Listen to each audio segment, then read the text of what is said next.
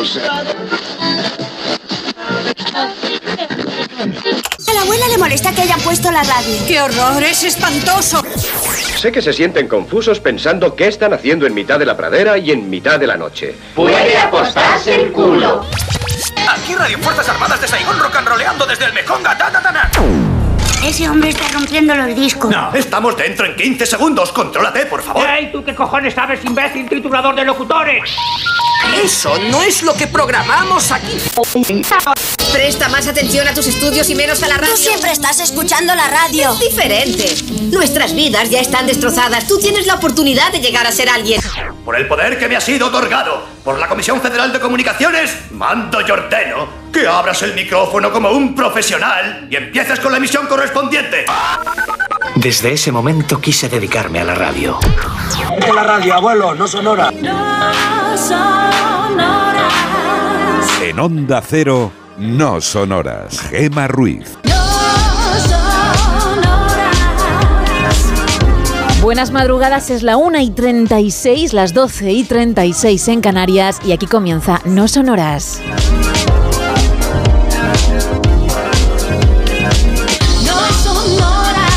Sonoras que no vamos a convertir en terrorífico, no, pero sí que va a tener sus pinceladitas de miedo, quizá de terror en algún que otro momento, porque es toda la noche lo que nos queda por delante. Vamos a acompañarte incluso parte de la mañana, ¿eh? hasta las 6, las 5 en Canarias.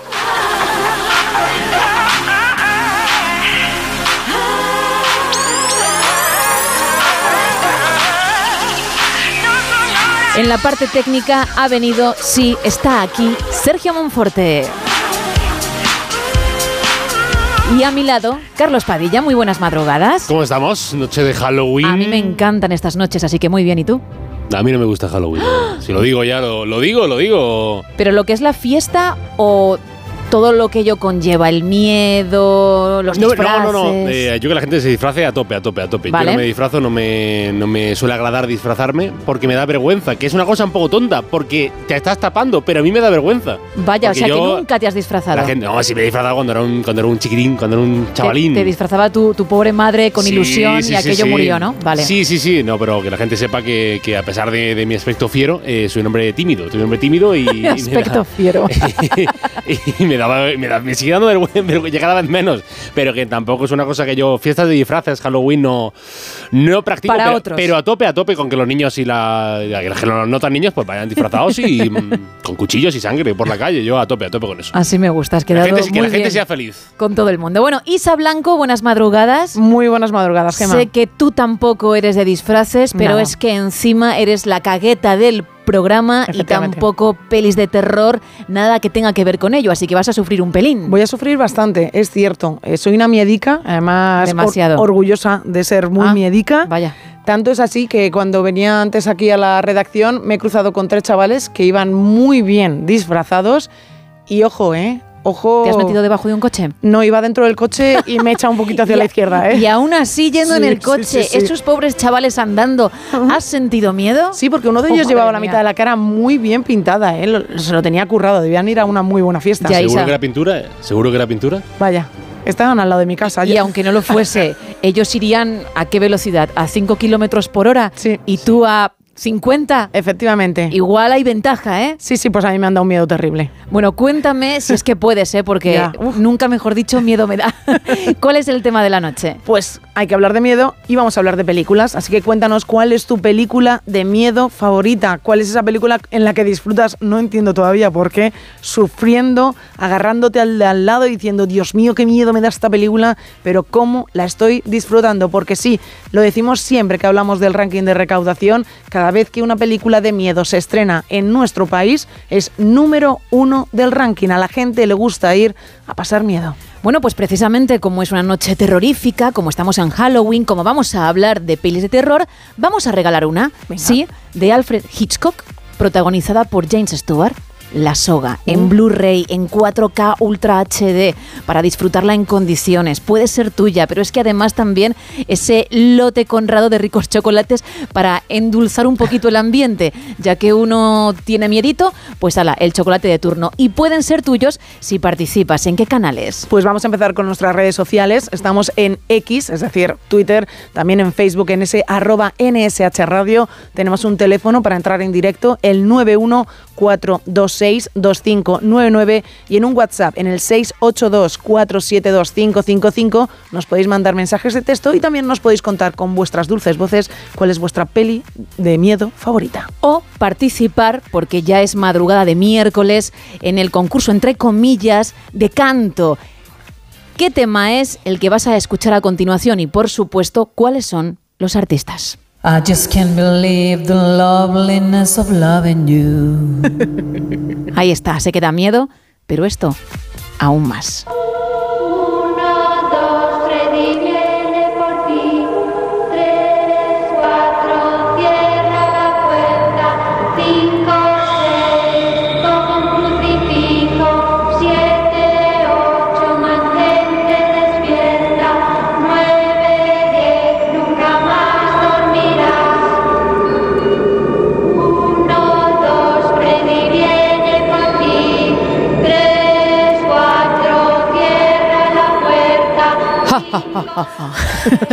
Así vamos a empezar. Oh.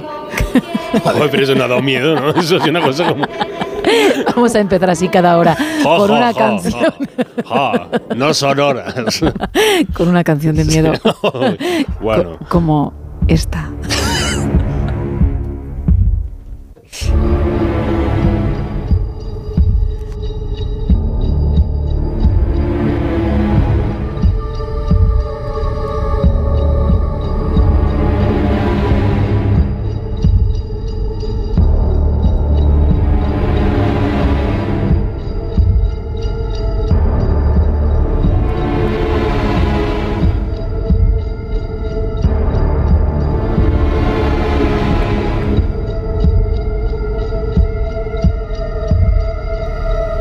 Dieciocho minutos faltan para las dos de la madrugada, la una en Canarias, y abrimos la primera taberna de la noche. Venga.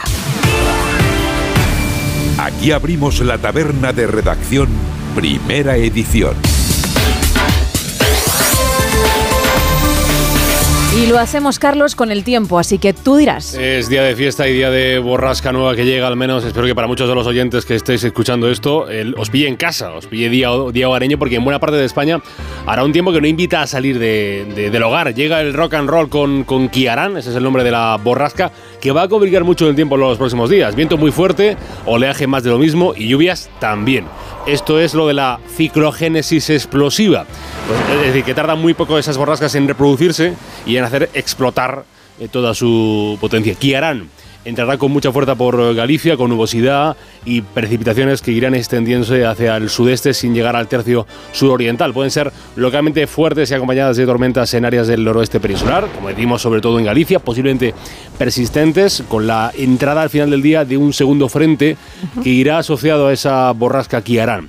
Esos aguaceros que afectarán también de forma más débil y dispersa al resto de la mitad noroeste peninsular, donde se darán chubascos moderados en áreas montañosas, en el área mediterránea. Predominarán nubes medias y altas, tendiendo a poco nuboso, sin descartar en Baleares algún chubasco aislado a primeras horas del día. Y en Canarias, nunca me olvido de ustedes, se esperan intervalos nubosos, sin descartar precipitaciones débiles en las islas de mayor relieve. Pero a vosotros, a los canarios, Kiarán, pues os sonará un poco a chino, la verdad, os pillará lejano. Las temperaturas eh, mínimas van a subir en el noroeste y en el norte de la península y en Canarias y además en montañas del, norte y del centro de la península. Y las máximas van a aumentar en, en la mayoría de la península y también en Baleares y en el resto pocos cambios. Le digo unas cuantas temperaturas de ciudades a ver si pillo la suya. En Ciudad Real habrá 8 grados de mínima, 17 de máxima. En, La Coruña, 14 la mínima, 19 la máxima. En Lleida, 6 la más baja, 21 la más alta. En Oviedo, 12 será la más baja, 20 la más alta. En Toledo, 9 la más baja, 18 la más alta. Y en Zamora, 11 grados de mínima, 15 de máxima. En vientos, van a predominar los vientos del suroeste en la península y en Baleares, sobrando algo fuerte con rachas de muy fuerte por la tarde en áreas del norte peninsular, como decimos, en zonas de Galicia y de Asturias. Habrá viento de poniente en el estrecho y en Canarias, pues entrará un viento flojo, viento flojo tendiendo a moderado. Amanecerá en Vigo a las 8 y 7 minutos, anochecerá a las 6 y 29, en Almería se pondrá el sol a las 6 y 13 de la tarde y amanecerá a las 7 y 33 y aquí en Madrid nacerá el miércoles a las 7 y 44 de la mañana y se viene la oscuridad y la noche mmm, a las 6 y 12 de la tarde. Feliz día de todos los santos, jo, jo, jo. Y, y nada, que lo pasen bien eh, a los que tengáis festivo y no trabajéis. Porque los demás estaremos aquí. Gracias, Carlos. A vosotras. Vamos de un tiempo a otro con la actualidad.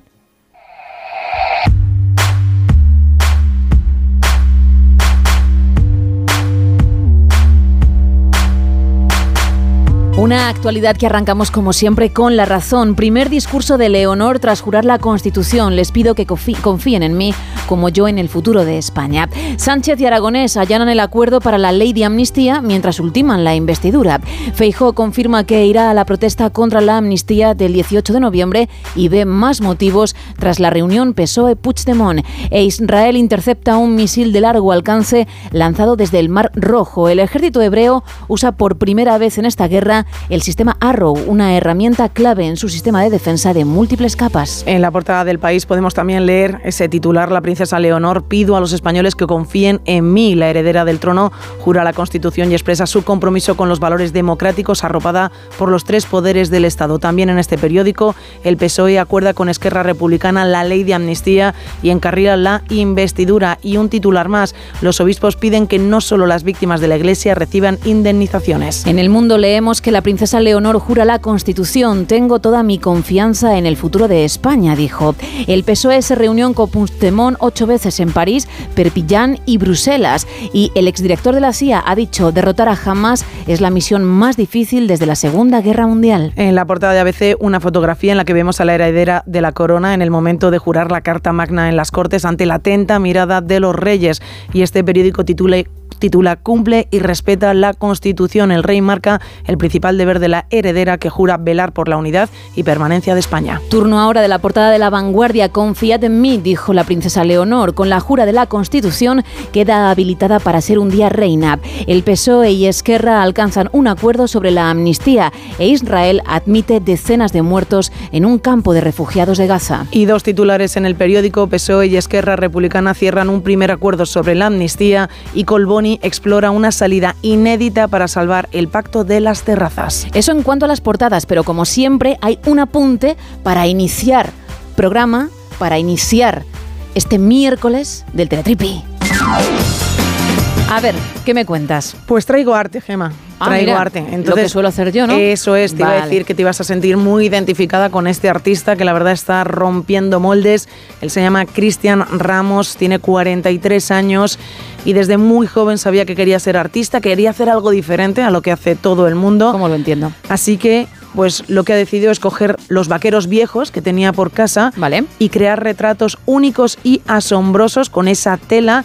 Dice que o sea, ha intentado di- diversificarse en el mundo del arte, buscar su estilo único y la verdad es que lo ha encontrado. Le encanta utilizar los vaqueros, oye, pues para hacer estas obras con la tela poco a poco, distintos vaqueros, pues va creando estas imágenes, pues coge un vaquero un poco más oscuro, un vaquero blanco, un vaquero de un gris más claro y de verdad crea unas fotografías que, que es como si las hubiese pintado él simplemente ¿eh? cogiendo esos vaqueros. 43 añitos, de verdad, si lo tenéis la oportunidad, buscarle por redes sociales, Cristian Ramos, porque con esos vaqueros que tú estás pensando en ponerle un... Pero son muchos jeans los que tienen que tener jeans. en casa para poder hacer esto, ¿eh? Son muchos jeans y también mucho arte para hacer esto, porque de verdad yo tengo delante de mí una fotografía que es como si él la hubiese pintado, no con el mismo arte que tú, Gemma, no con el mismo hombre, arte. es que eso no hace falta ni que lo aclares. Efectivamente, pero por si acaso alguien lo dudaba, pero ha cogido los vaqueros, ha ido cortando poquito a poquito y ha creado imágenes espectaculares. Así que de artistas con artistas empezamos la noche. Bien, así me gusta. que lo cuentes, Lo cuento. pero que recuerdes lo que tienes al lado, ¿no? Siempre, siempre. Sobre todo la suerte, la fortuna de Hombre. vivirlo cada madrugada. La, la mayor suerte del mundo. ¿Te Es- emocionas? Mucho es o ganar la primitiva Normal. o ver cómo, cómo haces un ruiz original por las noches. Es, está más o menos a la, a la misma altura de ilusión. Por eso has dejado de jugar a ella. Efectivamente, porque no, no podía para llegar- quererte. Claro, no, no quería, no podía Ya. alcanzar lo mismo. Ya, pues para que veas que el dinero no da la felicidad, ¿Cierto? te cuento algo en el faranduleo. Ha habido bronca.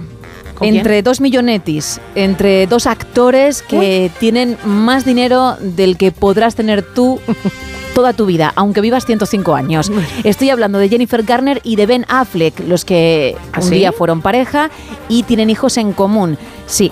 Los paparazzis les han fotografiado, que esto es una cosa súper incómoda, pero es el precio de la fama, discutiendo, saliendo de sus respectivos coches. En Qué algo no estaban de acuerdo y bueno, pues no pasaron la mejor de las mañanas. De hecho, luego se separaron, cada uno fue fotografiado siguiendo su camino y las caras eran las mismas que cuando estaban charlando. Un poquito tristes, un poquito de enfado, diría yo, de rabia, ¿no? De cierta tensión. Oye, pues qué raro, porque normalmente no se, siempre se les ha visto como en buena sintonía y ahora esto sorprende bastante. Además, ella que siempre ha Bueno. estado a su lado en todos los malos momentos por los que ha pasado el actor.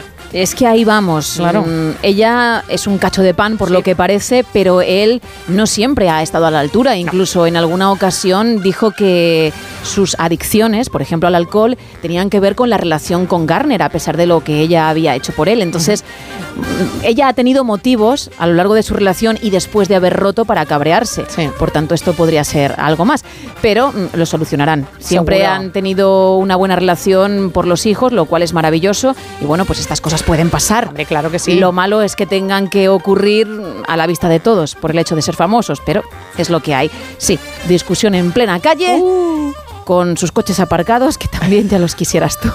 La verdad es que sí, tienen buenos coches, ¿eh? Pero tampoco creo, ¿eh? Va a poder ser. Igual No. un día me das la sorpresa, Ya. pero no tiene pinta. 1 y 51, 12 y 51 en Canarias, cerramos taberna.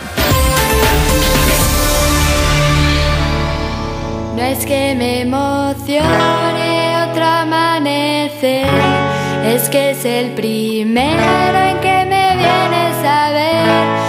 Es que yo ya no quiero verlo sola otra vez, es que sola no tiene gracia ni placer. Un, dos, tres y. Cuando tus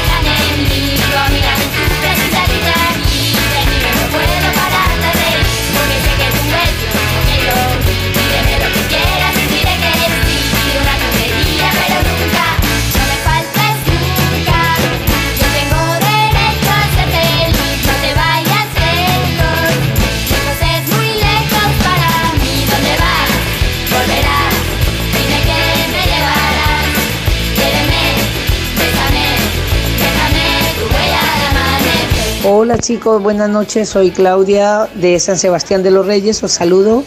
Y mi película de miedo que me espanta y me sigue espantando es El Exorcista.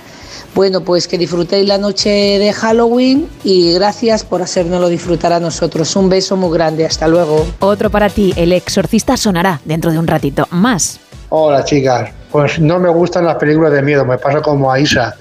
Pero en el año 75 mi padre me llevó a ver, eh, el hombre era un adelantado a su tiempo, me llevó a ver eh, No profanar el sueño de los muertos.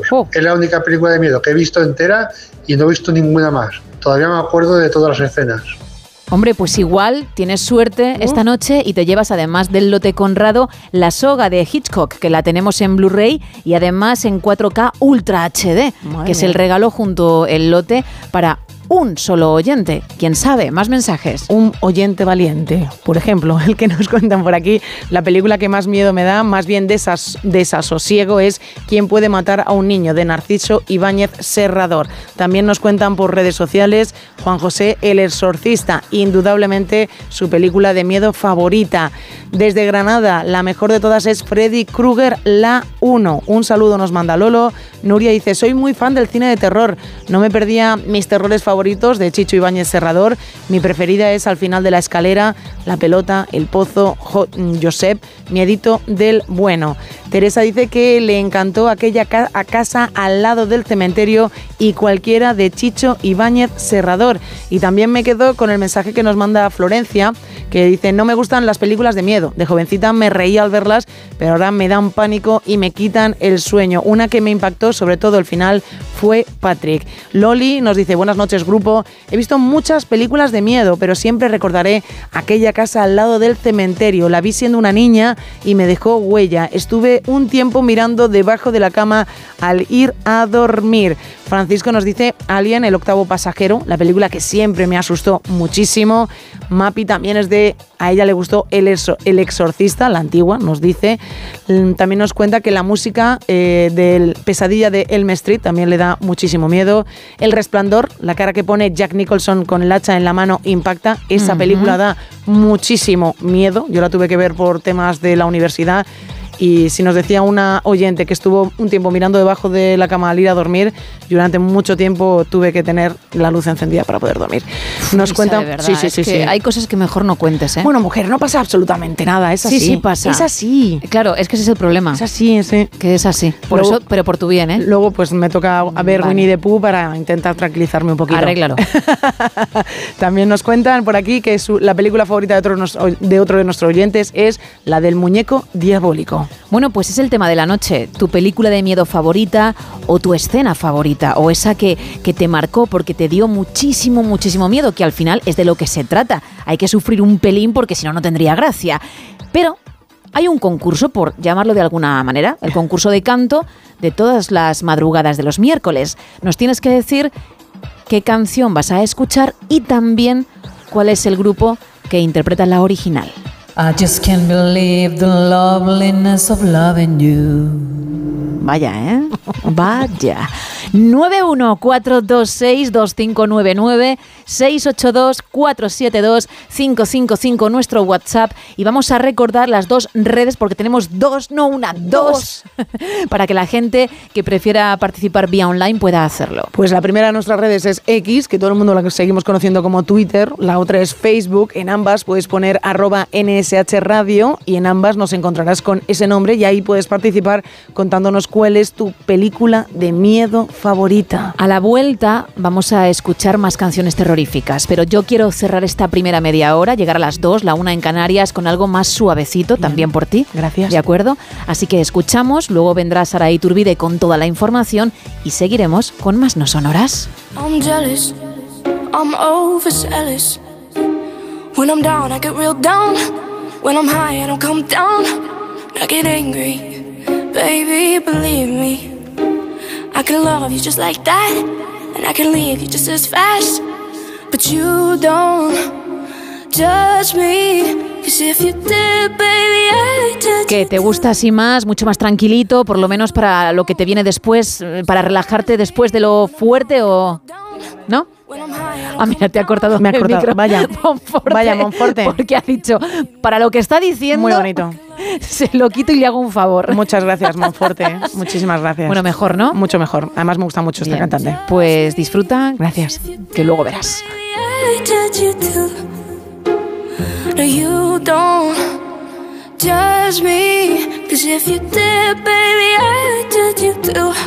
Cause I got issues, but you got them too. So give them all to me, and I'll give mine to you. Bask in the glory of all our problems. Cause we got the kind of love it takes to solve them.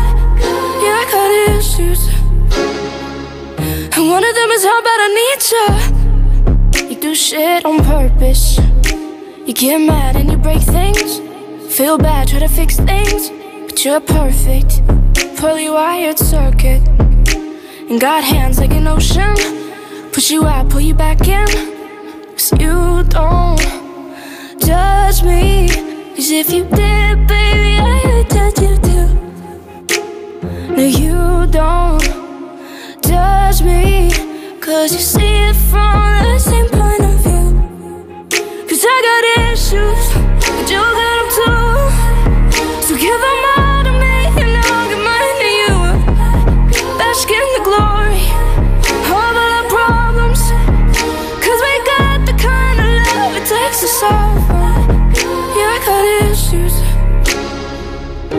is how bad I need you.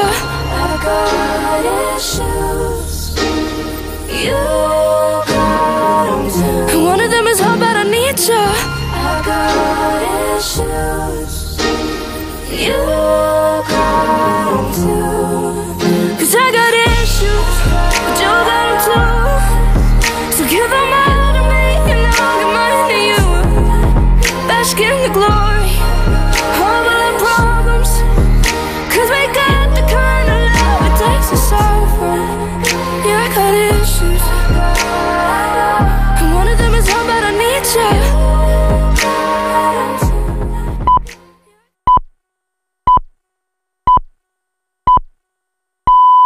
Son las dos, es la una en Canarias.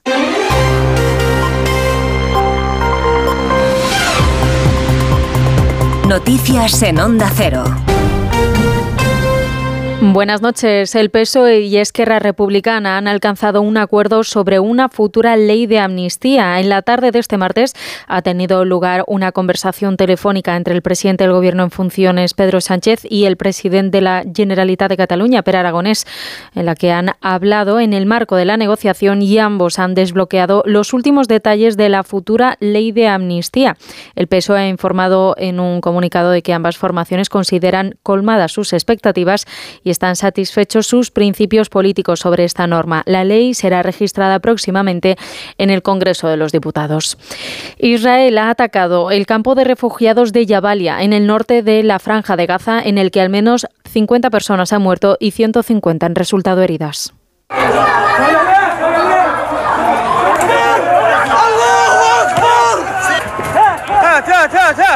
Las fuerzas israelíes aseguran que el bombardeo ha provocado el colapso de infraestructuras subterráneas de Hamas dedicadas a actividades terroristas contra Israel.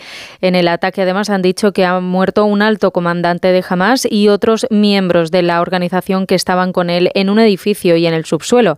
Un portavoz de las Fuerzas Armadas de Israel ha reconocido en la CNN que sabía que había civiles palestinos en el lugar de los bombardeos. Pero sabían que había muchos refugiados, muchos civiles inocentes, hombres, mujeres y niños en ese campo de refugiados, ¿verdad? Esa es la tragedia de la guerra. Como saben, venimos diciendo durante días que salgan de ahí. Los civiles que no estén relacionados con Hamas, por favor, salgan de ahí. Hamas ha afirmado que en los próximos días va a liberar a más rehenes de los que tomaron durante el ataque del pasado 7 de octubre. Por otro lado, el paso de Rafa, la única entrada y salida del territorio palestino bajo asedio que no está en manos de Israel, va a abrir hoy miércoles para recibir a varios palestinos heridos. Las autoridades egipcias han preparado un hospital de campaña para recibir allí a los heridos, señalando que los casos graves y aquellos que necesiten tratamientos adicionales serán trasladados a otros hospitales para recibir En España, la princesa Leonor ha jurado la Constitución española el día en el que ha cumplido 18 años. Tras jurar la Constitución en el Congreso ante 585 diputados y senadores, además de otras autoridades y miembros de la sociedad civil, la princesa ha prometido en su primer discurso una entrega sin condiciones a la sociedad española. La heredera al trono ha pedido a los españoles que confíen en ella, como ella tiene puesta toda su confianza en el futuro de España. Me debo desde hoy a todos los españoles, a quienes serviré con todo, en todo momento con respeto y lealtad. No hay mayor orgullo.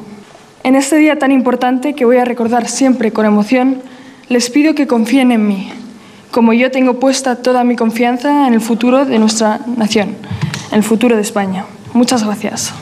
Tras el día de hoy, Leonor de Borbón está legitimada a partir de ahora para suplir a su padre en caso de fallecimiento, abdicación o incapacidad sin necesidad de que haya un regente ni intermediario.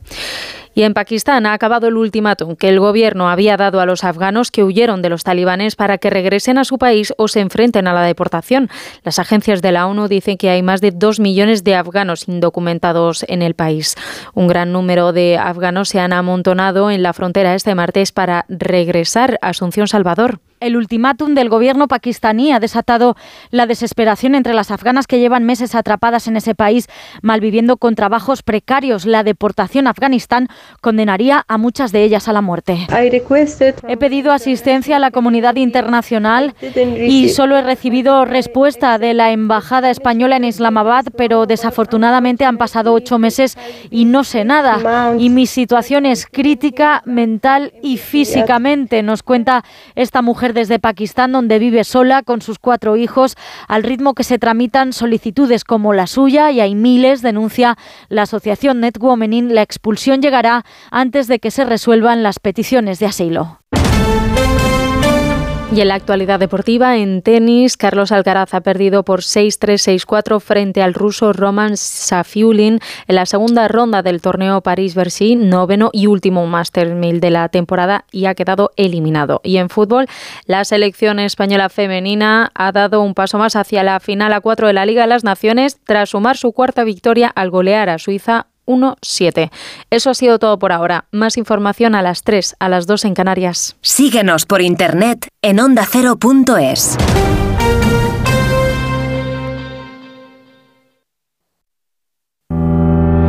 La carrera Ponle Freno cumple 15 años y vuelve a las calles de Madrid con una marea humana de solidaridad.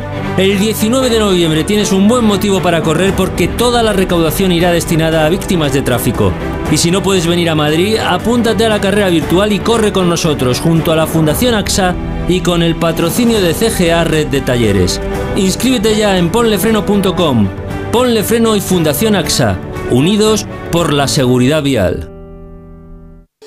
3.000 euros, el precio que pagó su hijo para asistir por internet al asesinato en directo de una chica. Mañana a las 11 menos cuarto de la noche. Pero esto es una película, ¿no? Tras el éxito en su estreno, Antena 3 te ofrece en una emisión única. ¡No podemos fallar! Los dos primeros capítulos de La Red Púrpura. Mañana a las 11 menos cuarto de la noche en Antena 3. Y nuevos capítulos ya disponibles en A3 Player.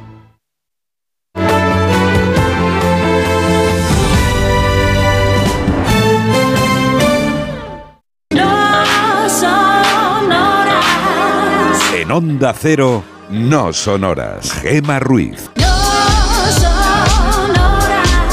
2 y 6 de la madrugada, 1 y 6 en Canarias, seguimos en No Sonoras en directo en esta noche de Halloween en la que precisamente te preguntamos cuál es tu película de miedo favorita o tu escena o con cuál pasaste pues eh, el peor momento. No tiene por qué ser tu favorita, pero sí con la que sufriste un pelín, Isa, ¿no? Sí, la verdad, esa película en la que a pesar de estar sonriendo y decir de forma pues orgulloso, estoy disfrutando con esta película, es la que más miedo te ha dado. Y además de la que disfrutas pasando miedo, que es una de las cosas que más me llama la atención a las personas, a ti te incluyo en este paquete Gema, que os gusta disfrutáis viendo películas Sí, pero no sonreímos y ahí me has, me has dejado un poquito... ¿Cómo que no sonreís? no. Estáis ahí en plan y termina la película y dices, me ha gustado la película, qué bien ha estado esta película. Disfrutamos, pero no nos reímos. No, sino que, claro, por eso decía, como mucho abrazamos un cojín. bueno, también está bien eso, ¿eh? Pásate al lado oscuro, nunca mejor dicho. Ay, Dios mío, no, no, no. Bueno, entre todos los que participéis, ya que hablamos de cine y hablamos de miedo, hablamos de terror, vamos a regalar una peli de Hitchcock, La Soga, interpretada por James Stewart. La tenemos en Blu-ray en 4K Ultra HD para verla, para vivirla en condiciones y también un lote conrado de ricos chocolates. Nos puedes llamar al 914262599, también mandarnos un mensaje de texto o una nota de voz al 682472555 o escribirnos en dos redes. Estamos en Facebook y en X, es decir, en Twitter. Nos podéis encontrar si ponéis arroba NSH Radio. Y ahora va a sonar una peli muy famosa, va a sonar una de sus canciones que da miedo, pero esto también lo puede dar un poquito. Aunque no es la intención, ¿eh? ¿Qué canción es y por supuesto qué grupo la interpreta? Ocho minutos pasan de las dos, de la una en Canarias y ahora sí, vamos a meternos en ambiente.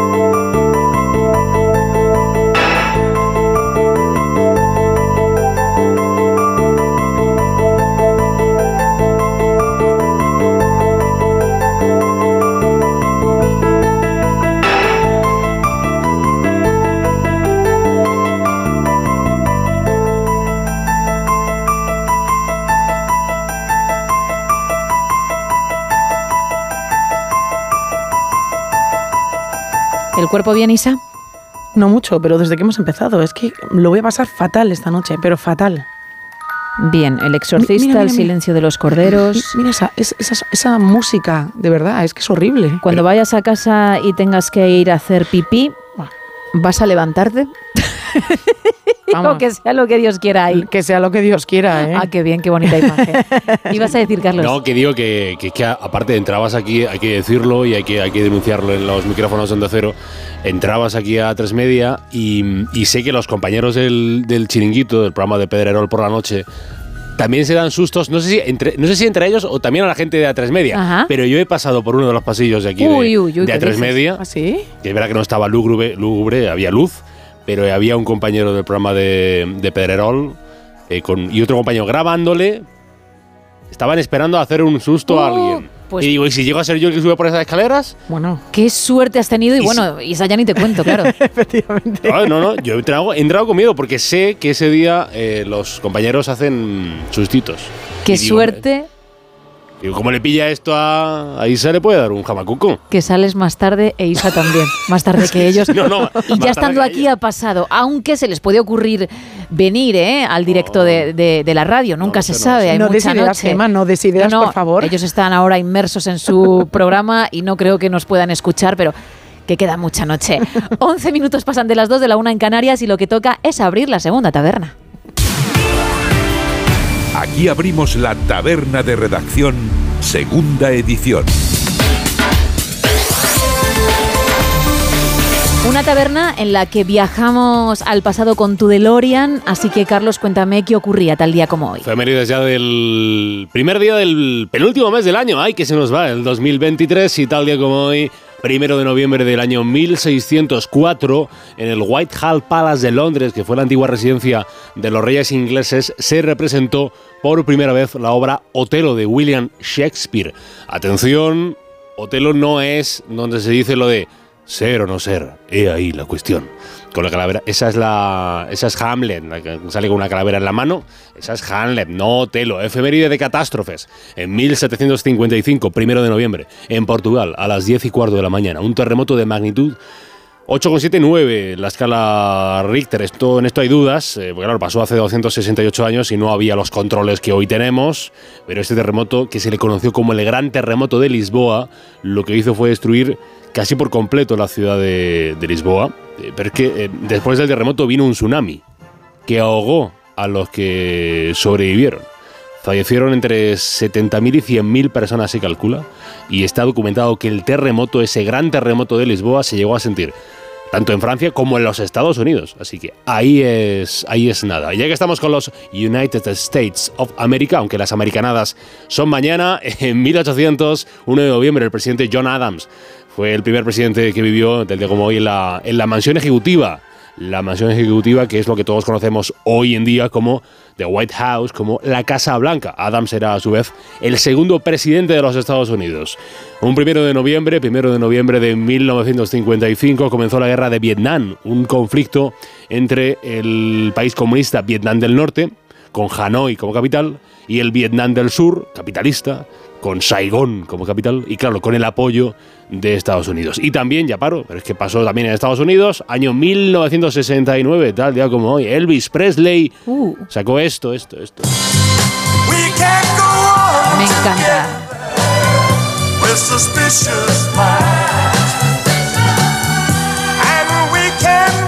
Y es curiosa la historia de, de Suspicious Minds, eh, porque fue una canción escrita y grabada en el 68 por primera vez eh, por un hombre que se llamó Mark James.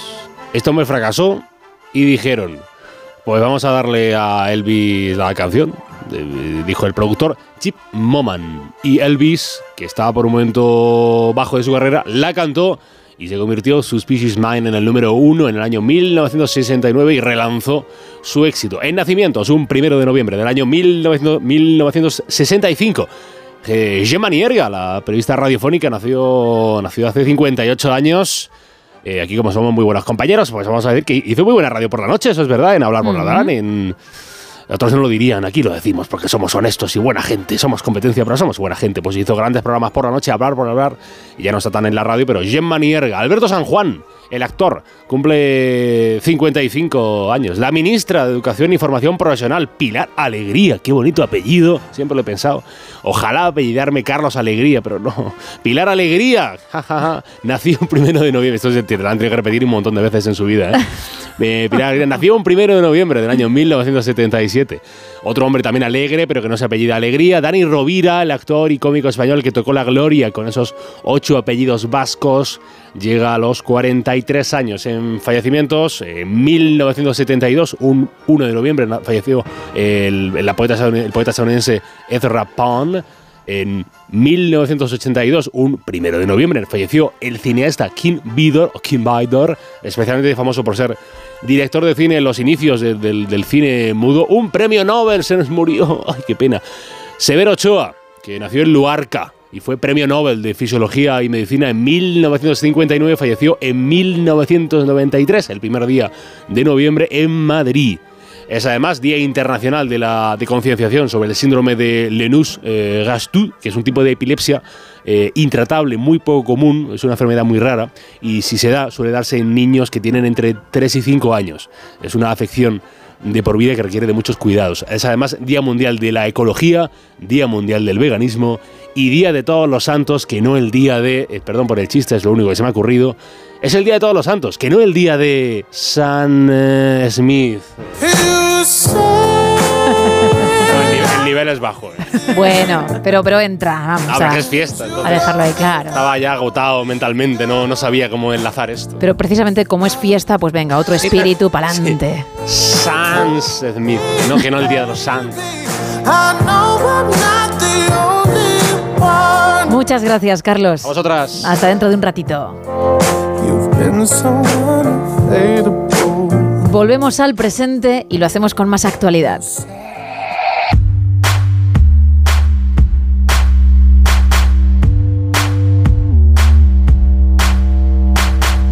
Arrancamos con el Independiente. El rey subraya bajo la sombra de la amnistía la exigencia de someterse al derecho.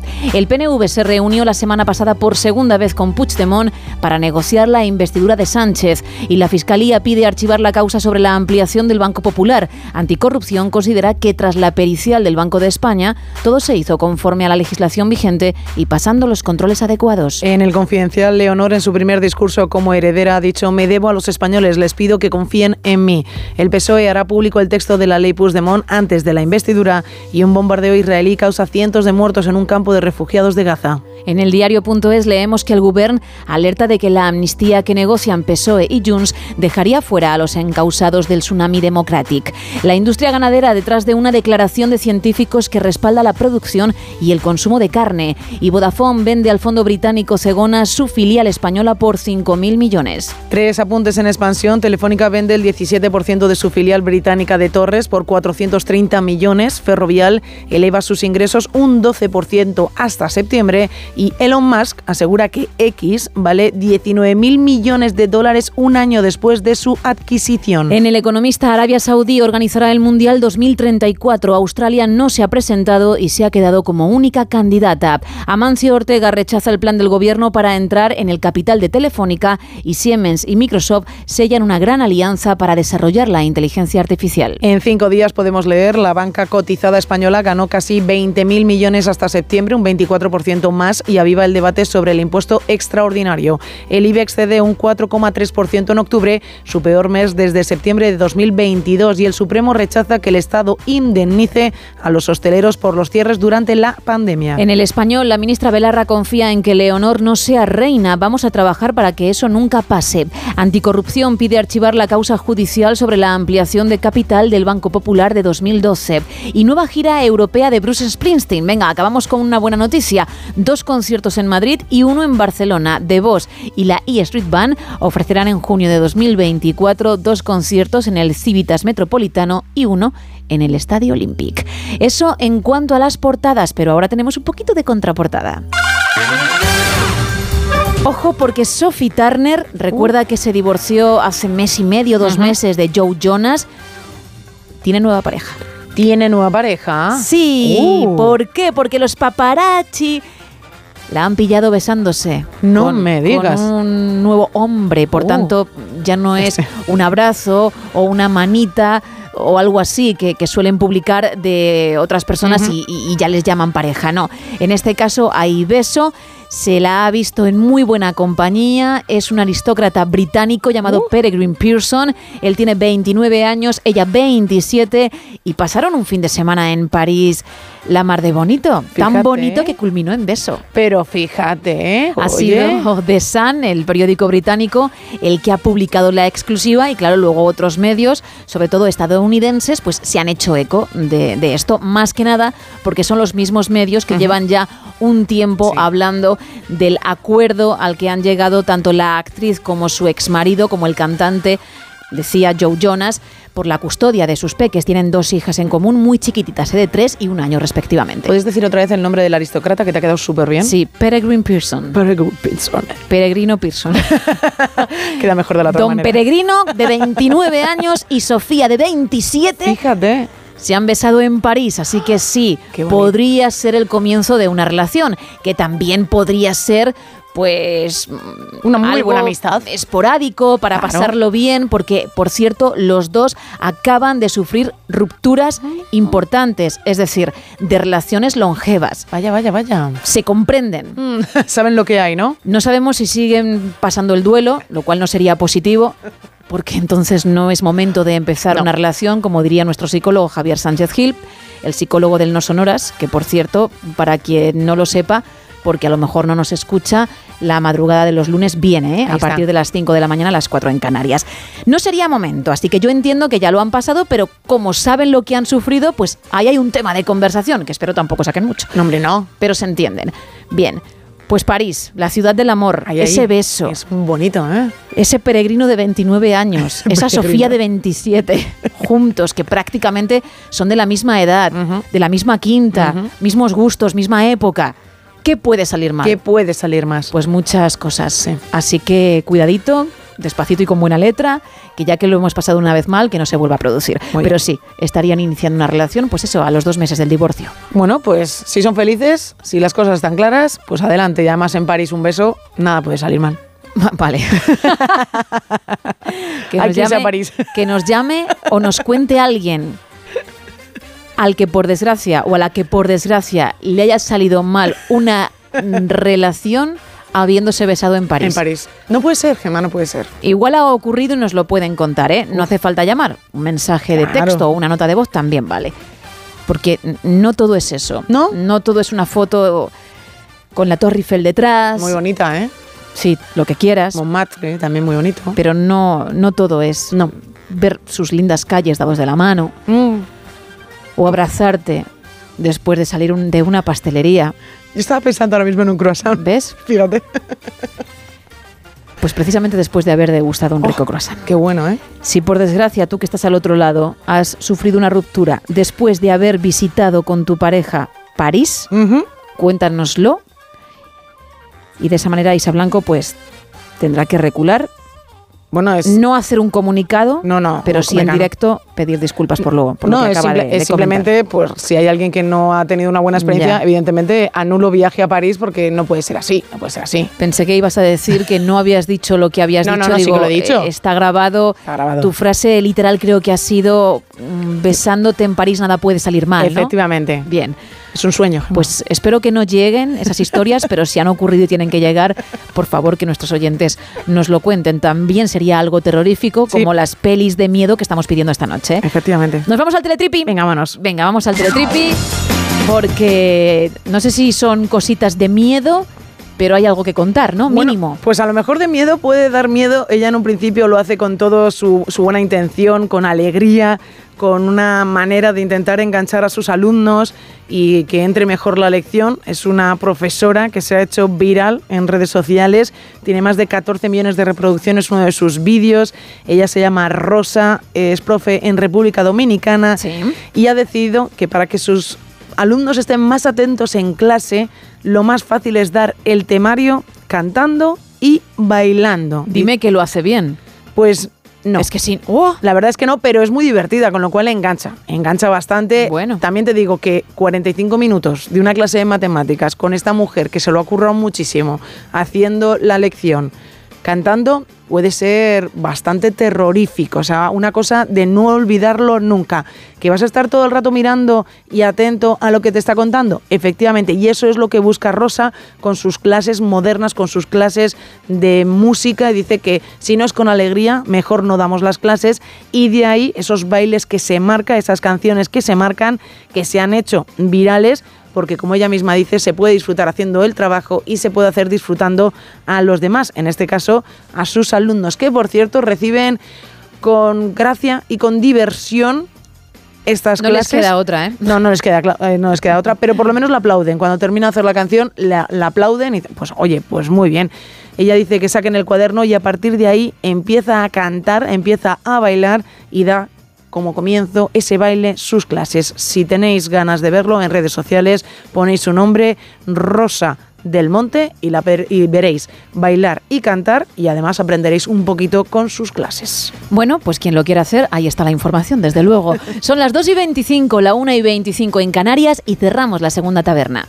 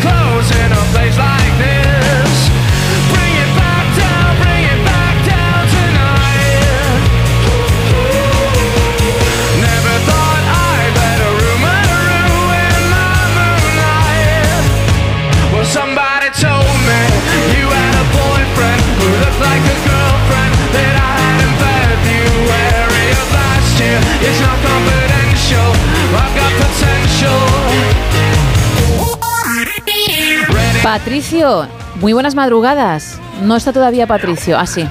Ah, sí, estoy aquí, sí. ¿Qué tal, Patricio? ¿Desde dónde nos llamas? Desde León. Bien, pues cuéntame, vamos a ver. ¿Tú tienes una no, peli? bueno, aquí Dime, dime. hace buen tiempo, pero es, es que estaba, como estabais hablando de lo del miedo, Dime, dime. yo cuando era pequeño, la película que más miedo me dio, jolín, yo tengo 60 años ahora, pero la que más miedo me dio fue la de la de la cabina, ¿Te dio miedo por qué? A ver.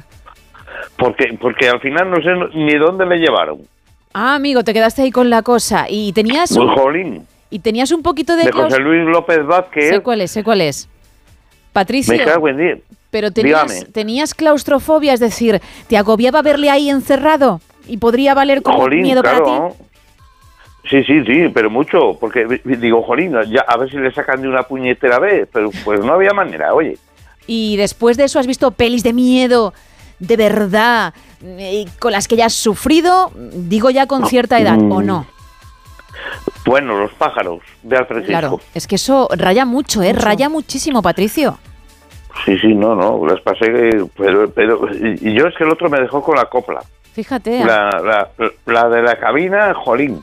Sí, sí, y fíjate que ha llovido, ¿eh? Que han pasado muchísimos años, que es de 1972. Claro, pero está uno pendiente, uno pendiente, uno pendiente. Y se acaba la película y al final no sabes, al final no sabes lo que pasó. ¿Y no la has vuelto a ver? ¿No la has vuelto a ver, Patricio? No, no, no, no, no. Pues ahí No, tienes no. una tarea pendiente, ¿eh? No, ya lo sé, ya lo sé, jolín. te, te dejo un plan por si quieres, ¿eh? Una idea. Es que de aquella era en blanco y negro, ahora no sé si la habrán ya reproducido a otro sistema o yo qué sé.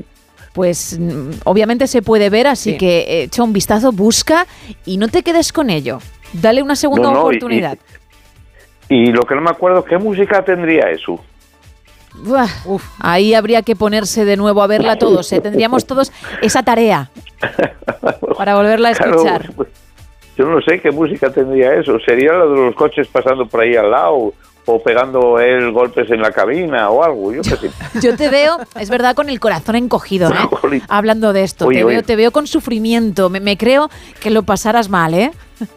Pues sí, muy mal, muy mal, porque es que de verdad que... wow, Te digo Es una que cosa, vas a marcar la diferencia en toda la noche. está ¿eh?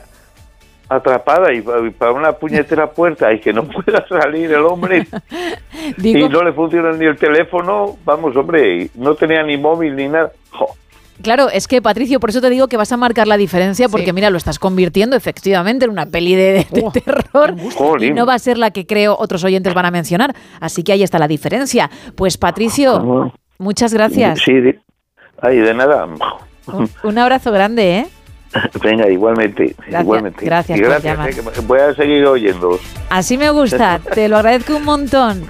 Un abrazo. Venga, hasta mañana, que mañana eso, mañana es el cumpleaños de mi madre. Ah, pues mira, felicidades Felicidades. ya de por adelantado. Ya de paso, ahí va, ¿vale? Gracias.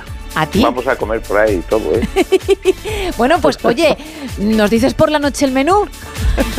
Mm, no lo sé, lo que nos pongan de menú, pues ya eso, vale. Pero nos por lo noche, contarás, claro. Sí, cada uno lo que pida. Vale, no, no, sí, tú luego nos tienes. ¿Cuántos sois? Eh, somos 14. Es que te iba a decir que nos dijeras el menú de cada uno, pero el tiempo es oro en la radio y 14 igual son muchos. Elige a tu madre y a ti, por ejemplo, y, y no, nos lo cada uno cuentas. que coja lo que quiera. Sí, Porque ¿no? a uno le gusta la sopa, a, a- a mí igual me gusta un gambón. Claro. Al otro, al Solo otro uno. le gusta puré. Oye, cada uno que haga lo que Pe- quiera. perdóname, Patricio, pero vaya diferencia, ¿eh? Uno un gambón, el otro un puré. Es que mi padre no tiene dientes, le quedan dos Ay, dientes solo. pobrecito Tiene mío. 91 años y le quedan, do- le quedan dos dientes ahí. Bueno, ojo, que con 91 años, dos dientes, tela, ¿eh? Que ya quisiéramos primero muchos llegar a los 91 y luego tener los dientes. Pero da igual, tú cuéntanos, ¿vale? El menú. Tú por la noche nos dices eso, el que se ha pedido tu Vale. padre, tu madre y tú, pero no los 14, que si no, no hay tiempo. Vale, vale. Yo, Vale. yo los chavales seguro que piden un chuletón. y por favor, dinos si al punto, poco punto, hecho, claro. o muy hecho. Yo si fuera para mí, me- al punto. Pero hay gente que le gusta más hecho, otro menos hecho. A mí con sangre no me va. No, a mí tampoco. Mira, ahí soy de las tuyas, Pues- Patricio. De verdad, ¿eh? Yo eso que sangre y las cosas no. Me gusta un poquitín más hecho. No, de ahí que, jolín, si la cabina te dio miedo, claro, ¿cómo vas a ver un filete con Claro. sangre? Es que tú eres, tú eres un oso amoroso, Patricio, ¿no? Joder, ¿qué va? Parezco Terminator. Ah, sí, madre mía, qué mezcla. Un Terminator tierno, vale, vale, Patricio, me quedo con la idea, aunque cuesta encajarla. Un poco, ¿eh? Pero me quedo con Ya, ella. Pues Patricio. Muchísimas gracias, ¿eh? De nada, perdonarme. No, no, no. Hasta luego, chao, Bienvenido chao. siempre, chao. Vale, mañana llamo para deciros lo, lo que comimos. veréis. Eso es, quedamos en eso, ¿vale? Tú, Vale, nosotros vale, y todos los oyentes.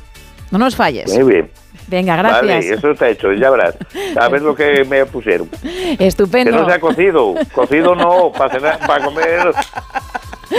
Tú habla, en cuanto entres por el restaurante, di cocido, no, no. y ya te sientas y lo que sea, ¿vale? No, que está bueno, pero es que, Claro. jolín, jolín, yo prefiero otras cocinas. No, no, a ver, que se entiende. Estás hasta las narices, ¿no? No, hombre. Uy, las narices las tengo muy largas. tengo, tengo un cacho narigón. Pues huele bien el gambón y nos lo cuentas mañana, ¿vale? Vale. Bueno, hasta Venga. mañana, Patricio. Venga, un beso. Un beso. Otro para ti. Chao. Chao.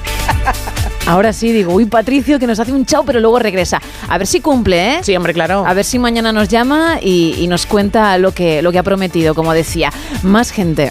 Hola familia, buenas noches. Hola. Soy Iván de Madrid. Hola, Iván. Eh, a mí las películas de miedo eh, no me gustan nada, lo paso fatal. Ay. Fíjate hasta dónde estará el nivel, que yo viendo Scooby-Doo ya me daba miedo con los fantasmas y, ya. y ya no era capaz de verlo, o sea que imagínate. Así que nada, venga, buenas noches, un saludo. Otro para ti, es de los tuyos, Iván. ¿eh? sí. En cualquier caso, también buscamos eso, ¿eh? Si eres muy miedica y nunca has visto ninguna peli de terror o viste una y con eso bastó, cuéntanos. ¿Qué más te van diciendo, Isa? Pues mira, en redes sociales nos cuenta un oyente, no me acuerdo del nombre, pero era de zombies, solo que era muy niña, la vi en el cine de mi pueblo y hasta llegar a casa iba con el cuello encogido por si me mordían. También nos cuenta Santi, no es mi género favorito, pero he visto las clásicas porque me gusta el cine y tenía que verlas. No me considero miedoso, aunque Posesión Infernal no la vería solo y de noche, por lo que sea. Me paso por WhatsApp, Jesús, desde Mota del Cuerpo, un cuervo, no del cuerpo, nos dice película favorita, La calle del terror. También nos cuentan por aquí, pues tras haber visto The Walking Dead las 11 temporadas, no creo que me pueda dar miedo ninguna película y nos da las gracias por el programa. También Pilar, desde Aguilar, dice que su película es sin duda El Resplandor, una película que sale bastante entre los oyentes que nos están escribiendo en el arroba NSH Radio por Facebook. Rafaela coincide diciendo que Sí. también El Resplandor. Alfonso también nos dice que su película favorita es El Resplandor. Isabel nos dice Amityville, es la película que ella nos marca. Amityville, sí. Amityville. Miguel López dice La Señal, dice que impresiona bastante, la de The Ring. A él le ha impresionado bastante. Nando dice que la película que más le impactó fue El Resplandor y nos manda también un saludo desde Asturias. Entre todos los que participéis, además del lote Conrado, tenemos la peli La soga de Alfred Hitchcock, ya que es una noche de miedo, interpretada por James Stewart, en Blu-ray, en 4K Ultra HD, para que ya que nos ponemos... Nos pongamos Eso bien. es. 914262599. También estamos en WhatsApp en el 682-472-555 y en dos redes. Estamos en X y en Facebook en arroba NSH Radio. Luego me cuentas si hay alguien que da, que me parece a mí que no, con la clave y sabe el tema y el grupo que interpreta, que interpreto yo, que interpreta la voz misteriosa. Alguien, alguien interpreta, ¿no? que quién será. ¿Quién será? Pero yo lo veo complicado. Es difícil, oye, ¿eh? Sí, tú no lo sabes, ¿no? No, no tengo ni idea. Pues el estribillo es tan pegadizo y tan Mm. conocido que cuando lo pongamos a eso de las 5 de la mañana os vais a quedar todos los que no la habéis averiguado de piedra.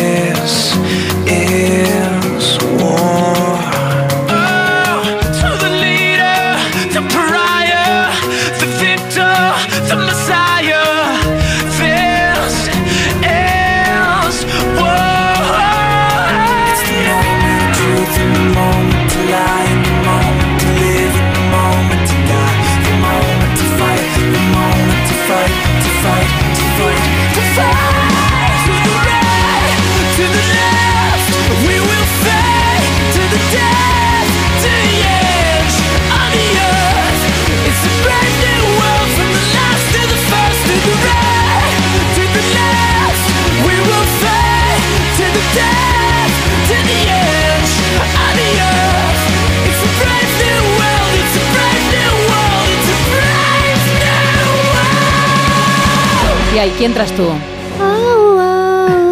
Que sí, hombre. Muy bonita esta canción, ¿eh? Bueno, ahora entras. Vale. Ahora vas a entrar. ¿Cómo tengo que hacer? No, no, te vamos a escuchar, estás ahí camuflada. Vale. Pues dentro de un rato, ¿eh? Igual.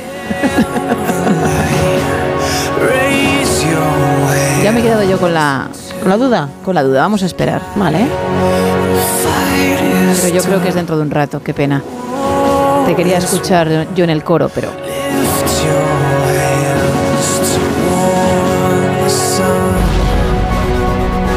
Sí.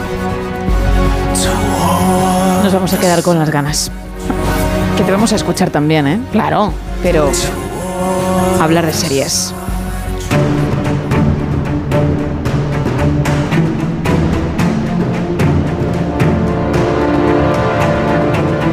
Novedades, Isa, entiendo. Bueno, hay novedades en el sentido de que no tenemos noticias nuevas en cuanto a la huelga de actores. Es una desgracia porque seguimos muy atentos a todo lo que pasa en esa mesa de negociación entre la Alianza de Productores y el Sindicato de Actores que se tienen que reunir, se tienen que volver a reunir. Este pasado fin de semana contamos que que se habían acercado posturas, que el representante del sindicato de actores había salido bastante entusiasmado porque parecía que había ciertos avances, pero no los avances por los que ellos han estado parados más de 170 días, con lo cual no se van a conformar con las migajas, como dicen ellos. Quieren poner sobre la mesa dos puntos muy importantes, es el hecho de recibir una mayor gratificación en los servicios de streaming, cuando las series y las películas pasen al servicio de streaming, a las plataformas, y por otro lado, una de las cosas que más les preocupa es el tema de la inteligencia artificial y esos derechos que muchas, bueno, que muchas productoras y muchos grandes estudios quieren hacerles firmar unos papeles para usar la inteligencia artificial, por si alguna vez hay que reeditar alguna de las series o usar su voz, no tener que volver a llamarles, sino directamente a través de la inteligencia artificial ya hacer uso de su imagen y de su voz. Entonces, seguimos muy atentos a todo lo que pase allí en Hollywood. Por desgracia, no, ah, no podemos decir ya se acaba esta huelga, pero es cierto que estamos un poquito más cerca de lo que podíamos haber estado la semana pasada.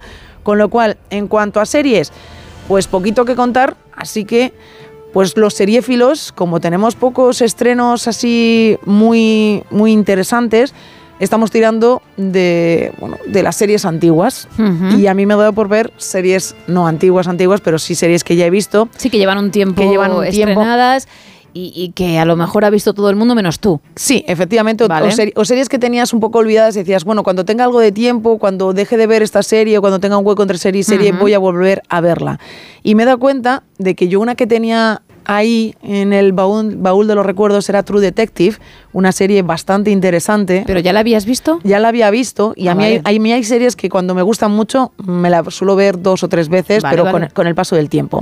Y entonces he dicho, oye, pues ¿por qué no hablamos de series protagonizadas por, series, por estrellas de Hollywood, gente ya, bueno, que eran estrellas de Hollywood y que se pasaron a la pequeña pantalla? No es por nada, Isa, pero, pero vamos, eh, nos tienes en vilo Uy. desde hace unos cuantos minutos. Fíjate, ¿eh? pues vamos es a empezar. que hasta que arranca. hasta que empezar a arrancar. Ha hecho una introducción buenísima, ¿eh? Y ahora me vas a decir. Hijo, madre mía, ¿por dónde? Y ahora me vas a decir, bueno, pues vamos acabando, Isa, con la sección No, de series. Pues casi. casi, casi, ¿no? Pues vamos a empezar muy rápido con True Detective. Eres como Patricio, Soy ¿eh? como Patricio, Controláis ¿eh? el tiempo en la radio de Ay, aquella ay, manera. Si te cuento mi historia de las gafas, no, no acabamos. Bueno, hablamos. Ah, que tienes historia de gafas. Bueno, pues luego me, me No, no, toca aguantarme la brasa. Ah, ¿no? No, no, no te la voy a contar, no te la voy a contar, porque si no estamos aquí. Pero me digo a micro cerrado, A micro que cerrado, aguanto sí. yo la brasa. Sí, sí, Vale, no venga. te preocupes, como siempre, Luego- todas las noches. Bueno, vamos a hablar de True Detective, una serie que está que ha tenido cuatro temporadas, la gente a lo mejor no lo sabe, se quedó con la primera, una primera temporada buenísima, espectacular, que el HBO nos sorprendió a todos con esta serie protagonizada por Matthew McConaughey, junto a él a Woody Harrelson, un Matthew McConaughey que estamos estábamos todos, bueno, acostumbrados a verle en un papel de guaperas y decidió pues que ya tenía que dar un giro a su vida, cambió Quitarse la etiqueta, ¿no? Efectivamente, en la gran pantalla lo hizo, recibió varias nominaciones a los Oscars y a los Globos de Oro, no consiguió llevarse, bueno, sí consiguió llevarse el Oscar por una de las películas y probó suerte en televisión con True Detective y la verdad, si no la has visto, tienes que verla. Hay un sentimiento. ¿Cuál lo notan alguna vez? Esa sensación de que la vida se te ha escapado entre los dedos. Alguien me dijo una vez, tu vida es como una pesadilla en la que te despiertas cada día. ¿Había visto una cosa igual? No, señor. Y como en muchos sueños, un monstruo aparece al final. A mí me gustó mucho. Tengo que decir que intenté continuar con la segunda y ya no pude y me quedé ahí, ¿eh? En que la primera era muy buena y hasta ahí. A ti te pasó como a muchísima gente. Esta primera temporada se estrenó en 2014. La crítica dijo que era una serie magistral, que ellos dos estaban increíbles. Un año después se estrenaría una nueva temporada, cuyos protagonistas serían también dos actores de la gran pantalla, Colin Farrell y Vince Vaughan, junto a ellos Rachel McAdams. Aunque en este caso la trama se ambientaba en California, giraba en torno a tres policías y un mafioso en una red de conspiraciones que se suceden tras un asesinato. Gustó pero no tanto, es cierto que no gustó tanto. El creador de la saga, Nick Pizzolato, no se dio por vencido y fue a por una tercera temporada protagonizada por un actor con dos premios Oscar en casa, Ma- Mahershala Ali, junto a él Stephen Dorff, que hacía bastante que no se le veía también por la pantalla. La serie volvió un poco a sus orígenes, con una trama mucho más oscura, que es lo que le gustaba a la gente de la primera temporada. Una trama bastante más bueno, más del estilo de las series que solemos ver en la plataforma HBO. La desaparición de dos niños en la región de los Ozarks. Esta gustó, esta temporada gustó muchísimo más que la segunda, evidentemente nada parecida a la primera, pero es que en 2024 veremos de nuevo una nueva temporada de True Detective titulada Noche Polar y que tendrá protagonista femenina Jodie Foster. Don't you ever get this feeling that sometimes you just? Just walk out, never stop. This is Alaska. Nobody ever really leaves. Nos vamos hasta una noche larguísima de invierno en Ennis, en Alaska. Ocho hombres que operan en la estación de investigación ártica desaparecen sin dejar rastro para resolver un caso o intentarlo. Hay dos detectives que tendrán que enfrentarse a las verdaderas, bueno, a las verdades que yacen enterradas bajo el hielo. Nick Pizzolato no está detrás de este nuevo proyecto. Ya sí se ha rendido, ¿no? Este ya se ha rendido. En este caso lo firma Isa López, que también está detrás del guion. Se estrena en enero. Veremos en unos meses si la crítica la alaba o no. Tengo que decir que el tráiler pues para los que somos miedico- mieditacas da bastante miedo, a los que sois bastante más valientes diréis, pues bueno, Pues no es para tanto, Pues ¿no? no es para tanto. Eso sí, dista bastante de la primera temporada de True Detective. Gracias, Isa. Nada. Seguimos.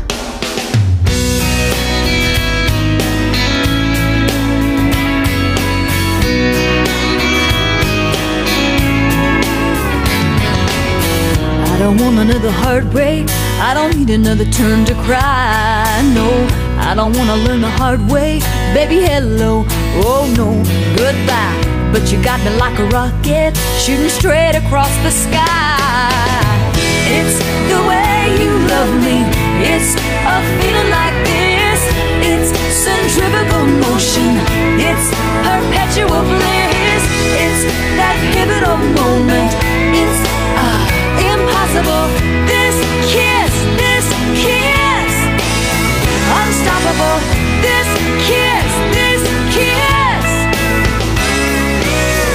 Cinderella said to Snow White, How does love get so off course? Oh, all I wanted was a white knight with a good heart, soft touch, fast horse. Ride me off into the sunset, baby, I'm forever yours. It's the way you love me, it's a feeling like this. It's centrifugal motion, it's perpetual bliss. It's that pivotal moment, it's unthinkable. This kiss, this kiss, unsinkable. This kiss, this kiss. You can kiss me in the moonlight, on the rooftop under the sky. Oh, you can kiss me with the windows open while the rain comes pouring inside. Oh, kiss me in sweet slow motion. Let's let everything slide.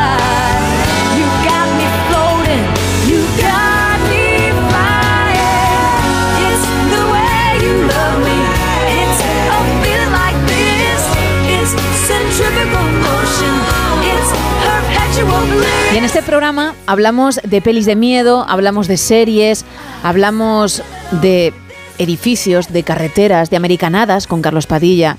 Pero también hay tiempo para desmentir esos bulos, esas noticias falsas, las fake news que corren a la velocidad del rayo por las redes, que mucha gente se cree, que comparte y que consigue sin saberlo en muchas ocasiones hacer la bola más grande. Pero para eso está aquí Javier Semprún, nuestro periodista de cabecera que nos aclara todo para que nadie, nadie que está al otro lado que nos escucha, que es nuestro fiel oyente, Pique. Javier Semprú, muy buenas noches. Buenas y cervantinas noches, querida Gema. Termina el mes de octubre con el juramento de respeto a la Constitución por parte de la princesa de Asturias ante el Parlamento, bajo la atenta mirada de toda una presidenta de las Cortes, en una Cámara donde el 44% de sus integrantes son mujeres. El avance en este sentido es espectacular y no hay duda de que años de lucha feminista y por la igualdad están detrás de ello. Pero querida amiga, uno ya no sabe si estos avances se logran gracias a o a pesar de la ideología de género que tantos detractores encuentra, sobre todo en lo que se refiere al llamado lenguaje inclusivo. Digo esto porque corre por las redes un reel, es decir, una pequeña producción de imagen, texto y sonido en la que, una vez más, se utiliza a Don Quijote para dar realce a un mensaje que jamás fue escrito por Cervantes y por tanto difícilmente será hallado en el libro como pretenden hacernos creer. Ya hemos hablado alguna vez de esta manía que tiene el personal de utilizar a personajes literarios para endilgarles la paternidad de las frases más variopintas. Son bulos de corte literario en los que Don Quijote y el Principito se llevan posiblemente la palma, pero que afectan a muchos otros personajes, pensadores y escritores varios. En este caso, se trata de un poema conocido en el que se ridiculiza el lenguaje inclusivo y que arranca así. Se ha extendido la manía entre parlantes ladinos de acuñarle el femenino a quien nunca lo tendría. Y concluye, no tiene rano la rana y foco no va con foca, ni utilizando por boca al masculino de Ana. Da igual que el autor pretenda ser irónico utilizando al Quijote en su supuesto diálogo con Sancho para crear un bulo grosero, o que de verdad trate de investir de autoridad cervantina semejante ataque a este lenguaje nuevo, ya de por sí tan difícil de digerir en ocasiones. Porque un bulo siempre es un bulo, y porque además el autor tiene derechos. Buceando en redes, Gema llega uno a descubrir que el posible autor del poema es Roberto Santamaría Betancourt, del grupo de la ortografía española y que data de 2021. Así que no está bien hurtar la autoría de un texto que ya corre mucho como anónimo para hacer un innecesario ejercicio de estupidez literaria. Aquí, por tanto, no se trata ya de desvelar un bulo fácilmente reconocible, como de romper una lanza en favor del derecho de autor, que es otro de los grandes perjudicados por esta libertad en las redes donde todo está permitido menos decir teta, culo y pis. Donde puedes difundir los cuerpos torturados de las víctimas de la barbarie, pero ojo con mostrar una foto donde se vea una teta, de esas que tan al aire vemos en todas las playas o en las pelis emitidas en horario infantil. Pero esto no es de hoy. No está claro que Sócrates dijera aquello de que solo sé que no sé nada, ni quién redujo a semejante frase lo que Platón escribió acerca de su maestro. La frase en sí resulta además una aporía, pues si sabes que nada sabes, ya sabes algo, y por lo tanto es falso que no sepas nada. Tampoco está claro que Ricardo III dijera lo de mi reino por un caballo en la batalla de Bosworth que puso fin a la guerra de las dos rosas, pero Shakespeare se lo atribuye en su obra. Lo que sí te puedo asegurar, Gemma, es que el principito no dijo la mayor parte de las frases que en las redes se le atribuyen, muchas de ellas de dudoso gusto y enormes dosis de cursilería. En fin, ya sé que hay bulos más actuales, pero hoy no me apetecía hablar de la guerra, Gema. Un abrazo y buenas noches, que no son horas. Buenas noches, Javier Semprún, y muchas gracias. Bueno, seguimos y lo hacemos con el tema de la noche, con esas pelis de miedo, tus favoritas, o con las que peor lo pasaste, o si hay una escena concreta que te marcó. Nos cuentan por redes sociales La Casa Embrujada. Hay varias versiones, todas me gustan, nos dice Luis Rodríguez. Por WhatsApp, Tony desde Huelva. Miedo, pero miedo del gordo, el que pasé viendo Posesión Infernal, la de 1981, siendo un niño. Mis padres me decían que eran muñecos, pero esa noche mojé la cama y acabé durmiendo con ellos. Aún recuerdo esa escena en la que la chica mira por la ventana y al darse la vuelta susto del bueno. Simón de Las Palmas dice, me encanta el cine de terror, pero el que más, el psicológico. No puedo con el slasher tipo Terrifier o Las colinas tienen ojos o el gore tipo Tu mamá se comió mi perro o Infierno Verde o la saga Show. Mi favorita por siempre será Al final de la escalera y de las que mezclan otros géneros como la ciencia ficción. La cosa me gusta tanto o más que la de Alien, aunque la última que me dio miedito tenía imágenes que se te quedan en la retina porque es muy, muy fuerte e impactante. Es la de Anticristo de Lars von Trier. Realmente incómoda, nos dice este oyente. Humberto dice que su película de terror favorita es Drácula de Coppola. También nos cuentan por aquí la película Los chicos del maíz, terrorífica, dice, también me estoy leyendo Drácula, que también da bastante miedo. Diego de Sevilla, la peli de más miedo es del año 81, Fantasma y Lucifer. Isabel nos cuenta que le encantan las películas de terror y la mejor, fíjate, yo creo que es la que más repiten todos Sí. nuestros oyentes, es El Resplandor. Dice que es impresionante. Yo lo pasé bastante mal viendo esta ¿Cuántas película. pelis de terror has visto en tu vida? Bueno, El Resplandor, Tesis, que también te hizo Tesis. sufrir. Bueno, Tesis fue espantoso. ¿eh? ¿Y alguna más? Yo diría que de terror, terror, eh, ninguna. Nada. No, no, más. Con lo cual Freddy Krueger no. No, no, no, no. El Exorcista, las clásicas No. Psicosis. Psicos- psicosis sí que la he visto. Bueno. Pero es que es como más miedo psicológico, ¿no? O es terror, terror. Pues eso cada uno. A No, no, ver, ¿tú has visto la serie Bates Motel? He visto algún capítulo de Bates Motel. Pues empieza otra vez. Vale, no. Venga, que, hombre. Que no duermo, Gema, que no duermo. No, sí que duermes. Sí que duermes porque eh, creo que no. A ver, eres muy cagueta, es cierto, Mucho. lo has dicho antes, pero tampoco es como para eh, tener lo que decía antes, el cojín agarrado. Y sin embargo, es un serión, ¿eh? Serión. Para quienes no lo hayan visto, mira, lo recomiendo. Bates Motel, venga, vamos a intentarlo. Con Freddie Highmore y con mi querida actriz a la que acabo de, de olvidar, y, eh, Vera Farmiga. Vera Farmiga. Y soy muy fan porque hace un personaje espectacular de la madre de, Norman Bates. Pues yo psicosis sí que la he visto, por ejemplo. Y tesis lo pasé realmente mal. Y recuerdo una, bueno, no me acuerdo exactamente de la película, sé que era de Will Smith, que venía, bueno, que era el último que quedaba sobre la Tierra. Y esa película, la verdad, cuando iba camino de casa, eh, lo pasé bastante mal porque era de madrugada. Nos dice Francisco, eh, feliz Halloween, lo primero, buenas madrugadas, lo segundo. Y una película que me impactó terroríficamente es Posesión Infernal, que también ha salido ya unas cuantas veces. Y nos pregunta por aquí Luis que si puedes volver a poner la canción que no le ha dado tiempo exactamente a pillarla y que tiene alguna duda y que le gustaría a ver si consigue acertarla porque la última vez no lo acertó. Perfecto, sus deseos son órdenes. I just can't believe the loveliness of loving you. Hay que decir título del tema, pero también el artista o artistas que la interpretan. 914262599. También nos puedes mandar un mensaje de texto o una nota de voz a nuestro WhatsApp al 682472555 y hay dos redes donde uno puede comunicar sin ningún problema. Sin ningún problema, estamos en X y estamos también en Facebook. En ambos sitios ponéis arroba NSH Radio y ahí nos habéis encontrado. Pues un poquito de Radio Futura. Vamos con las noticias y regresamos en No Sonoras.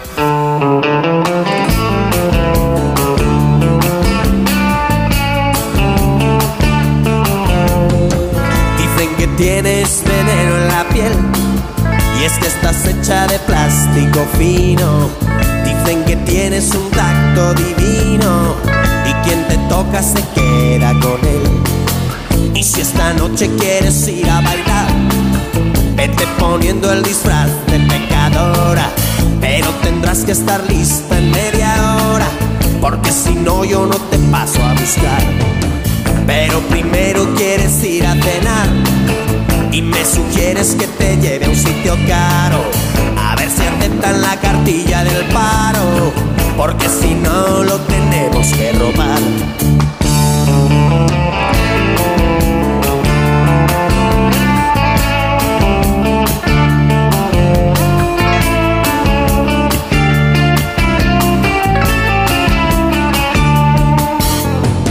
Yo voy haciéndome la cuenta de cabeza y tú prodigas tu sonrisa con esmero.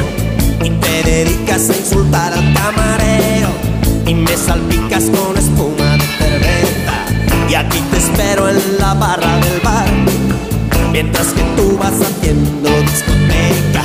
Como te pases te lo advierto muñeca, que yo esta vez no te voy a rescatar. Te crees que eres una bruja consumada y lo que pasa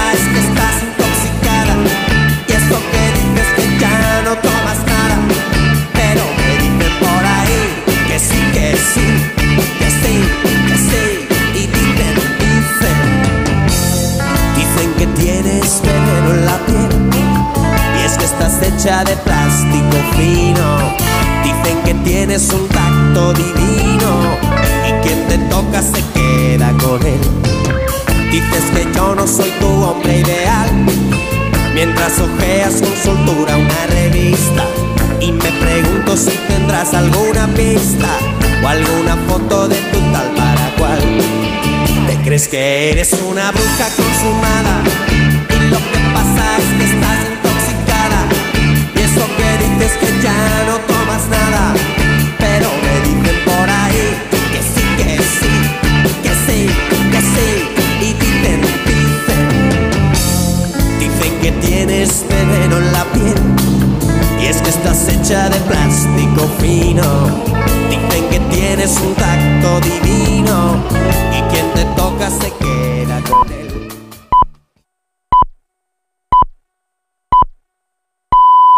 Son las 3 o las 2 en Canarias.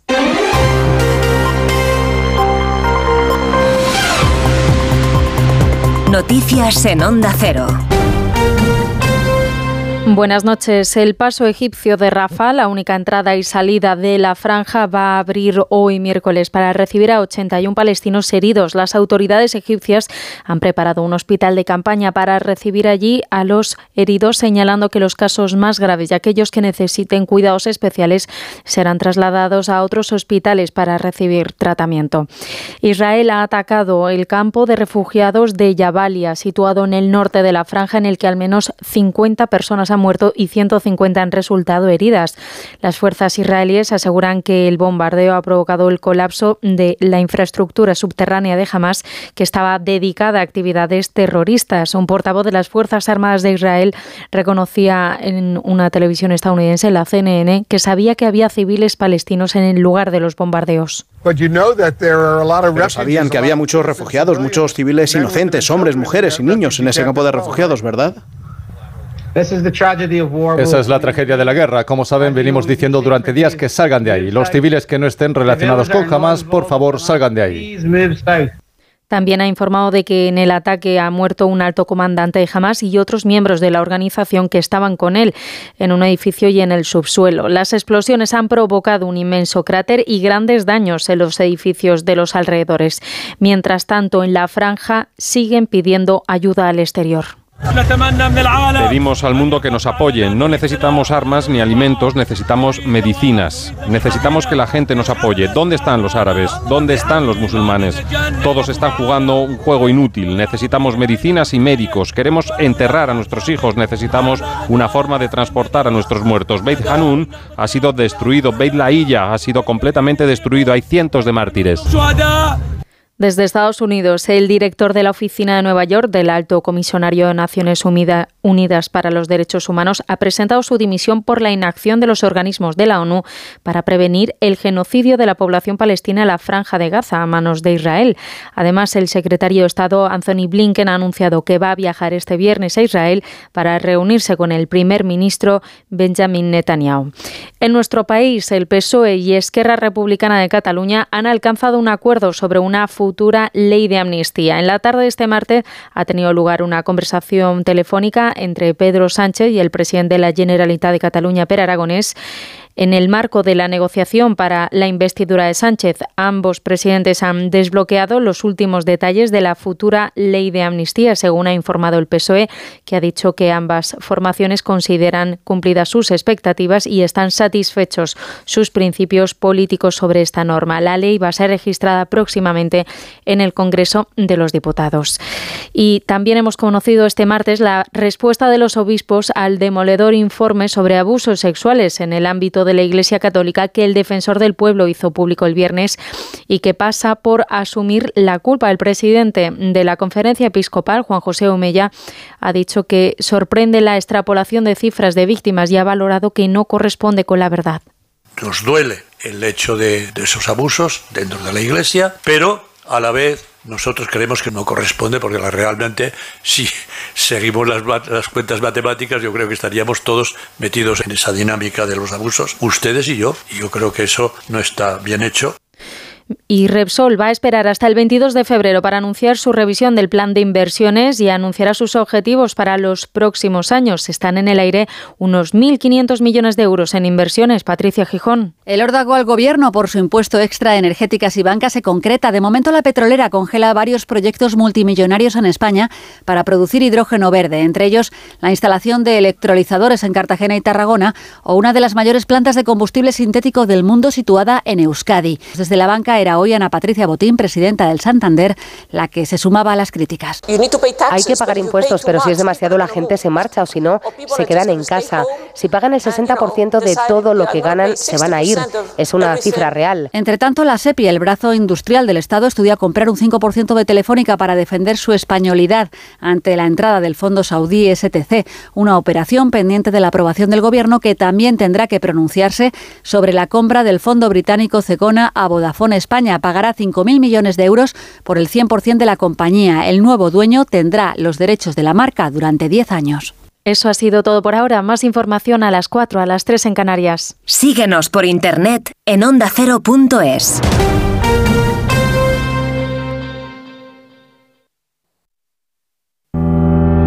La carrera Ponle Freno cumple 15 años y vuelve a las calles de Madrid con una marea humana de solidaridad. El 19 de noviembre tienes un buen motivo para correr porque toda la recaudación irá destinada a víctimas de tráfico. Y si no puedes venir a Madrid, apúntate a la carrera virtual y corre con nosotros junto a la Fundación AXA y con el patrocinio de CGA Red de Talleres. Inscríbete ya en ponlefreno.com. Ponle Freno y Fundación AXA, unidos por la seguridad vial.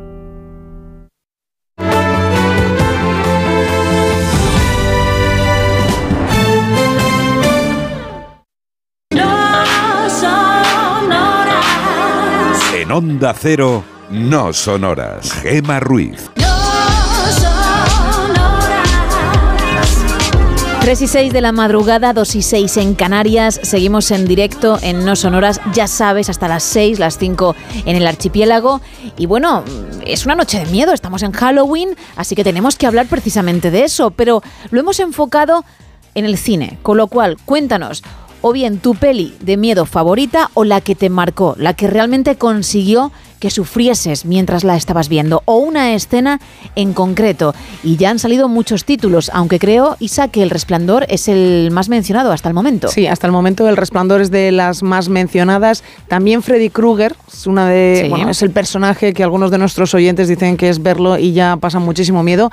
Y aquella casa al lado del cementerio de Chicho Ibáñez Serrador también la han, la han dicho algunos de nuestros oyentes. Bien, pues seguimos esperando más mensajes, más notas de voz, llamadas, lo que tú quieras, porque además entre todos los que estáis participando vamos a regalar por un lado un lote de ricos chocolates, ya sabes, del rey del roscón de la bañeza, pero por otro la película de Alfred Hitchcock, La soga, interpretada, protagonizada por James Stewart y la tenemos en Blu-ray en 4K Ultra HD para que ya que te la pones, pues te la pongas en condiciones. Y si tienes que pasarlo un poquito mal, pues lo pases mal a lo grande. 914262599, también ese WhatsApp, el 682472555 y... Dos redes sociales, estamos en X y en Facebook en arroba NSH Radio. Comenzamos esta hora.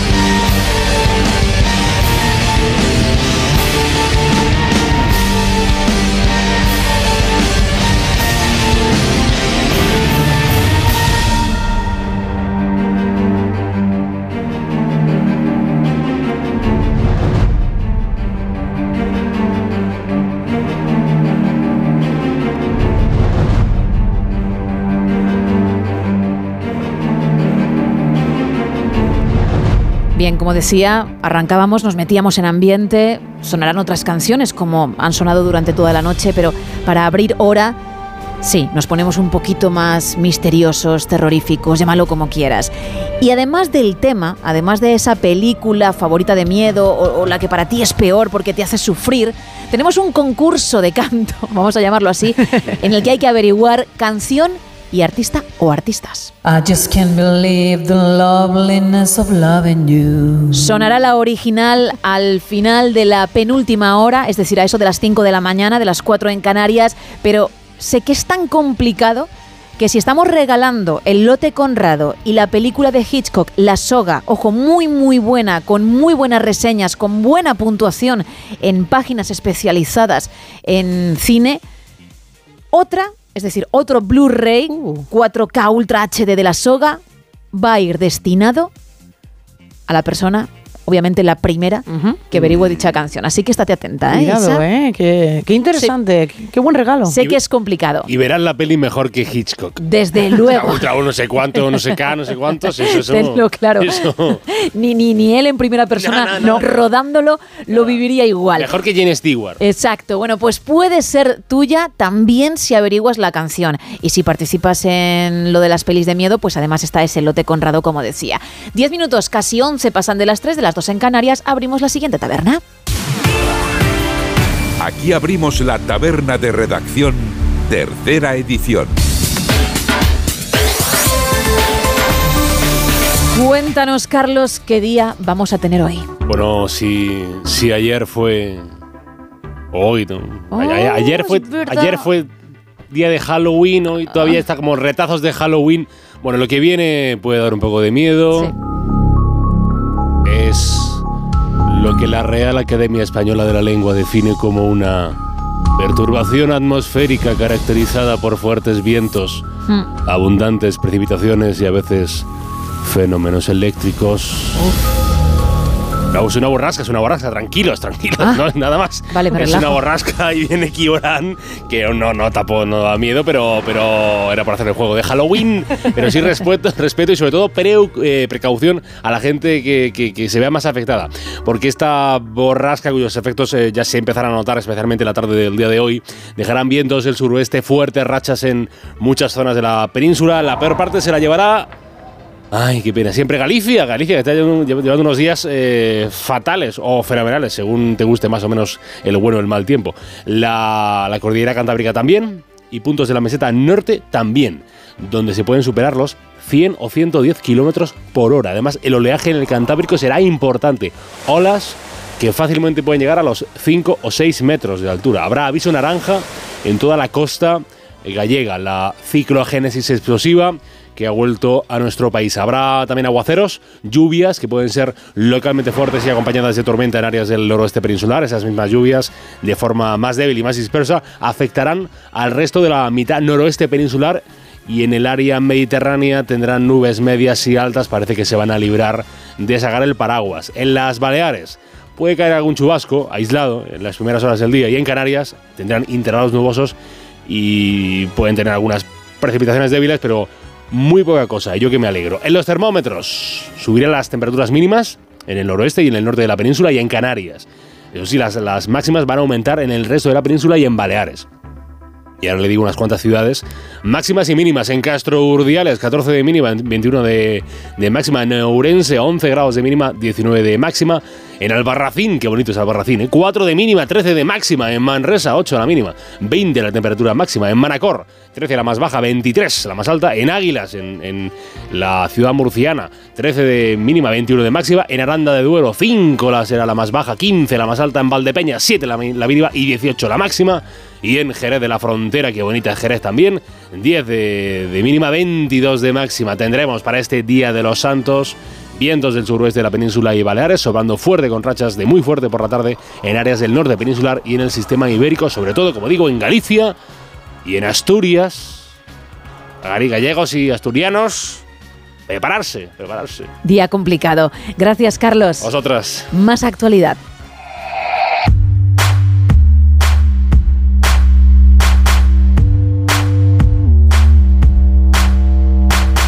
Arrancamos en esta ocasión con el diario de Cádiz. El presupuesto de la Junta para Cádiz baja 158 millones con respecto a 2023. Unas 75.000 personas viven en zonas inundables en Cádiz. Es un dato revelado por el Plan de Restauración Fluvial elaborado por la Diputación. Y la banda del Rosario de Cádiz y, ojo, Tyrion Lannister, que los que sois fans de Sí. Juego de Tronos sabéis quién es, protagonizan la espectacular campaña promocional de Andalucía. Y luego, en la edición Buenos Días, escucharemos un poquito. Seguimos con el correo. Bilbao prevé un aumento del precio de la vivienda en la zona de bajas emisiones. Piden 28 años para el acusado de asesinar a su pareja en un bar de la calle bilbaína de San Francisco. Y los hosteleros vizcaínos ven margen para que el gobierno vasco les indemnice por las medidas contra la- el COVID. La mayoría recurrió la normativa autonómica y no la estatal, por lo que no dan la batalla por perdida pese a la sentencia del Supremo que exime al gobierno central de responsabilidad patrimonial. En las provincias de Valencia, uno de cada cuatro municipios valencianos tiene una renta inferior a 11.000 euros. Plazas valladas, más policía y ley seca durante la noche de Halloween en Valencia. Y el Ayuntamiento también de Valencia exhumará 2.300 nichos si no se renueva la concesión. La concejalía aprovecha la celebración de Todos los Santos para avisar a las familias colocando pegatinas en las lápidas con esa notificación. En la provincia Diario de Las Palmas, Montero paga la deuda a Canarias y acerca a Coalición Canaria a, un posible sí a Sánchez. Clavijo cierra con la ministra de Hacienda el traspaso de todas las partidas pendientes de 2023. Una noche de finados risueña en Las Palmas de Gran Canaria, una ruta teatral por las calles de Vegueta pone en valor las tradiciones de la noche de finados y la Bonoloto deja, de más, deja más de 139.000 euros en Las Palmas. En el Faro de Vigo, dos detenidos en una operación contra el tráfico de hachís en Pontevedra. El dispositivo continúa operativo y no se descartan más registros ni detenciones a lo largo de la jornada. Las cenas de empresas se encarecerán como mínimo un 20% estas Navidades. Los menús cerrados de los restaurantes de la ciudad serán más caros por la subida de las materias primas y la ausencia de sucesor explica 8 de cada 10 ventas de empresas familiares. Seguimos con la opinión de Murcia. PP y PSOE acuerdan tramitar de urgencia sus moratorias del Mar Menor. Socialistas y populares evitan poner fecha al debate para intentar llegar a un acuerdo con sus extremos. Alcaraz sucumbe en París a las primeras de cambio ante un in- inspirado Safiulin. El murciano actual número 2 del mundo estuvo lejos de su mejor versión en su estreno en el último Masters 1000 del año. Y la contratación de personal para el Black Friday caerá un 20% en la región. En el comercio diario de Asturias acepta dos años de cárcel por abusar sexualmente de una menor inconsciente en Llanes. El Principado se da tres años para revertir la decadencia de las cercanías. El consejero de Fomento, Alejandro Calvo, defiende que no es posible actuar en laderas que están a cientos de metros de nuestras calzadas para evitar nuevos argallos. Y hallan un cuerpo sin vida en una acera del barrio avilesino de Villalegre. En el diario Montañés podemos leer el gobierno de Cantabria da marcha atrás a la subida del 20% de sus sueldos que escondía el presupuesto. La presidenta iba a pasar de 65.555 euros a cobrar 77.634, mientras que su equipo incrementaba su nómina de 62.575 a 74.582 euros. También podemos leer que el obispo auxiliar de Valencia, Arturo Ross, será el nuevo obispo de Santander y una ciclogénesis explosiva dejará hoy miércoles rachas de viento muy fuertes en Cantabria. En el Heraldo de Aragón, Zaragoza luce los colores de la bandera de España en honor a la princesa Leonor. Con motivo del acto de jura de la Constitución de la princesa de Asturias, pues se ha exhibido y, por cierto, ha cumplido 18 años. Absuelto el cura de Monzón acusado de violar a un niño en la catequesis. La audiencia de Huesca considera que no se ha podido probar su culpabilidad solo con el testimonio del menor y herida a una joven atropellada cuando iba en un patinete eléctrico en Zaragoza. Seguimos con Huelva Información, presupuestos de la Junta 2024. Huelva recibe la inversión por habitante más alta de las ocho provincias. La partida para la provincia onubense asciende a 342 millones de euros. Huelva tardará meses en recuperar la normalidad tras el paso de la borrasca Bernard. El portavoz del equipo de gobierno municipal asegura que se están poniendo todos los medios que están a su alcance y desarticulada una organización internacional de tráfico de drogas en Huelva. En la nueva crónica de León leemos que García Gallardo ataca al gobierno en su visita a León. Con cada nuevo impuesto se vacía un pueblo. Más de 254.000 leoneses tienen cubierto su sepelio gracias a un seguro de decesos. Y Protección Civil pide alejarse de los ríos ante las fuertes lluvias en León. En Hoy Extremadura, los grandes embalses extremeños siguen ganando agua un 71% más en la última semana. El Ayuntamiento de Badajoz privatiza la gestión de las 11 bibliotecas municipales y detenida en Extremadura una mujer mujer buscada por la Interpol por secuestro con arma de fuego. Se encontraba huida de la justicia de Perú desde hace siete años por secuestro con arma de fuego y asociación ilícita. En el diario de Mallorca leemos que el PP quiere cerrar antes del viernes el plan lingüístico en los colegios con Vox. Condenado por vender desde Mallorca animales disecados de especies protegidas, la sentencia impone al hombre un año y medio de cárcel por ofrecer en Internet elefantes, leones, leopardos y búfalos cuyo comercio está prohibido. Y PP y Vox aprueban el decreto para abaratar la vivienda entre críticas de la izquierda. Solo gana la cultura del pelotazo y la especulación, dicen. Y cerramos con Diario Sur. La Junta lanza unos presupuestos para apuntalar el crecimiento de un- en un marco de incertidumbre por la economía. Tres municipios andaluces lideran la lista de menor renta media de España: el Palmar, el Palmar de Troya en Sevilla y Albuñol e Iznazjoz en Granada encabezan este ranking que sitúa a Huelva como tercera capital y Andalucía convoca ayudas por 3,5 millones para la autonomía de las personas con discapacidad. Eso en cuanto a las portadas. Ahora un poquito más de Teletripi. Venga. Adelante, señora. No sé si estás preparada para esto, señora Gema Ruiz. No lo sé, vamos a ver. Un nuevo récord mundial Guinness a un profesor de ingeniería civil de Irán que ha puesto sus habilidades a tope, ha dicho qué tengo que hacer yo para salir en este libro tan espectacular. Vio que había comprado unas buenas sandías, miró las sandías y dijo, pues voy a poner estas cuatro sandías de forma vertical y se van a colocar sin que se caigan, lo voy a conseguir, alguien me va a cronometrar y voy a entrar con, bueno, pues con, con ese super récord en el Guinness World Records y ahí lo está. Lo ha conseguido. Madre ha, mía. Ha batido. Sí. sí, sí, lo ha batido. Desde 2015 nunca alguien lo había superado. Estaba antes este, esta forma de ponerlo de forma vertical. Entonces eran melones. Ahora lo ha conseguido con sandías este señor. Cuatro sandías puestas y lo ha conseguido hacer y ha aguantado cerca de 15 segundos. Con ese tiempo ya ha batido el récord mundial y a partir de ahora su nombre, que vamos a decirlo en antena porque se lo merece, es Askan Roaya Dos Hasamari, de 43 años. Aparece en ese libro para siempre, no, porque a lo mejor hay alguien que está ya practicando y va a intentar conseguirlo con cinco sandías, que no es difícil, no es demasiado complicado, sí que lo es, señores, les estoy mintiendo porque he visto el vídeo y tarda bastante en conseguirlo. ¿Por qué haces eso? ¿Por qué, ¿Por qué nos haces esto, Isa? Hombre, pues para que la ¿Por qué gente, para- porque la gente tenga ilusión, porque vea las sandías en el mercado y diga, pues yo voy a intentarlo en casa, no lo haga, de verdad no lo haga, porque va a terminar la cocina muy, muy pringosa con las sandías cayéndose. Este hombre ha tardado su, su tiempo en conseguirlo, ha estado sus años practicando y al final lo ha conseguido y, y está muy orgulloso de ello. Así que en el libro que aparece. Bien, vale, bien. pues nada, lo veremos. Lo veremos. Obviamente no, no lo vamos a, a poner en práctica. No, no, no, que es mu- que es que es O queda como mucho con limones. con limones. Bueno, sería más complicado. es verdad, ¿eh? Bueno, igual. Pero no se te van a romper. ¿O sí? Los limones. Sí. Se te caen. Bueno, no ¿Son sé. un poquito pasados? Eso sí, también. Vamos con el foranduleo.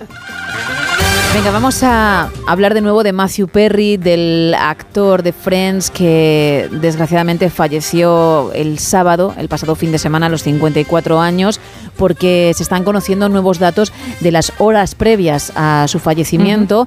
Precisamente decían los que le rodeaban que se encontraba en su mejor época, que estaba intentando llevar un estilo de vida más saludable y, y, mm, tenía muchísimas ganas de luchar, algo que nunca dejó de hacer a Ujú, pesar de sus cierto. caídas. ¿eh? Sí. Desde que comenzaron sus adicciones, pues siendo una estrella eh, en la propia serie, porque cuando grababan ya él tenía esos problemas. Sí. Bien, pues en las últimas 24 horas ya digo que mm, hizo deporte, el pickleball, que está ahora muy de moda, que es Mucho. una mezcla ¿no? entre pádel y tenis. Eh, Bueno, es que tiene la, la pala, a mí me ha parecido ver que es una pala a lo mejor que estamos más acostumbrados a ver a- a- en el tenis en la playa, que es, un- es una pala un poco no tan rígida como la del tenis. A mí me ha parecido ver por los vídeos que he visto. ¿eh? que es más como pádel, la raqueta de pádel, pero mm, luego parece más el juego del tenis, no lo sé, ¿eh? Habrá que investigarlo, ¿eh? Bueno, que pickleball, Pickleball, que era lo que moda. practicaba. De hecho, su entrenadora, con la que mm, pues jugaba una serie de partidos y de esta forma pues se mantenía bien, dijo que, que habían estado jugando, pero que llevaba una semana un tanto cansado. Que le notaba un poquito triste, un poquito decaído, pero bueno, que con ganas, insisto, de tener un- una vida saludable y, y de hacerlo lo mejor posible. También se le vio horas antes cenando con una chica morena, de la que no se tienen más datos, horas antes de su fatídico final. Y, y, bueno, pues una velada de lo más normal, con una conversación distendida y divirtiéndose. Es decir, que él estaba intentando de nuevo encaminar su vida hacia algo mejor porque después de la reunión de Friends, que fue en 2021, había vuelto a una época más oscura, pero en este 2023 de nuevo había intentado seguir Volver, nadando sí. y, y regresar Y a la superficie, porque ya digo que nunca dejó de luchar. Otra cosa es que cayese una y otra vez, pero siempre se levantaba. Así que es una pena. Pero bueno, son datos que vamos conociendo de horas previas a, Sí. a lo que pasó. La verdad es que da, da muchísima pena toda la historia de Matthew Perry. Es, es muy triste y además yo creo que ayer comentábamos también que el mismo sitio donde la han encontrado, días antes había publicado una foto, también en el jacuzzi, Sí, sí. disfrutando de una noche. O sea que era algo que él solía hacer y que sin embargo pues esa noche pues habrá que esperar ¿no? a saber exactamente qué es lo que dicen los médicos de lo que le ocurrió. La autopsia. La autopsia, sí. Bueno, mm, lo contaremos en cualquier caso. Es muy triste, efectivamente, pero bueno, esa actualidad. Y con ello ponemos punto y final a esta taberna. Decía que tenía el corazón aligado hasta el pecho. Que a ver si no podía hacerle yo una cenefa a besos.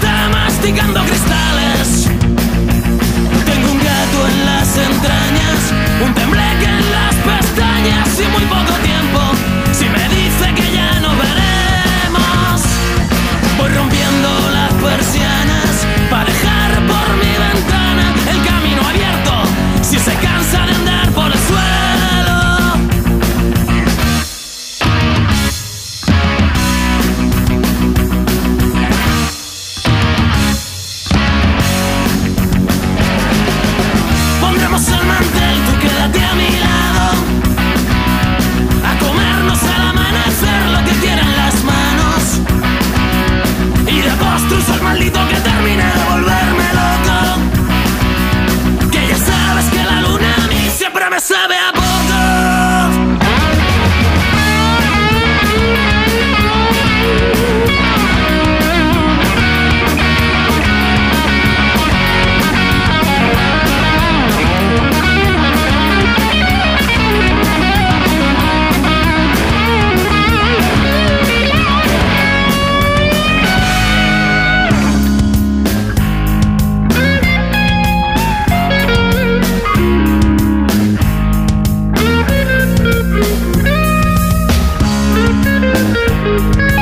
328, 228 en Canarias. Y hoy el tema de la noche, ya que estamos en Halloween, es tu peli de miedo favorita o la que más te ha hecho sufrir. Aunque no sea tu favorita, pero la viste y dijiste sí. De miedo es. Sí, de miedo es. O una escena concreta, ¿eh? que también puede valer. ¿Qué te van contando? Pues nos cuentan por redes sociales la primera de la cosa, cuando el científico mete el alambre al rojo en la placa de Petri y la sangre sale corriendo. Madre del amor hermoso, lo he leído y ya mm, estoy tiritando del miedo. Buenas noches, nos dice Susana. Me encantan las pelis de miedo. Una con la que disfruté enormemente fue la primera de Show, que la vi sola en el cine, toda la sala para mí. Una escena que me dio miedo por inesperada y porque era peque, es la última escena de Viernes 13, pero de la original, no del remake, que no me gustó nada. También nos cuentan por aquí, buenas noches, la canción creo que es Bad Romance de Lady Gaga. Es una mezcla entre risa terrorífica por la noche y risa de no lo sabes. Recuerdo Recuerda. que la primera persona, primera y quizá única, porque sé que está muy complicado, pero bueno, la primera persona que lo averigüe, que no sé si ya ha ocurrido, pero luego me contarás, se va a llevar el Blu-ray de la soga, de la película de Hitchcock que estamos regalando. Hay otra, otra peli de la Sí. soga, otro Blu-ray con ese lote Conrado para quien participe en el tema de la noche, en las pelis de miedo. Pero un Blu-ray adicional irá para esa primera persona, insisto, que me diga título y artista. Y no, no es Bad Romance de Lady Gaga, lo siento. Jorge también nos dice que la película que, que más le gustó cuando estaba cuando era muy joven era Chucky y también la primera de Freddy Krueger. Nos cuentan también por aquí hablando de la cabina, la película que me dio un poco de miedo, pero a vosotras no os pasaba cuando había cabinas en la calle que poníais al pie en la puerta para que no se cerrara. Se refiere también a ese Sí. momento en el que se quedaba él encerrado. Dice, yo sí. Cada vez que utilizaba una cabina me acordaba de la peli y aquel cementerio de cabinas, cada una con su esqueleto dentro y José Luis López Vázquez camino de ese cementerio sobre una grúa y viendo lo que le espera. Yo no soy de películas de miedo, que no son horas, nos ponen por aquí. Mira como Patricio, ¿eh? Sí, sí. Sufriendo ahí por, por estar encerrado o pensar que se puede quedar o que se podía quedar en ese momento. Claro, alguna cabina hay por ahí vintage, ¿eh? Sí, todavía queda alguna cabina por ahí. Sí, sí, así que no, no probéis, no hagáis Mejor que no. La, la bromita de, venga, voy a coger el auricular porque esto es de los 80 o de los 90, por si las moscas. Por si, por si las moscas no hacerlo. Raúl nos dice desde Vitoria una película que recuerdo que me dio mucho miedo cuando era pequeño fue la de Poltergeist. Después de verla estuve varias noches con miedo de ir a la cama. También nos cuentan por aquí las serpientes en el avión. No recuerdo bien el título, pero esa película a Carmelo le dio muchísimo frío y también, uy, frío, Dios mío, muchísimo miedo. Y también nos dice que le dio mucho yuyu la película de los pájaros de Alfred Hitchcock. Es que te, te raya, como le decíamos también a Patricio, porque hablaba precisamente de esas dos, de la cabina y de los pájaros, porque luego Ojo, durante ¿eh? aproximadamente dos semanas ves un lindo gorrión. Sí, sí. Y tela, mira, el otro día se coló un gorrión chiquitín en mi salón. ¿Y le mirabas ahí con, con recelo No, o no, no. Ah, vale. Me acerqué con un poco de miedo que alguien al otro lado del teléfono, ¿Se reía? al que le estaba contando la situación, me decía, vaya animalista, porque yo lo considero, me Sí. lo considero. Y yo decía, si es que soy animalista, lo que pasa que me da cosilla y lo que quiero es que no sufra, a ver si no puede volar bien, etcétera, ¿no? Entonces me acercaba yo y digo, voy a abrirte y a ver si te vas, pero porque digo, a ver si se me va a cabrear. Claro. No está en su hábitat, se me agobia y, te ataca. y tela. Y era una ricurilla. Bueno, al final consiguió salir y volaba perfectamente, así que todos tranquilos, ¿no? Todo bien. Pues si hubiese visto los pájaros 24 horas antes, no habría sido, venga, vete, que Ay, tú ay, puedes ay, volar. No habría sido, ostras, Me voy a alejar, ¿no? la que se puede liar, con lo cual sí que sí que da cierto yuyu. Es lo que estamos buscando, ¿eh? así que nos lo puedes seguir contando, ya sabes, en juego es el lote Conrado y la soga de Hitchcock. 914262599, también ese WhatsApp, el 682-472-555 y las dos redes. Estamos en X y estamos también en Facebook, en ese arroba NSH Radio. Esperamos que nos llames, que nos mandes mensajes de texto o notas de voz como esta. Hola chicos, soy Claudia de San Sebastián de los Reyes. Creo que la canción es What Do You Do de Roxette. Bueno, un beso, hasta luego. No, no es. No es, no es, no es. Pero bueno, hay que seguir intentándolo porque me he puesto generosa. Sí. Y hay otro Blu-ray de la soga también para la primera persona, insisto, que sepa el título y el artista. Y esta es la canción para quien nos acabe de sintonizar. I just can't believe the loveliness of loving you. ¿Qué canción y qué artista, insisto? En juego otro Blu-ray de la soga de Hitchcock. Seguimos con un poquito de Velvet Revolver.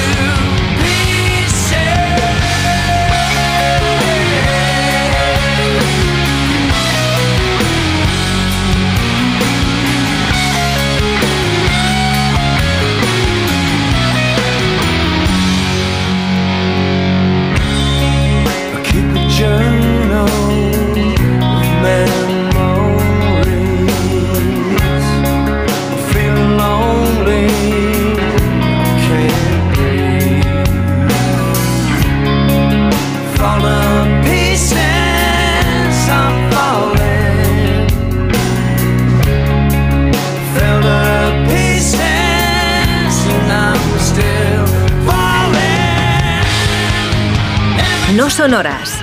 Gemma Ruiz.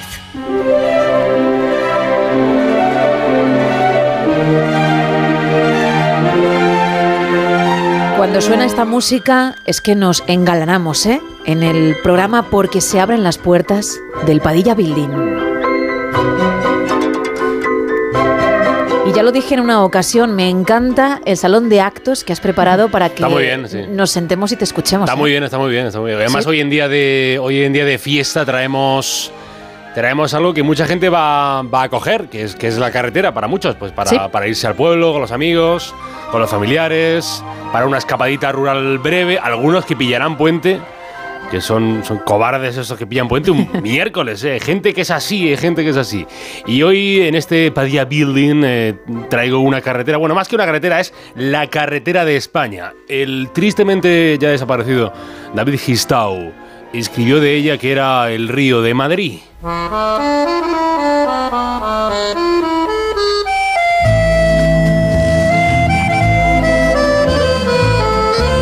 Y es que de todos los kilómetros de carreteras que tiene el Estado español, hay unos, tampoco muchos, que se repiten demasiado en los medios de comunicación. Sí, sí, y, no solo, sí, se dice en las radios, en la tele, en la, en la prensa, pero también en la calle se habla de ella. Se habla a nivel político, se dice que hay una España que está dentro de esa carretera y otra que está fuera de ella.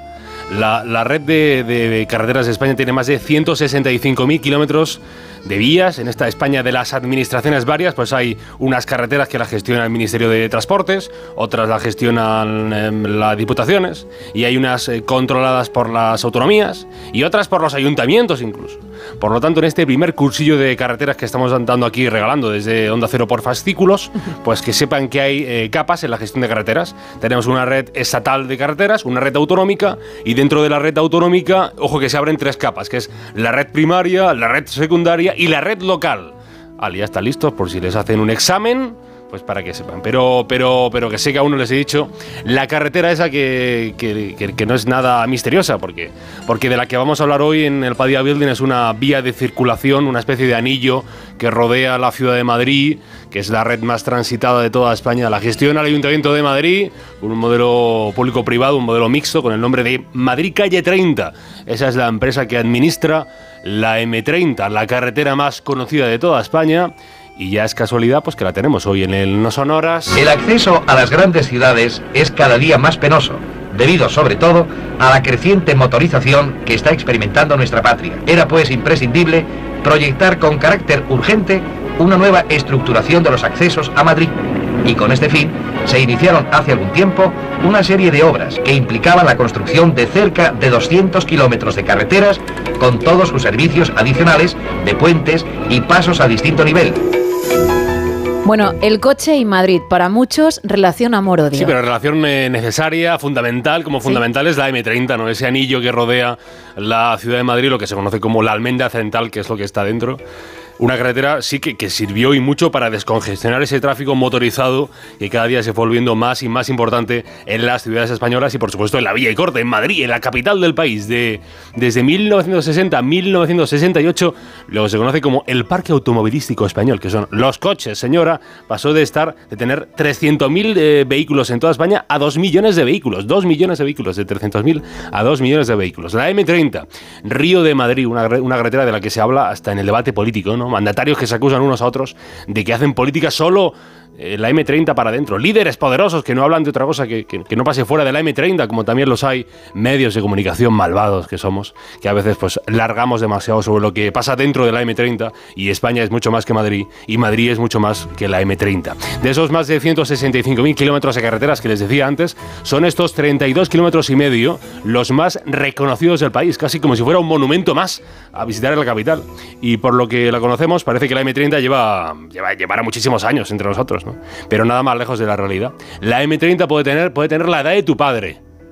Si tu padre tiene 53 años, por ejemplo. Por ejemplo más, más, alguno más, vale, vale. Empezamos por lo más tonto, que es ¿dónde están la- las M10 y las M20? ¿no? Porque si eso se llama M30, pues habrá una M10 y una M20. Eh, pues, pues muy simple. Esta M30 se considera la tercera ronda de circunvalación que tiene Madrid. La M10 sería el primer cinturón de circunvalación que tuvo la capital, lo que en su día era la cerca de Felipe IV, que lejos queda todo, y hoy es el centro histórico. Y la M20 es lo que se conoce como el paseo de ronda que con el ensanche que tuvo Madrid a mediados del siglo XIX, pues se hizo una vía necesaria. Es cierto que el crecimiento de Madrid fue tan rápido que, el desarrollo de esa carretera fue irregular. Se hizo necesaria esa tercera vía. Esto ya se pensó en los años 40 del siglo XX. Bueno, pues hasta 1970, 1970, tardaría rato, no se empezaría a construir.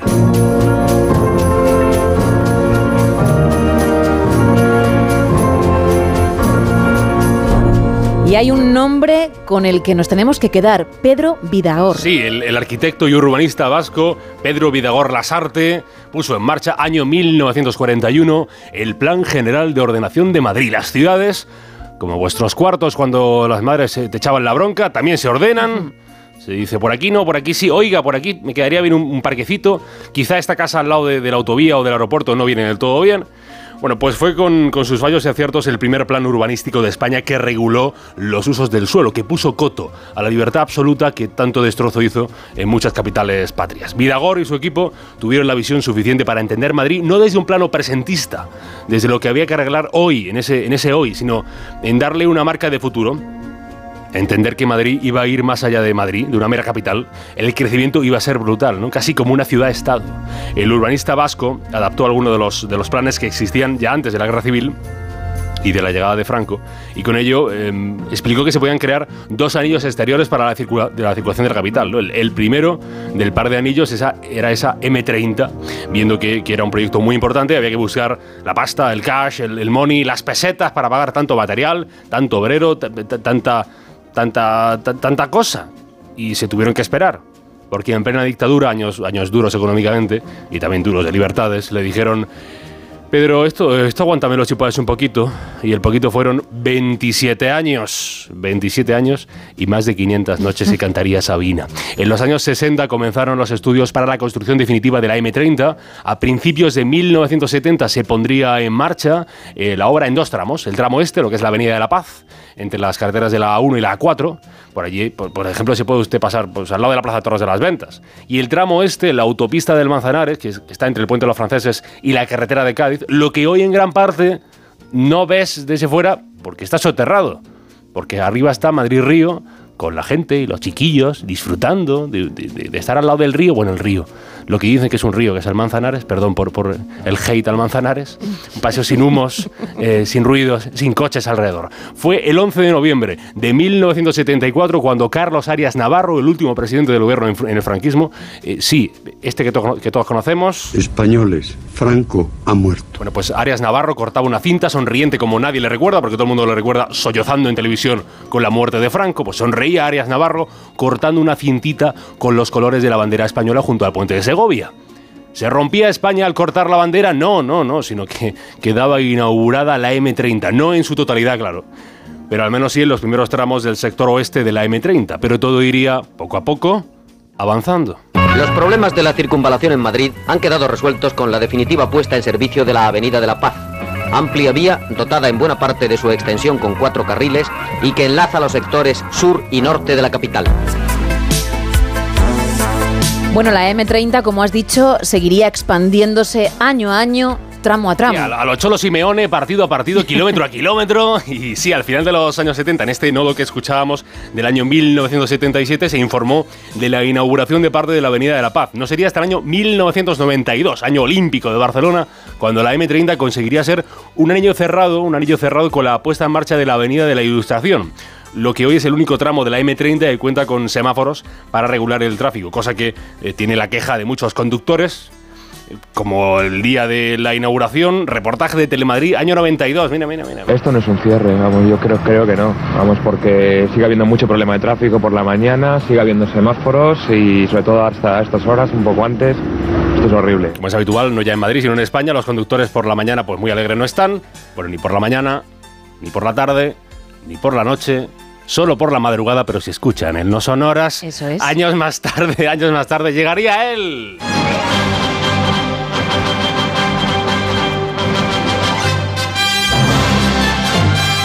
Super a Ruiz Alberto, Alberto Ruiz Gallardón, alcalde de Madrid. Es que no sabe ni cómo decirlo. Super quedado Alberto Ruiz Gallardón, alcalde de Madrid, superalcalde. No por nada, sino porque el hombre se implicó en una misión galáctica que costaba mucha pasta, que era muy complicada, que iba a causar muchas molestias a los vecinos, pero decidió que la M30 a su paso por el Manzanares que era un verdadero muro entre madrileños, decía que se tenía que soterrar. Esto es como cuando limpias y metes la basura debajo de la alfombra, pero muchísimo mejor. Porque la alfombra por debajo es como si fuera comodísima y se limpiaba ya sola. Gallardón quería y así lo hizo la mayor red de túneles urbanos de toda Europa. Se alquilaron las dos tuneladoras más grandes del mundo, cuyos nombres eran, porque había nombres, les pusieron nombres a las tuneladoras, eran Dulcinea y Tizona, unos bichos de 15 metros de diámetro, altas como una casa de 5 pisos, más de 100 metros de longitud, 4.300 toneladas de peso para construir esos túneles por los que tú seguro habrás pasado alguna vez. Tardaron tres años en hacerlos, un dineral, se calcula que un 48% más caro de lo que se presupuestó en su momento, unos 3.700 millones de euros. Super gallardón y super gastador, pero eso daría casi ya para otro Padilla Building. allá donde se cruzan los caminos, donde el mar no se puede concebir. Bueno, la M30 es en sí misma tan grande que tiene una empresa que la gestione porque el ayuntamiento por sí solo no puede. No, no, ti- ti- tiene hasta cuerpo de bomberos propio porque para encargarse allí de las incidencias diarias mm, a decenas que pasan cada día. Cuerpo de bomberos propio, una carretera estado, un hito de la ingeniería patria que hoy disfrutan todos los que viven, vienen. Eh, mm, bueno, pues a veces también sufre la ciudad de Madrid y todo lo que le rodea a la capital. La M30, que es un símbolo que ya sacó Almodóvar en, en ¿Qué he hecho yo para merecer esto? Un recorrido por el que ver obras co- como el Matadero de Madrid, co- como las ventas, como la mezquita, ¿no? De la M30 esta M30, que es, que es un río sin peces, pero con coches, icono de la capital de España.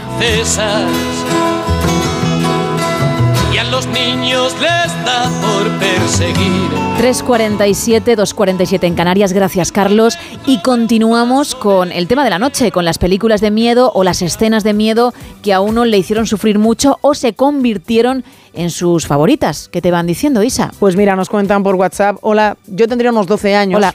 Puse el VHS. Había una película olvidada por mis padres, no sé el título, pero recuerdo vagamente el argumento. Unas personas utilizan un químico para fumigar alguna plaga en una zona rural. Eso ha provocado que los muertos se levanten con hambre. En las siguientes secuencias, unas personas pasean cerca de un cementerio. Los muertos se levantan y los acorralan. Recuerdo la imagen hundiendo las manos en las víctimas y sacando, nos pone él entre comillas, la butifarra. Menudo festín de tripas y sangre sin sentido. Aquello me dejó aturdido. Tuve pesadillas en los siguientes días. Dice Sergio, que es este oyente, dice, creo que la alquilaron por error porque no son de ver esas películas. Si la vieron, tuvieron más pesadillas que yo. ¿Será la noche de los muertos vivientes o el regreso de los muertos vivientes? ¿Algo así? Puede ser, ¿eh? Eh, puede ser. Simplemente por la temática que nos ha contado, podría ser perfectamente. Nos cuenta otro oyente que la, su película es Hellraiser, Los que traen el infierno. Dice por lo menos hay siete, así que esa es su película favorita. José desde Madrid dice con las dos películas que más miedo pasé son El Exorcista y Malasaña 32 y manda un saludo para todo el equipo y enhorabuena por el programa. Gracias y gracias también por participar. Más gente. Hola chica, un gustazo volver a contactar con vosotras. Hola, gracias. Ya lo he hecho en alguna ocasión. Muy bien. Eh, pues mira, eh, películas de miedo, eh, hace muchísimos años, siendo jovencito, hay una película que no es conocida, es muy poco conocida porque era de aquellas de serie B, que se llama El alimento de los dioses. Aquella película yo me acuerdo de pequeño, era, vamos, nos hizo estar luego un poco tiempo pasa- pasando, vamos, verdadero miedo. Y luego hay una que es Kilómetro 666, Giro al Infierno, que tiene una escena en concreto que una muchacha se está escondiendo y, y una flecha pega al lado y, y la música y el instante, mm, de verdad que el susto es mayúsculo. Y por, y por supuesto la genial It, la primera de It. Es una película que te mantiene en vilo. Si habías leído el libro, la película es súper sugestiva. Venga, un saludo. Otro para ti, más gente. Hola, buenas noches. Hola. La canción puede ser Sugar Sugar Happy Together de Ron Dante. Ay. Ahí lo dejamos. Uy, Dios mío. ¿Qué os ha parecido? He sí. intentado hacer un sonido de, de- de, mm, intriga y me ha salido prácticamente un bostezo, ¿no? Porque yo, Yo, yo me he no- girado. no era lo que pretendía. Me he girado porque pensé que a lo mejor te estaba doliendo algo, porque también ha parecido como si te estuviese dando un tirón o algo parecido. Digo, ay, pobre mujer, pobre mujer que le está dando un tirón ahora mismo en directo. Pues no, no. No, no era. Mm, Recordad que el primero que lo sepa o que ya lo haya averiguado, si hay varios, pues insisto, el primero, se va a llevar el Blu-ray de la soga. También aquel que participe en las películas de miedo, además del lote Conrado, ¿eh? Pero he sumado un nuevo Blu-ray en 4K Ultra HD para el que sepa la canción. Vamos a recordarla, venga, para quienes nos acaban de sintonizar. A ver si Monforte nos la puede poner porque esto es, esto es digno de escuchar. Oh, qué maravilla. I just can't believe the loveliness of loving you. Cuidado que va saliendo un poquito, ¿eh? Sí, sí, si te sí. concentras, sale el famoso estribillo muy, muy, muy pegadizo. ¿Habrá averiguado este oyente? ¿Será el primero? Pues lo sabremos dentro de un rato y él también, así que que se quede a la escucha. Y la noche es muy de Halloween, sí. Incluso, creo, en videojuegos.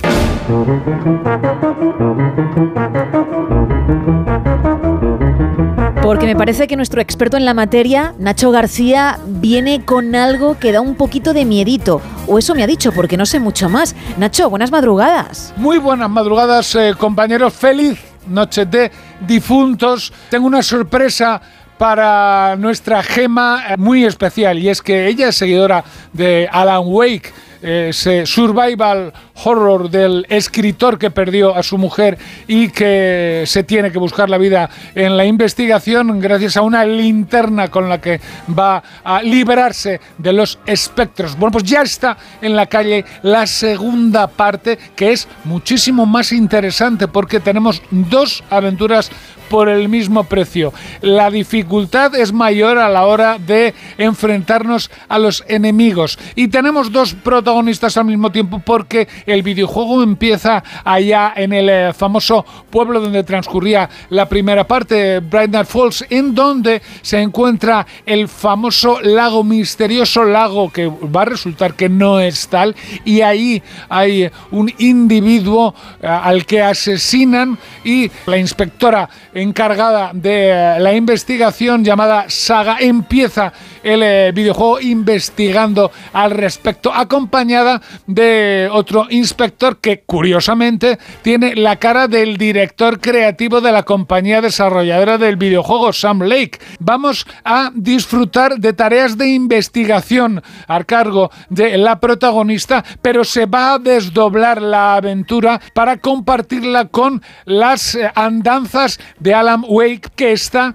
ni más ni menos que en un Nueva York nocturno notturno que hay que verlo. Vamos a verle incluso en un eh, late night show espectacular en donde podremos disfrutar también del actor que encarna en el videojuego al personaje. Un videojuego en el que vamos a tener muchísimos sustos, pero también tendremos momentos de relajación en las investigaciones. Podremos recopilar datos y plantarlas en, un, eh, en una especie de mural que cada uno de los protagonistas tiene en su eh, residencia y así ir avanzando en la aventura a la que no le va a faltar enfrentamientos con bestiajos y seres verdaderamente espeluznantes. Me inclino a pensar que puede ser uno de los candidatos claros al juego del año, a pesar de que este año cuenta con juegazos de primera división. Alan Wake 2 ya disponible para PlayStation 5, Xbox Series y PC Computer. Chin, chimpón. Chen Pun, Nacho, pero qué alegría me has dado. 13 años hemos tenido que esperar los fans de este escritor eh, que de verdad nos hizo sufrir, pero también disfrutar con el videojuego. Es una maravilla. De verdad que mucho mejor que alguna que otra serie, Isa. Uh, fíjate, de verdad, ¿eh? Palabras mayores. Totalmente. Yo mm, lo gocé como, como una chiquilla y tenía muchísimas ganas de que llegase la segunda parte, pero nada, no veía la luz al final del túnel y por fin Nacho me ha dado esa alegría. Así que mil gracias y por supuesto lo compraré, lo jugaré, se lo contaré a él y también a vosotros. Seguimos y hay más gente que nos manda cosas así. Hola, buenas noches. Hola. Gemma y compañía. Eh, bueno, yo llamaba para la canción. eh, creo que es eh, Sugar, de grupo The Archie. O Archies. Pues nada, me gusta mu- mucho vuestro programa y me hace mucha compañía mientras estoy trabajando. Trabajo de vigilante. Ahora un saludo Otro para ti, muchas gracias eh, por estar al otro lado y por participar. Tenemos en cuenta el título que has dicho, también los artistas, y lo mismo que al otro oyente que participaba vía WhatsApp y los muchos oyentes que lo hacen en mensaje de texto. Atentos, ¿eh? atentos a la próxima hora porque lo desvelaremos. Pero todavía quien no haya participado puede hacerlo, ¿eh? Vía llamada, nota de voz, mensaje, lo que uno quiera. Estamos a punto de alcanzar las cuatro, las tres en Canarias. Dime alguna peli de miedo más, dime alguna escena. Eso con lo que en el cine o en su casa, pero dándole al play, la gente ha sufrido en una noche como esta de Halloween. Pues mira, Paco nos dice que la película que le dio mucho miedo fue La Matanza de Texas. Dice, realmente me impactó. Ignacio desde Asturias nos cuenta que su película de miedo favorita es Nosferatu, el vampiro de la noche, la que dirigió Werner Herzog y protagonizó Klaus Kinski, que era el vampiro, e Isabelle Un ambiente opresivo, amenazante y angustioso. Y también nos dice Gonzalo, El exorcista y La Matanza de Texas, las originales. Como más moderna, él también se queda con la película Eden Lake. Y nos dicen por aquí, la canción que buscamos igual es de Scorpions, Still Loving You. No, no tiene nada que ver. Algún día nos arrancaremos, pero no, no para averiguar, sino para deleitar. Efectivamente, efectivamente. pero será en otro momento. Bueno, entre todos los que participéis en el tema de las pelis de miedo, vamos a regalar un lote Conrado y un Blu-ray de La Soga, de la película de Alfred Hitchcock muy buena, protagonizada por James Stewart. Una más el lote para un solo oyente. Pero el primero que averigüe o haya averiguado, lo sabremos dentro de unos minutos largos, la canción que estoy cantando, título y artista, también se va a llevar otro Blu-ray de ese peliculón, insisto, de Hitchcock, La Soga. 914262599, el 682472555, que es nuestro WhatsApp, y dos redes. Estamos en X y estamos en Facebook con el mismo nombre, arroba NSH Radio. Con John Legend llegamos a las 4, las 3 en Canarias.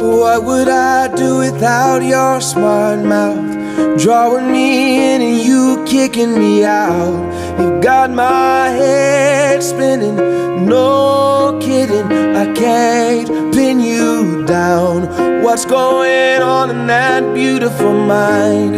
I'm on your magical mystery ride, and I'm so dizzy, don't know what hit me, but I'll be alright. My underwater, but I'm breathing fine. You're crazy and I'm out of my mind.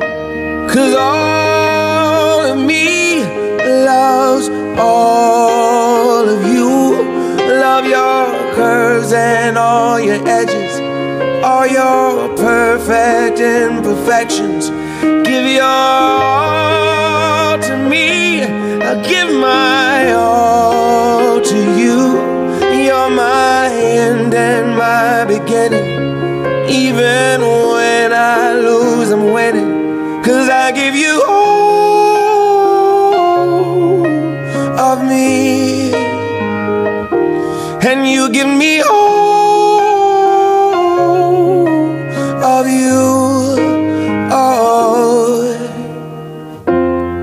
How many times do I have to tell you? Even when you're crying, you're beautiful too. The world is beating you down. I'm around through every mood. You're my downfall. You're my muse. My worst distraction, my rhythm and blues. I can't stop singing. It's ringing in my for you. My head's underwater, but I'm breathing fine. You're crazy and I'm out of my mind. Cause all of me loves all of you. Love your curves and all your edges, all your perfect imperfections.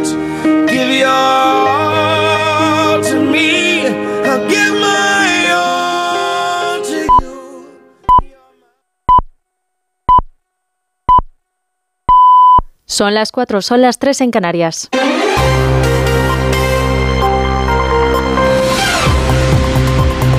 Noticias en Onda Cero. Buenas noches. Hoy comienza en Reino Unido la cumbre que abordará y analizará las amenazas del desarrollo de la inteligencia artificial y que reunirá en Londres a líderes mundiales, jefes tecnológicos e investigadores del sector. El objetivo de la cumbre es debatir sobre la mejor manera de sacarle partido a esta tecnología y al mismo tiempo minimizar los riesgos que pueda suponer, además de trazar los límites de la inteligencia artificial.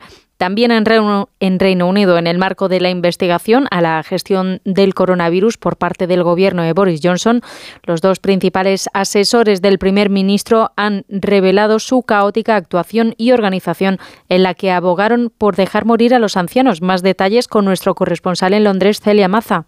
Dominic Cummings, en su día el poderoso asesor de Boris Johnson, asegura que el gobierno británico carecía de un plan para proteger a las personas vulnerables en la pandemia. Durante su comparecencia en la investigación pública independiente sobre la gestión de la crisis sanitaria, ha afirmado que el corazón del Ejecutivo era un contenedor en llamas y que el entonces primer ministro, al que califica como incompetente, era conocido como el carro de la compra por su forma de dar bandazos en la toma de decisiones. Por su parte, el que fuera asesor científico, Patrick Wallace, ha señalado que Boris Johnson se resistía a imponer un confinamiento porque estaba obsesionado, dice, con que las personas mayores aceptaran su destino y dejaran que los jóvenes siguieran con su vida para que la economía siguiera funcionando. Según Amnistía Internacional, el ejército de Israel ha utilizado fósforo blanco contra civiles en Líbano en los ataques a la aldea de Daira el pasado 16 de octubre. Pide la ONG que se investigue como crimen de guerra al tratarse de un ataque indiscriminado en el que hirió al menos a nueve civiles. Esta sustancia está prohibida por el derecho internacional cuando se emplea en objetivos no militares. Este martes Israel ha atacado el campo de refugiados de Jabalia, situado en el norte de Gaza, en el que los medios locales informan de que al menos 145 personas han muerto. Las fuerzas israelíes aseguran que el bombardeo ha provocado el colapso de una infraestructura subterránea de Hamas y que en el ataque ha muerto un alto comandante de la organización y otros miembros que estaban con él en un edificio y en el subsuelo. Desde la franja de Gaza, mientras tanto, los palestinos siguen pidiendo ayuda al exterior. Pedimos al mundo que nos apoyen. No necesitamos armas ni alimentos, necesitamos medicinas. Necesitamos que la gente nos apoye. ¿Dónde están los árabes? ¿Dónde están los musulmanes? Todos están jugando un juego inútil. Necesitamos medicinas y médicos. Queremos enterrar a nuestros hijos. Necesitamos una forma de transportar a nuestros muertos. Beit Hanun ha sido destruido. Beit Lailla ha sido completamente destruido. Hay cientos de mártires. En nuestro país, la princesa Leonor ha jurado la Constitución española en el Congreso ante diputados y senadores el día en que ha cumplido la mayoría de edad. La princesa ha prometido en su primer discurso una entrega sin condiciones a la sociedad española y ha pedido a los españoles que confíen en ella. Por otro lado, el presidente del Gobierno en funciones, Pedro Sánchez, ha asegurado a Leonor que puede contar con la lealtad del Ejecutivo. Que este día se recuerde como un momento solemne en la continuidad de nuestras instituciones y desde el Gobierno extendemos nuestros votos más sinceros para una vida llena de prosperidad y de sabiduría en vuestra nueva responsabilidad como princesa heredera. Contad, Alteza, con la lealtad, el respeto y el afecto del, del Gobierno. Y en Cataluña, la Agencia Catalana del Agua alerta de la posibilidad de que Barcelona entre en emergencia por sequía y tratan de ayudar a los ayuntamientos a captar aguas subterráneas. Onda Cero Barcelona, Marcos Díaz. La Agencia Catalana del Agua ve probable que Barcelona y su área metropolitana entren en fase de emergencia por sequía antes de lo previsto. Las cifras que maneja el gobierno catalán prevén que el semáforo rojo se encienda a finales de mes o principios de diciembre. La situación es alarmante y avistan desde la Generalitat con cifras en la mano. Las reservas de agua de los embalses catalanes están por primera vez por debajo del 20%. Y en la actualidad deportiva, en fútbol, el presidente de la FIFA, Gianni Infantino, ha confirmado a través de sus redes sociales que el Mundial del 2034 tendrá lugar en Arabia Saudí. Además, la selección española femenina de fútbol ha dado un paso más hacia la final a 4 de la Liga de las Naciones tras ganar a Suiza 1-7. Eso ha sido todo por ahora. Más información a las 5, a las 4 en Canarias. Síguenos por internet en ondacero.es.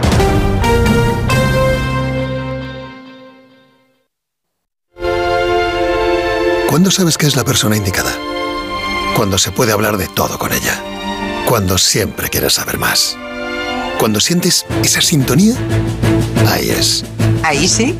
Si no es eso, ¿qué haría más de 560.000 oyentes escuchando a la misma persona? Lo normal entre amigos. Porque así, con carisma, pluralidad y una buena conversación, es imposible no sintonizar con Julia Otero. Buenas tardes, a veces conviene dejar la actualidad y echar un vistazo. Julia en la Onda, cada tarde a las 3 y cuando quieras, en la web y en la app.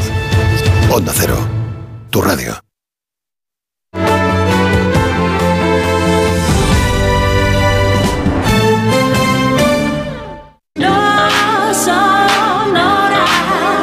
En Onda Cero, no son horas. Gema Ruiz.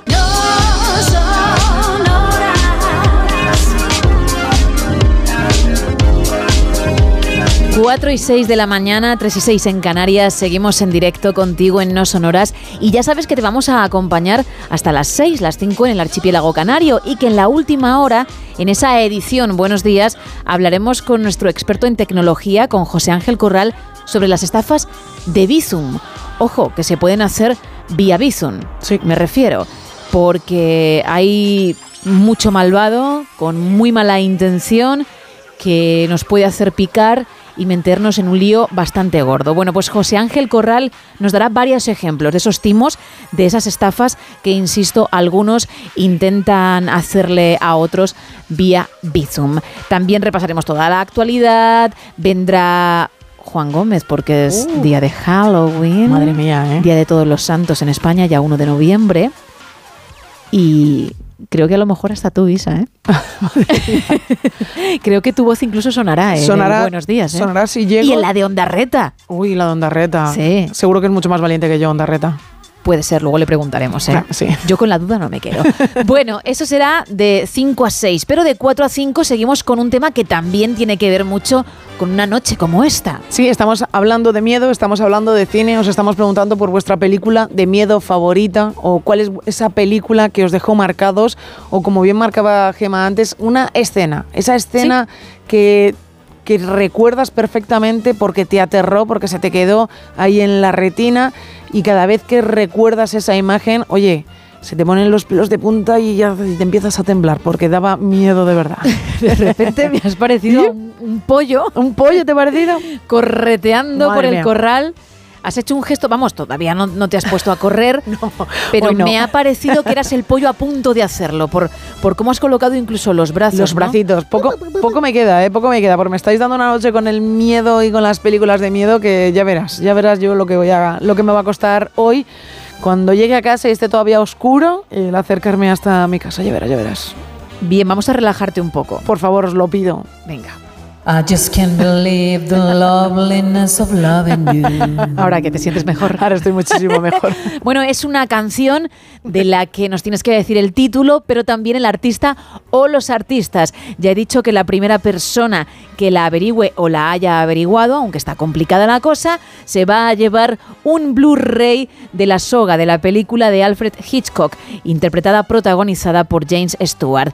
Y aquel o aquella que participe en el tema de la noche noche en las películas de miedo o de terror, además de otro Blu-ray de la soga, se va a llevar ese lote Conrado. Recordamos las vías de comunicación. Pues tenemos un WhatsApp que es el 682-472-555. Nos podéis mandar mensajes de texto y también notas de voz contándonos cuál es vuestra película de miedo favorita.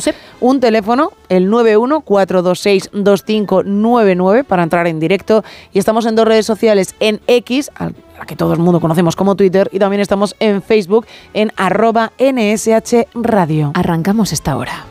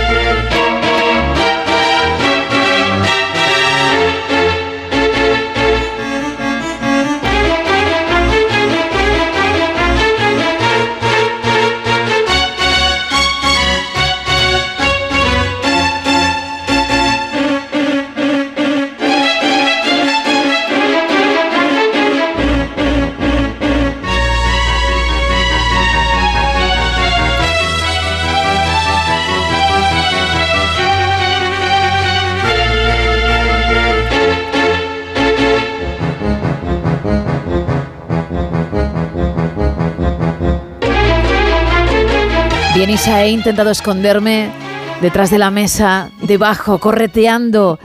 Te he visto tensa, ¿eh? Ujú. Esto es horrible, de verdad, es que es espantoso. Ahora estoy aquí. Ahora estoy allá. y tú, en vez de pasar miedo y mira que está el nivel bajo como para que te hagas popó, pues te has creído que estábamos en Barrio Sésamo, ¿no? Cerca y lejos. Sí, sí. Arriba, abajo, aquí. Pero bueno, lo he intentado, ¿eh? Porque la música me ha invitado a ello, pero no ha sido posible. Ahora estoy aquí. Ahora estoy allá. Así. Ah, eh. Tan, tan. También me puedo disfrazar de tiburón y, y valdría, es psicosis. Por favor, Gema, por ¿sabes? favor. Tú, tú, tú, me voy acercando. Te rogamos todo el equipo del No Sonoras que te disfraces de tiburón. Pero cantaríais el Baby- Shark, más que asustaros. Y entonces ya, Evidentemente. claro, pierde la magia la, la cosa. Bueno, bien, entonces estás tranquila, ¿no? No, no ha surtido efecto lo, lo que yo pretendía. Bueno, evidentemente haciendo el cerca lejos no me has dado mucho miedo.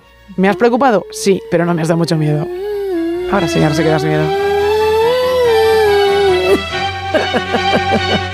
¡Oh! Uf, no, no, que, que- Ah. que esto se viene arriba y, y madre mía, qué tensión. Bueno, 12 minutos pasan de las 4, de las 3 en Canarias y hay que abrir la última taberna de hoy.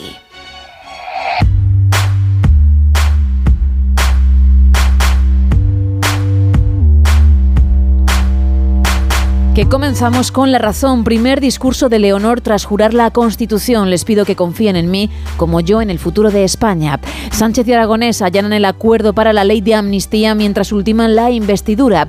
Feijó confirma que irá a la protesta contra la amnistía del 18 de noviembre y de más motivos tras la reunión PSOE-Puigdemont. E Israel intercepta un misil de largo alcance lanzado desde el Mar Rojo. El ejército hebreo usa por primera vez en esta guerra el sistema Arrow. En la portada del país podemos leer un bombardeo israelí causa una matanza en un campo de refugiados. El PSOE acuerda con Esquerra Republicana la ley de amnistía y encarrila la investidura. Sánchez alcanza un pacto con Aragonés en espera de cerrarlo con Junts. El plan es presentar mañana la proposición firmada por todos los grupos que forman la nueva mayoría y el titular que está, yo creo que en todas las portadas, la princesa Leonor, pido a los españoles que confíen en mí. En la portada de El Mundo podemos leer que la princesa Leonor jura la Constitución y dice tengo toda mi confianza en el futuro de España. El PSOE se reunió con Puigdemont ocho veces en París, Perpiñán y Bruselas y dice el exdirector de la CIA derrotar a Hamas es la misión más difícil desde la Segunda Guerra Mundial. En la portada de ABC, bajo el titular Cumple y respeta la Constitución, vemos una fotografía de la heredera eh, de la corona en el momento de jurar la Carta Magna en las Cortes ante la atenta mirada de los reyes. El, mer, el rey marca el principal deber de la heredera que jura velar por la unidad y permanencia de España. En la vanguardia, confiad en mí, dijo la princesa Leonor. Con la jura de la Constitución queda habilitada para ser un día reina. Más apuntes, el PSOE y Esquerra alcanzan un acuerdo sobre la amnistía e Israel admite decenas de muertos en un campo de refugiados de Gaza. Y dos apuntes en el periódico PSOE E y Esquerra Republicana cierran un primer acuerdo sobre la amnistía. Junts consultará sus bases el respaldo a la investidura de Sánchez y Sumar apuesta por Urtasun como ministro. Y también podemos leer en esta portada interior activa la devolución de subsaharianos que llegaron en patera a Canarias. Eso en cuanto a las portadas. Seguimos con más Teletripi.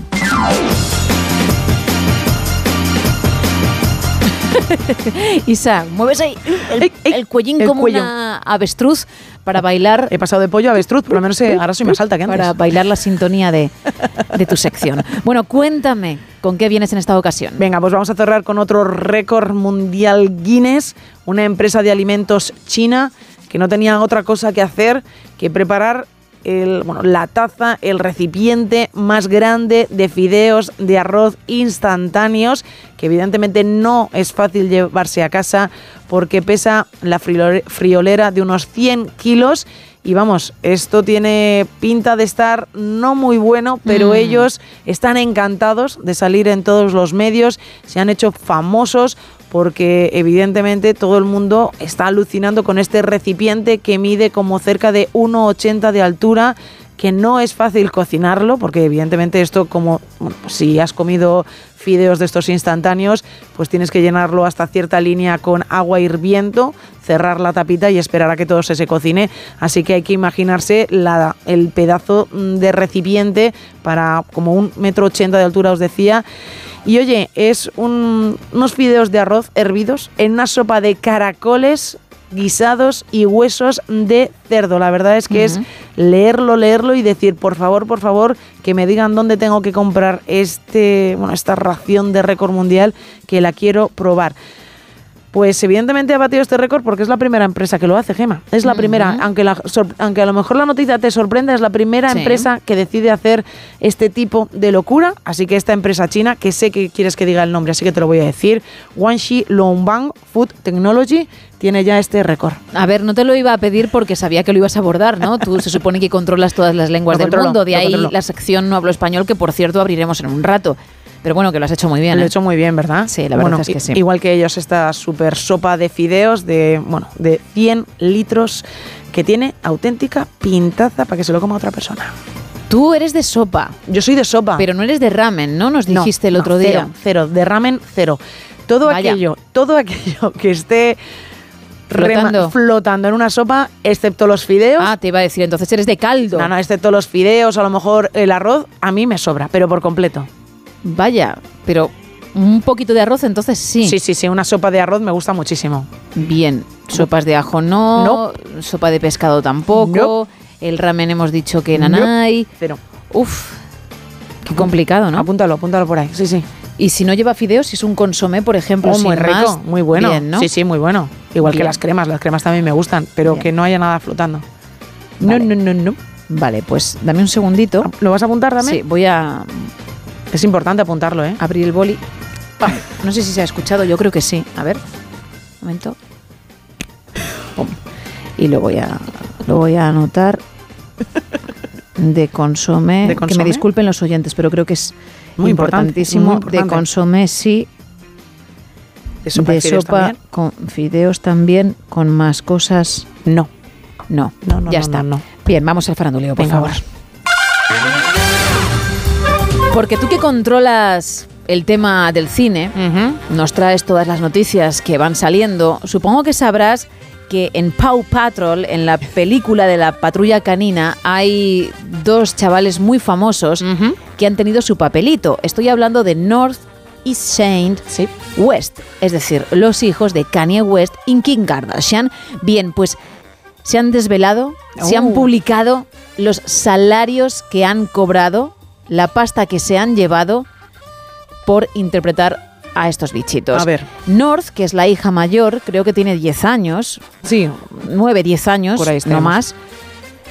Trabajó cuatro sesiones, ¿vale? Fue cuatro días a grabar, por tanto, cuatro veces para interpretar a Mini. Es un cachorro de Pomerania, poco más sé, ¿de acuerdo?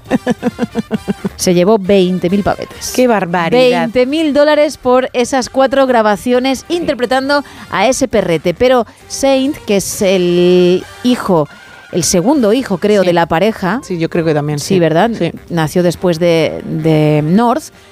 Solamente fue a dos sesiones. Dos sesiones. Dos sesiones de grabación para interpretar a Meteor Max. Ole, qué nombre más bonito. Me ha gustado. O Meteor Max.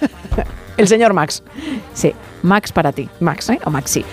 10.000 dólares. 10.000 dólares. Exacto. Qué barbaridad. 20.000 un chiquillo, 10.000 el otro. Sí, se han publicado los sueldos de los hijos de Kim Kardashian en la famosa película que, por cierto, creo que está siendo todo un éxito en taquilla, si no me equivoco. Efectivamente, le, le va muy bien. Y es que la patrulla canina gusta en todos lados. Sí. En todos lados. Una auténtica revolución. De hecho, mi sobrina, bueno, mi sobrina y el resto de peques que estaban en un centro comercial de Madrid y estaban viendo a los personajes, es decir, Ay. A gente disfrazada de los personajes, se volvieron locos, ¿eh? Normal. Pero gritando como, como yo grité en su día por las Spice Girls y los Backstreet Boys. Es que- Chase, Chase, Chase. Es que Chase, la verdad es que mueve masas, son espectaculares. Sí, pero el de mi sobrina no es, no es Chase, ¿eh? A ver, ¿cuál es? Claro, es que voy a buscarlo porque no el soy bulldog, tan- el bulldog que lleva una... Tengo que ver los nombres. Vale. Porque si no, no. Claro, tengo que poner patrulla canina reparto, ¿entiendes? personajes, ¿no? Patrulla canina. Mm, no sé cuál es, no sé cuál es ahora mismo, porque no, me, ha- no sé si es el que ha interpretado el hijo de Kim Kardashian. Pero yo creo que los que han interpretado mm, son como... no son los, no, son, no. son de reparto, ¿no? Tienes a Ravel, que es el bulldog amarillo. Ah. Tienes a Sky, que es la chica que va con... Lo con- estoy viendo, sí, sí. Tienes a Marshall, que es el bombero. Marshall, Marshall, el bombero, Sí. Marshall, el dálmata, El correcto, dálmata. el dálmata. Bueno, pues todos los niños, Chase, Chase, y mi sobrina, Marshall, Marshall. Bueno, más o menos, porque con dos años te puedes imaginar. Que por cierto, se ha pasado todo el día en vez de diciendo. Es que claro, me sale, claro, me sale. Halloween, ¿a ti te sale Halloween? Claro, ella decía Jawelín. Halloween. Jawelín. es complicado, ¿eh? Jawelín, que me parece muy tierno, le quita todo, todo el terror posible a la noche. Bueno, pues como locos, ¿eh? Una, una barbaridad.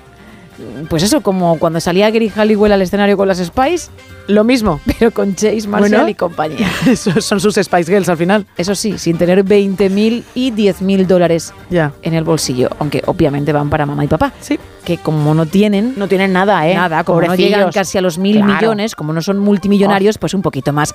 Con este apunte cerramos la última taberna de hoy.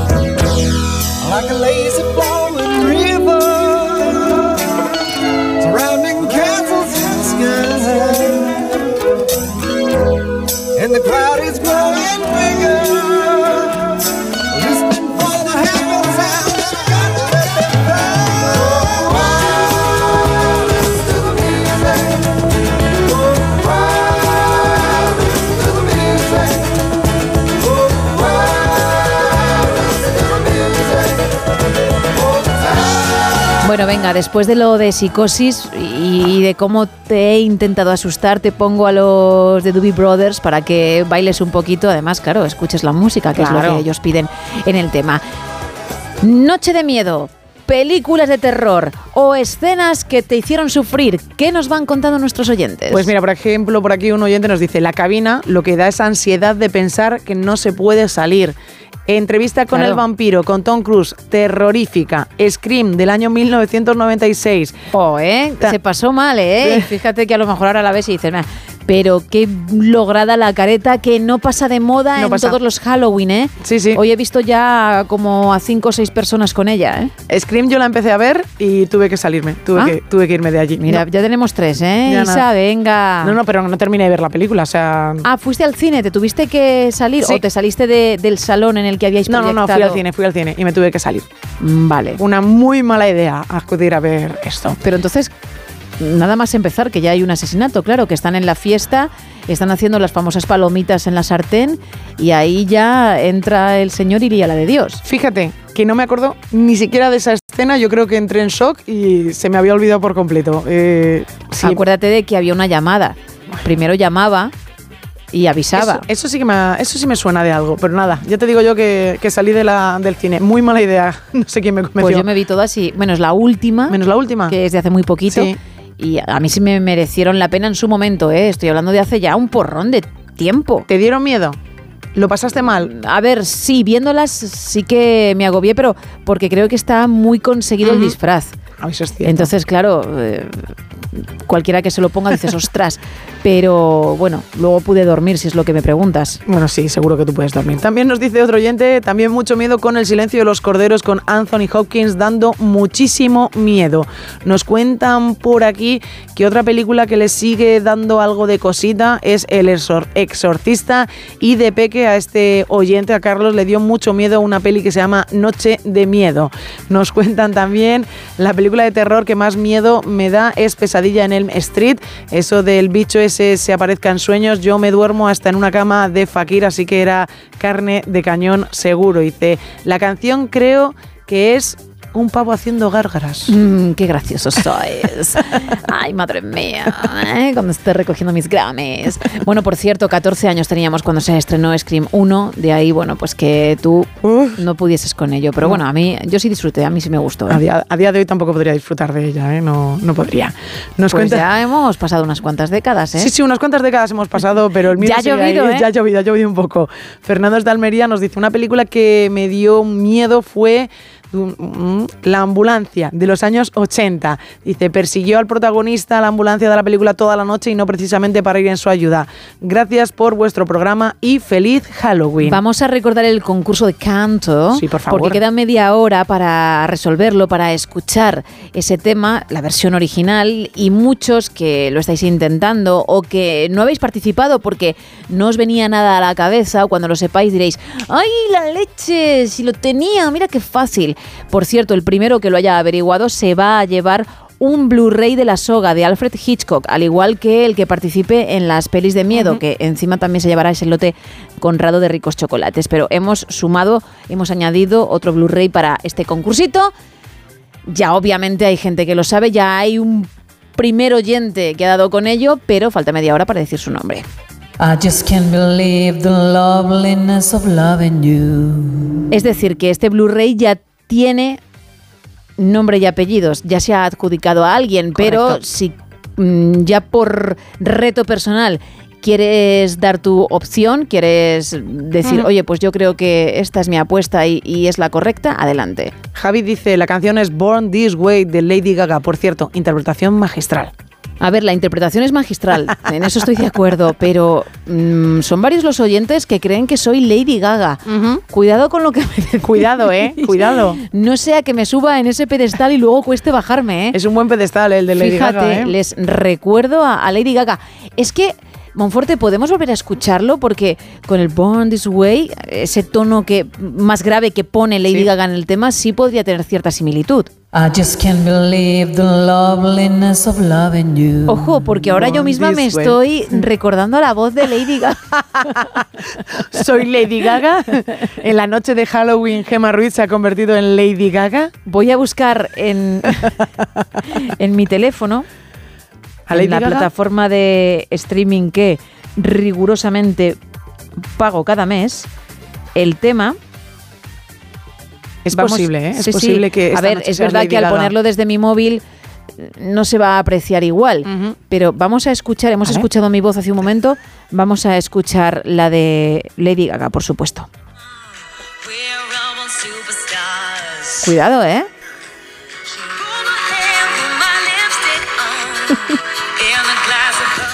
Vamos I a... just can't believe the loveliness of loving you. No me digas que un poquito.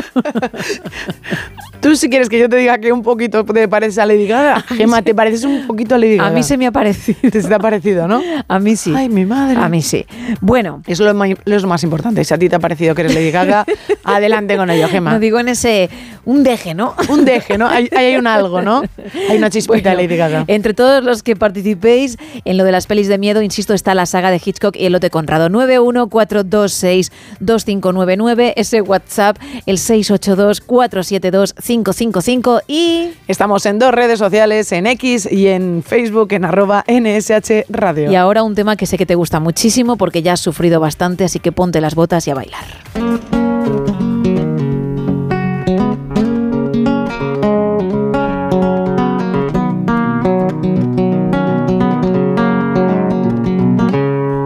Well I'm a chicken fried And cold beer on a Friday night A pair of jeans that fit just right And the radio oh, oh, oh.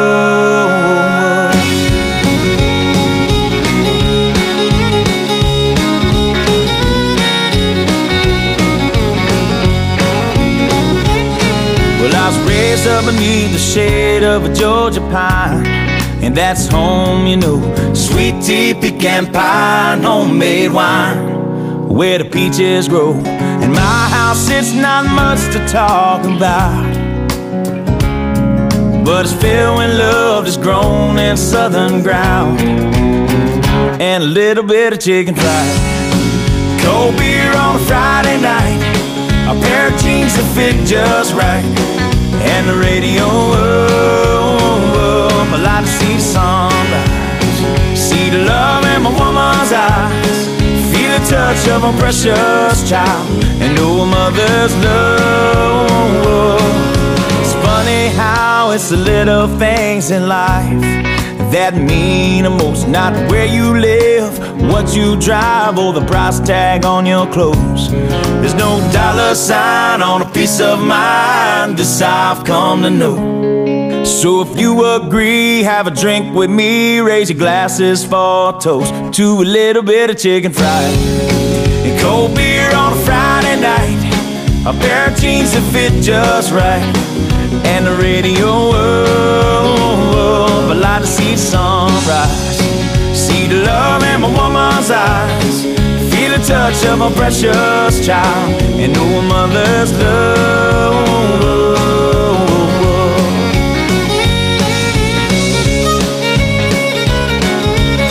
Bueno, después del chicken fried, de este pollo frito de Zac Brown, que insisto te gusta mucho, Mucho. nos ponemos el delantal porque hay que seguir cocinando.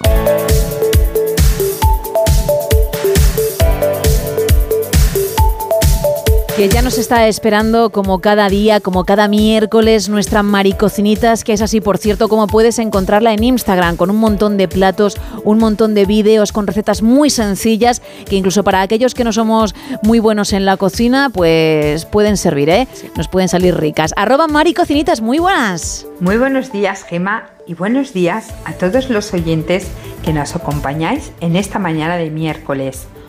Hoy traspasamos nuevamente fronteras.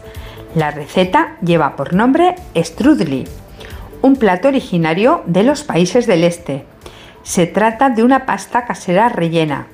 Realmente no tiene mucha dificultad, aunque la pasta haya que hacerla en casa.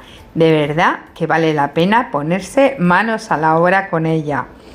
Os voy a dar los ingredientes para unas cuatro personas aproximadamente. Primero los de la masa. 200 gramos de harina común, dos huevos grandes, sal y dos cucharadas de aceite. Para el relleno, 200 gramos de carne picada. Puede ser ternera, pollo, cerdo, combinada, como queráis. Una cebolla, un calabacín, pimienta, sal y especias al gusto, por ejemplo, orégano, romero, lo que más os guste. Y para la salsa, una cebolla, dos zanahorias, 500 gramos de tomate frito y especias al gusto, las mismas que ya hemos dicho anteriormente. Vamos con la elaboración. Empezamos haciendo la masa. En un bol echamos la harina, el huevo, la sal y el aceite. Mezclamos y comenzamos a trabajar con las manos. Eso sí, la acabaríamos en una, una superficie plana. No hace falta amasar mucho, ya que no lleva mucho esfuerzo, simplemente que en el momento que ya se nos vaya despegando de las manos, le trabajamos un poquito más, hacemos una bola y reservamos.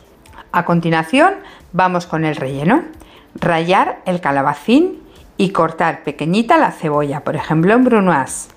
Y a continuación en un bol mezclar la carne picada en crudo con la sal, las especias, la cebolla y el calabacín.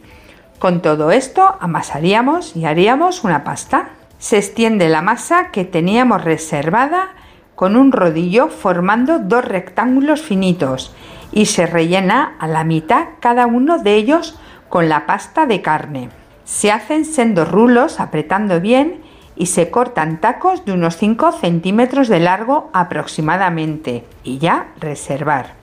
A continuación vamos con la salsa. Cortar en trocitos la cebolla, la zanahoria y en una sartén con aceite se sofríe la verdura. A continuación se sala y se añade el tomate. Mientras se va cocinando, se calienta agua hasta que hierva. Seguidamente se acomodan los rulos de pasta en la sartén y se añade el agua hirviendo hasta la mitad. Se tapa y se deja a fuego bajo cocer, dándole la vuelta a mitad cocción. Que veamos que por un lado ya se empieza a cocer bien la pasta y por supuesto que la carne se vaya haciendo. Le daríamos la vuelta, como os digo, y dejaríamos que se hiciera por el otro lado. En unos 20-25 minutos aproximadamente lo tendríamos ya hecho el guiso. Y ya a la hora de emplatar, acomodar los rulos de pasta, salsear y agregar por encima un poquito de yogur griego. De verdad que es un tremendo bocado que vale la pena probar. ¿Verdad que os ha gustado muchísimo la receta? En mi Instagram podéis ver la fotografía de cómo queda y además podéis leer con tranquilidad la receta. Y bueno, con esta me despido eh, como cada miércoles deseándoos tanto a ti Gema como a todos queridos oyentes que paséis un feliz miércoles y una feliz semana. Muy buenos días para todos y un beso enorme. Muchas gracias, arroba maricocinitas. Y tú que estás al otro lado, insisto, si quieres seguirla en Instagram encontrarás un montón de recetas. Son las 4 y casi 38 de la mañana, 3 y 38 en Canarias y creo que es un momento especial y, mm, fíjate, ideal para después de este plato ligar. Hablo español. hablo español. hablo español. hablo español. I don't speak Spanish.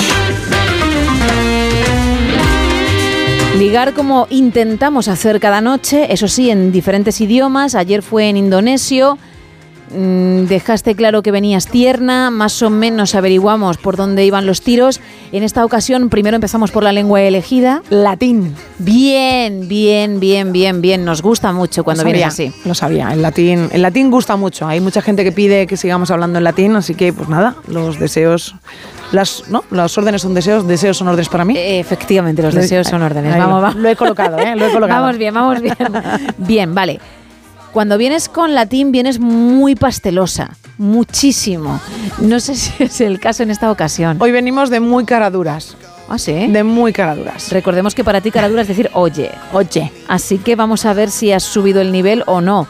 si le echas morro a la vida, ¿no? Que es lo que quieres decir. Sí, sí, vamos a echarle un poquito de morro. Vale. Primera parte. Besar quema calorías. Uf, ahora, eso digo yo. Ahora. Bien.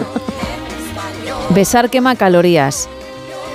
Así que pongámonos en forma juntos o, o, mm, recuperemos la figura juntos, algo así, por darle cierta originalidad, ¿eh? Esa es mi apuesta. Ya está. Es que estaba con el folio tapando tu cara para que no me dieses ninguna pista. Bien, primera parte pues, ¿cómo se dice en latín? Osculatio ardet calories. Vale, ¿con quién has venido? Con un amigo. Bien, ¿qué tal el amigo? Muy bien, muy bien. No es soso, No, está no, bien no. despierto para ser las 4 y 39, todo correcto, ¿no? Domina el latín. Vamos a escuchar. Osculatio ardet caloris. Sí, muy bien. Muy bien, ¿eh? Tiene una musicalidad ¿Verdad? que tú todavía tienes que ensayar. sí, sí, ¿eh? pero muy bien, lo dicen muy bien. Wow, me gusta, me gusta Con muy muy, bien. buena intención, muy buena actitud la Sí, suya. es que es importantísimo, ¿no? Importantísimo. Sobre todo en- esta sección, ¿no? Por las cosas que traes, la actitud, como no vayas con una sonrisa y mucho optimismo. Sí, sí, y, y mucho morro en la vida también. Ya, bien, bien, bien. Pues eh, besar quema calorías, ¿no? Segunda parte. Besar quema calorías. ¿Entrenamos algún día? ¡Jo, te lo he dicho! ¡Es que te lo he dicho! ¡Ay! Estás aprendiendo a, ligar ya, ¿eh, Gemma? ¡Madre mía, Estás Isa! aprendiendo ya. ¡Ay! ¿Cómo se dice en latín? Instituendi aliquando faciemus. ¿Sí? Sí. Vamos a escuchar a tu amigo. Institutione maliquando facemus. Me ha cambiado Bueno. ahí algo, ¿eh? Bueno, a ver, creo que tienes que practicar la alegría en La este, alegría, en es este que- idioma, ¿eh? Pero es por lo demás, chapó. Que son, son palabras complicadas y hay que decirlo muy bien, porque hay gente muy avanzada ya en latín, ahí por la calle, por la noche, y hay que decirlo muy bien, porque si no, a ver, a ver lo que decimos. A ver lo que decimos. Mucha gente hablando en latín, En ahí por la calle, Ahí ahí, por por, la noche. ahí por la noche. Ay, qué frasaza, Isa. Sí. Bueno, ¿no te parece sospechoso que siempre le digamos a los oyentes que si ponen en práctica esto y funciona, nos lo cuenten y que nunca mm, recibas un mensaje que diga, oye, Chapo, oye, qué bien, oye, lo he conseguido gracias a ti, de verdad? Yo es que creo, y siempre lo digo, que es que están ocupados en otras cosas, Gemma, porque han triunfado y están haciendo otras cosas ahora mismo. No o la timidez, ¿no? No, la timidez no, porque dicen, bueno, ya lo hemos conseguido, pues venga, me acordaré de vosotras porque gracias a vosotras con esta frase No, no, gracias a ti. Yo, Hombre. yo no me responsabilizo de esta sección y tú bien lo sabes. Por cierto, ¿tú consideras que una vez que alguien liga con estas técnicas que Mm. nos enseñas y con estas frases, ya no tiene tiempo para nada más ni para mandar un WhatsApp al no sonoras? Ya es 24 horas de amor, de Ve- pasión, efectivamente. de deseo. Efectivamente. Wow, ¿cómo lo fías, eh? Hombre, lo fío 100%. Mamma mía. Creo profundamente en este producto. Bueno, pues será eso. Yo, en cualquier caso, si me lo permites, voy a repetir el WhatsApp. Por favor. Por si alguien tiene un, nada, unos minutitos Sí, sí. en esa relación pasional. Pasional. y nos cuenta qué tal. Porque claro, según tú, 100% de, Efectividad. de éxito. Sí. Y hay mucha gente también, según tú, en España, que, que gracias a ti está pues en el mejor momento de su vida. De nada. 682 472 555 nuestro WhatsApp no solamente para los temas de hoy, ¿eh? también si quieres contarnos esto 682 472 555 gracias De nada. seguimos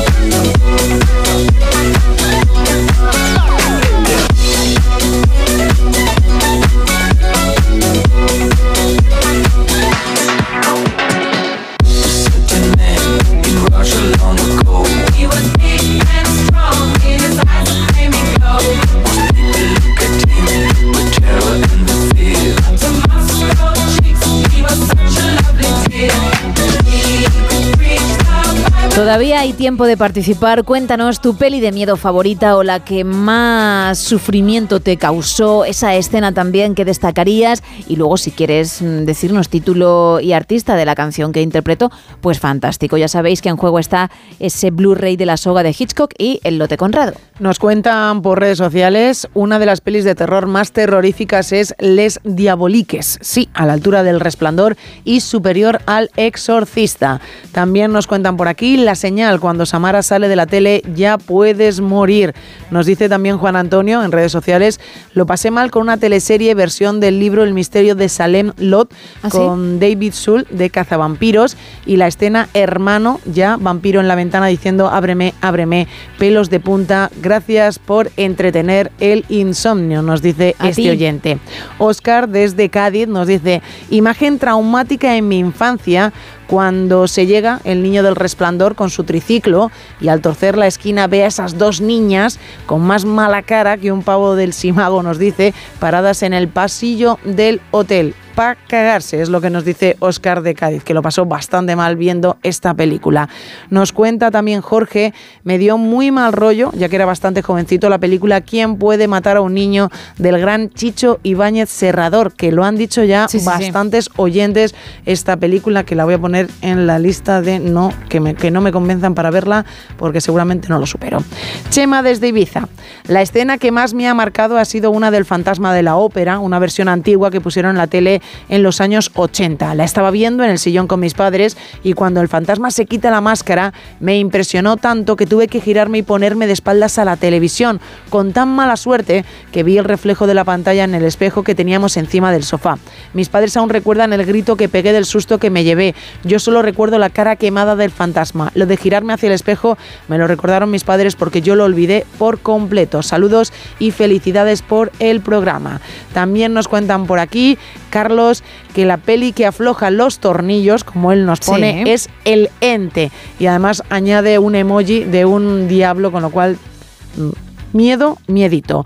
También nos cuentan, también hay de terror psicológico como No te preocupes querida, Últimos días en el Soho y así unas cuantas más. Uy, yo creo que la de Últimos días en el Soho he visto el tráiler Ah, y... digo, hay No, que sumar no, no, una no. más. Al final, cuidado, ¿eh? Cuidado que no, no, es- son más de las que tú esperabas, incluso tú misma. Sí, sí, la verdad es que sí voy recordando porque evidentemente me pasa como en algunas películas, entro en shock mm, y olvido absolutamente todo del miedo que me dan.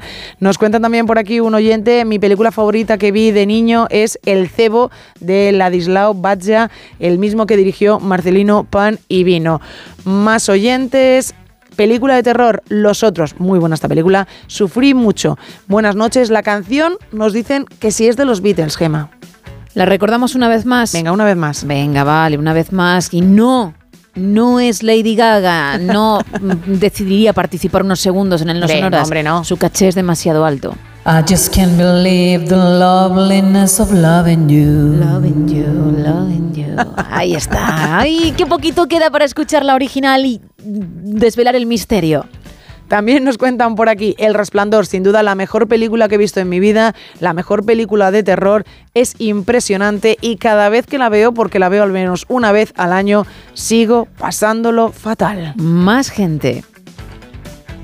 Hola, buenas noches, soy Chimo de Valencia. Hola, y Chimo. a mí me pasó que, que vi el resplandor y me impresionó mucho.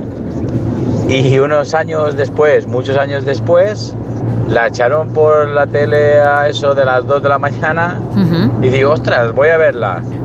Y dije, madre mía, madre mía, ¿cómo puede ser que cambie tanto una película pasado unos años? Eh, fue una pasada, yo dije, me, me- me- me te- tenía mucho miedo y sin embargo cuando la vi dije, madre mía, mira, no sé, me pasó, me pasó eso con el resplandor. Bueno, pues nada, buenas noches y muchas gracias. A mí también me ocurrió lo mismo, ¿eh? ¿Sí? Sí, sí, sí. Y yo creo que si tú la vieses ahora, sobre todo con el doblaje en castellano tan famoso, porque no fue de los mejores, aún más. Dale una oportunidad. Mira, esta sí que me, sí que me puedo atrever a verla un día que haga mucho sol, tranquilamente, Sí. en casa. Pues espérate a, me voy a esperar a primavera, ¿no? Sí, me voy a esperar a primavera, un día en el que sea muy feliz, me pondré a ver la película, pero hombre, si se puede ver tranquilamente y luego poder dormir, sí que lo haré. Que sí, ya verás cómo sí. Hombre, 914262599 es un teléfono que todavía puedes marcar si quieres charlar con nosotros. También estamos en WhatsApp en el 682472555 para mensajes de texto y notas de voz. Y luego hay dos redes sociales. Sí, estamos en X, también estamos en Facebook, en ambas redes sociales estamos con el mismo nombre, hay que poner arroba NSH Radio y ahí nos habéis encontrado. Qué fuerte, ¿eh? Qué Con el- fuerte, Con ¿eh? el mismo nombre. Fíjate. Para no complicar la Qué cosa. revolucionarios somos. Ya te digo, seguimos. It ain't my fault, so don't blame me. I swear I just came here to unwind and have one drink. The way it looks ain't what you think. This Cabernet has a way of vanishing on me. There's a hole in the bottle, leaking all this wine.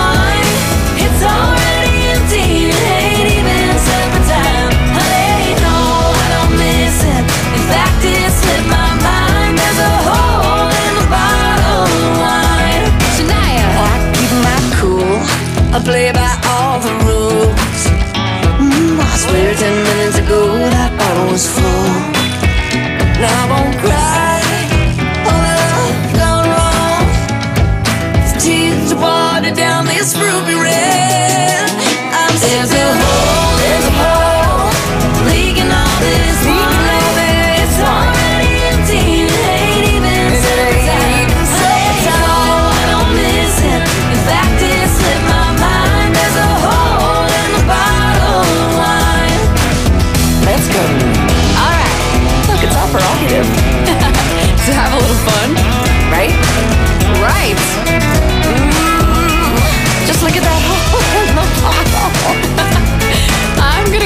go another one.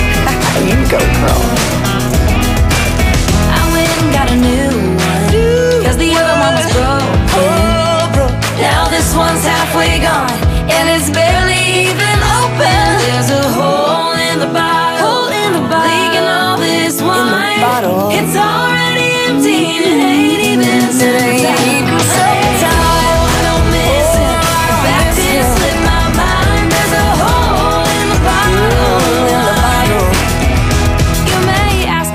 Lo cual, Isa, ni películas de terror ni disfraces jamás de miedo. Cuando tú dices que no eres de Halloween, no lo has sido nunca, ni siquiera teniendo sobrinos, o sí que te has tenido que meter en la piel con el truco o trato.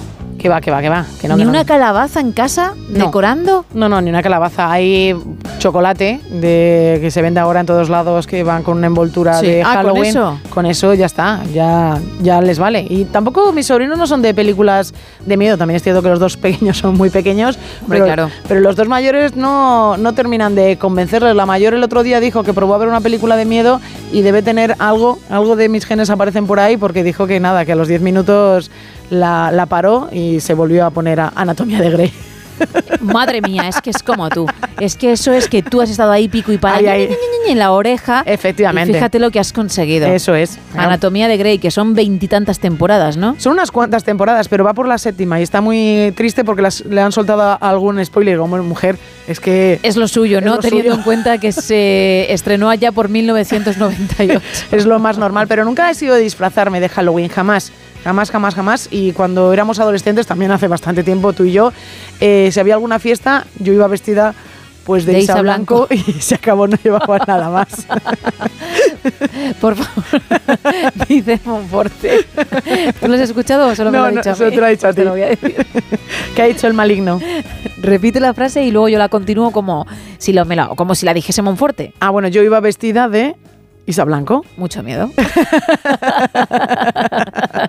Con lo cual ya estaba conseguido. Qué malo eres, Sergio Monforte. Bueno, tenemos más mensajes porque son los últimos de hecho y estamos a punto también de desvelar qué canción he interpretado durante toda la madrugada. Nos dice Yolanda una escena que me estuvo atormentando de pequeña durante muchos años. Era en una peluquería, una señora le quemaba el pelo y se que- quedaba frita. Nunca supe el título de esta película. Años estuve pidiendo auxilio por la noche a mi hermana que me dejara dormir con ella y me mandaba al más allá. Y una película que me Como dejó- has dicho, porque voy a intentar buscar el argumento rápidamente, a ver si damos con ese título y Era- nuestra oyente no se queda con, con la duda. Era una película que ocurría en una peluquería. Bueno, la escena ocurre en una peluquería. Una señora le quemaba el pelo a otra y se quedaba frita. Y dice que vamos, que estuvo durante mucho tiempo pasándolo mal. Y otra película que le dejó marcada fue hace unos 10 años que se llama Hostel. La vi en el cine, Sí. después creo que han hecho más partes, pero esta fue bastante mala. Para mí el miedo es pensar en situaciones reales, pero muy surrealistas. También nos dice otra oyente, dice, yo no veo nunca pelis de miedo, pero El Resplandor o Los pájaros, evidentemente son dos películas que, que cualquiera que haya visto le dan algo de repelús. Para mí son películas más de miedo psicológico que de miedo miedo. Unas de cualquiera que sea de zombies, cualquiera que sea de tipo Scream, a mí esas sí que me dan terror, o la de The Ring, ¿no? La de The Ring siempre han dicho, o The Show. Tampoco la has visto, claro. La saga de Show es tremenda, pero eh, la de The Ring ya sí que te digo que, que tú no puedes. Por cierto, no he encontrado el título, pero sí he descubierto que existe otra peli del año 2020 que se llama Bad Hair, es decir, pelo malo. Madre mía. Y se supone que es una chica que quiere triunfar en el mundo de la peluquería y también en la tele por lo de la imagen y Sí. tal, pero justo cuando su carrera empieza a despegar se da cuenta de que el cabello podría estar maldito. ¿Qué dices? Sí, sí, sí, sí, sí. Pero qué horror de y Se película. la, y se la lía. Y claro, como tengas melenón, pues imagínate la puñeta que te puede hacer el, el pelo. Espero no hacerte una puñeta. ¿Hay alguna actriz o actor conocido en esa película o es de serie J? Pues eh, te lo digo ahora mismo. Ahora mismo te voy a buscar el reparto.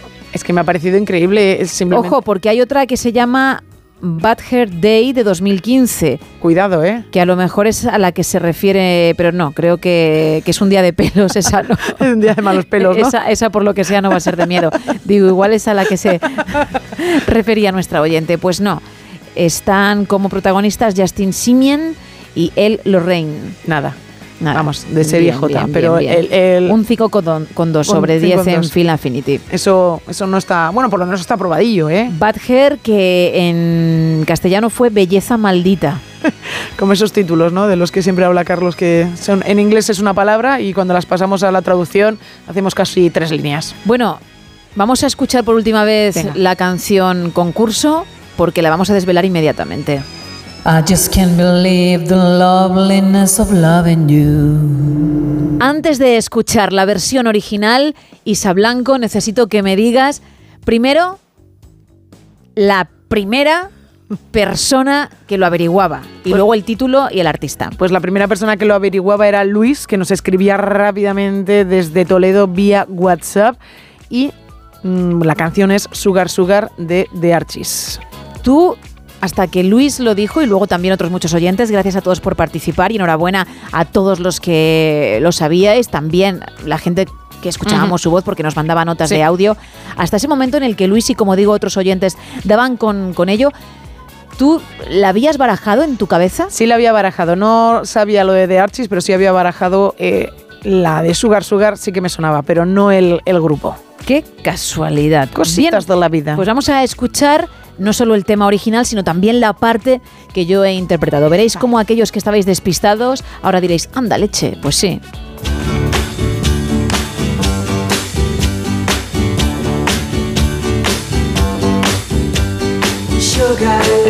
Lo más conocido, oh honey, honey, you are my candy girl, and you got me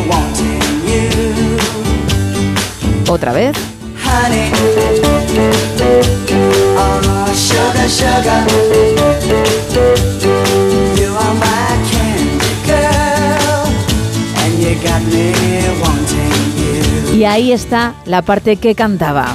I just can't believe the loveliness of loving you. ¿Qué, eh? Igualita, ¿eh? ¿Has visto? No Igualita. era tan distinta. Bueno, pues Luis se lleva un Blu-ray de la soga de Alfred Hitchcock, pero hay otro oyente que se lleva también el Blu-ray y un lote conrado por participar en el tema de la noche. Pues se lo lleva Carlos, que nos escribía desde Alicante. Enhorabuena, Carlos, porque para ti va y a, y a los otros oyentes, a ti que estás al otro lado, que has participado y no ha habido suerte, no te preocupes, ¿eh? que mañana seguiremos en directo con más regalos y más temas. Ahora llega toda la información con Sara Iturbide y luego nosotros con la edición Buenos Días del No Sonoras. You are my candy girl, and you got me wanting you. When I kissed you, girl, I knew how sweet a kiss could be. I know how sweet a kiss can be. Like the sun with sunshine. Pour your sweetness over me. Pour your sweetness over me. Oh, sugar on it,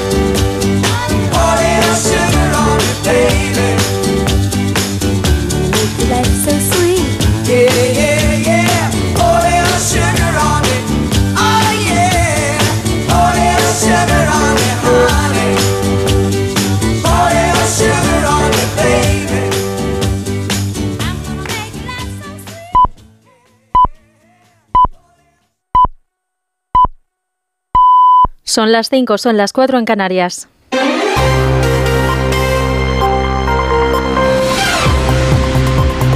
Noticias en Onda Cero. Buenos días. El PSOE encara la recta final de la negociación para la investidura de Pedro Sánchez, cuya fecha se espera que se desvele en breve, después del acuerdo llegado anoche con Esquerra Republicana.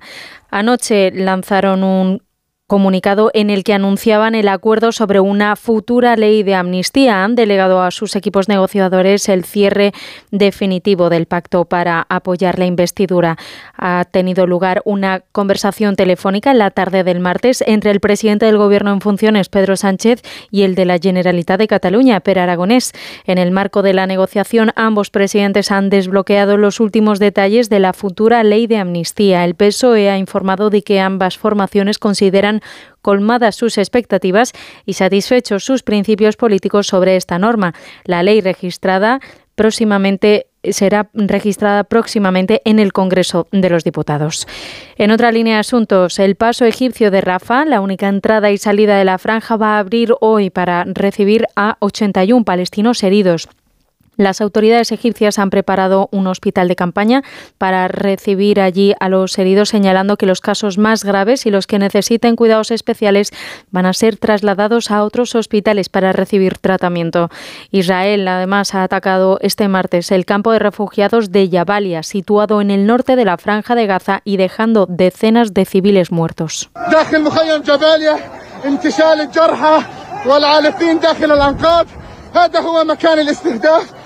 Las fuerzas israelíes aseguran que el bombardeo provocó el colapso de la infraestructura subterránea de Hamas y que en el ataque murió un alto comandante y otros miembros de la organización islamista que estaban con él. Un portavoz de las Fuerzas Armadas de Israel ha reconocido en una entrevista a la CNN que han atacado aun sabiendo que había civiles palestinos en el lugar de los bombardeos. Pero sabían que había muchos refugiados, muchos civiles inocentes, hombres, mujeres y niños en ese campo de refugiados, ¿verdad? Esa es la tragedia de la guerra. Como saben, venimos diciendo durante días que salgan de ahí. Los civiles que no estén relacionados con Hamas, por favor, salgan de ahí. Por otro lado, Hamas ha afirmado que los próximos días van a liberar a más rehenes de los 200 que tomaron durante el ataque del pasado 7 de octubre. En Pakistán acaba el ultimátum que el gobierno dio a los afganos que huyeron de los talibanes para que regresen a su país de origen o se enfrenten a la deportación. Las agencias de la ONU dicen que hay más de 2 millones de afganos indocumentados en el país. Asunción Salvador. Hoy está previsto que empiece a funcionar en Pakistán un centro al que se prevé que lleven a los migrantes que no hayan abandonado ya el país una vez expirado el ultimátum que dio para ello el gobierno pakistaní. A los indocumentados, más de un millón y medio son afganos. Entre ellos hay miles de mujeres, algunas activistas, periodistas y profesionales perseguidas que además ahora se han quedado sin casa ni trabajo y que recuerdan organizaciones pro derechos humanos. Han solicitado asilo a países como España porque volver a Afganistán supondría una muerte segura. En México se celebra hoy 1 de noviembre y mañana el Día de Muertos. Se llenan de altares, catrinas y ofrendas en las que los muertos son venerados. Nos trae más detalles nuestro corresponsal en Iberoamérica, Pablo Sánchez Olmos. México es uno de los países que celebra con más fervor el Día de los Difuntos. Ya desde los tiempos prehispánicos, la relación de este pueblo con la muerte es muy estrecha y es habitual que en estas fechas familias enteras acudan a los cementerios y decoren las tumbas de sus seres queridos para conectarse con ellos y hacerles partícipes, aunque sea de una manera simbólica o espiritual, de estas fiestas tan emotivas. Uno de los mayores ejemplos de ese sincretismo religioso es la Santa Muerte, patrona de los delincuentes, a la que se le atribuyen milagros y la capacidad de maldecir a los enemigos. En el barrio Bravo de Tepito, uno de los más peligrosos de la capital, miles de personas se congregan estos días en torno al altar de la Dama Blanca, como se la conoce cariñosamente, para venerar su figura. A pesar del estigma que provoca venerar a una deidad presuntamente maligna, miles de personas en todo México siguen a la Santa Muerte sin dejar de lado, eso sí, sus fuertes creencias católicas. Y en deportes, en fútbol, la selección española femenina ha dado un paso más hacia la final a 4 de la Liga de las Naciones tras ganar a Suiza 1-7 en Zúrich. En tenis, el español Carlos Alcaraz ha perdido por 6-3, 6-4 frente al ruso Roman Safiulin en la segunda ronda del torneo París-Bercy y ha quedado eliminado. Eso ha sido todo por ahora. Más información a las 6, a las 5 en Canarias. Síguenos por internet en ondacero.es.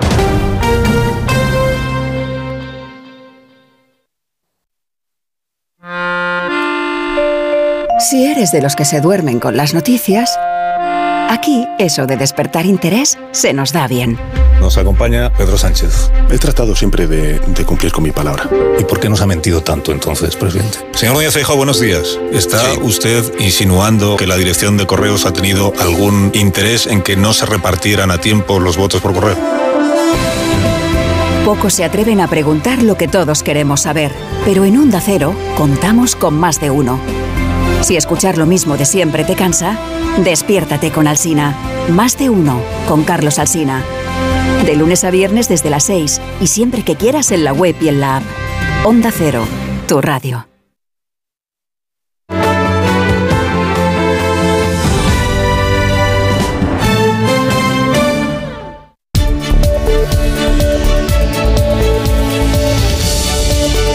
No son horas. Gemma Ruiz.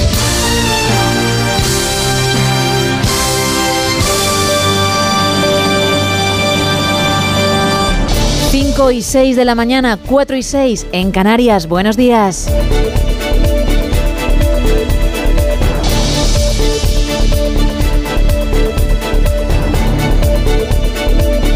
Bienvenido, bienvenida si te acabas de levantar, si nos acabas de sintonizar y gracias si llevas con nosotros desde la una y media de la madrugada, 12 y media en Canarias.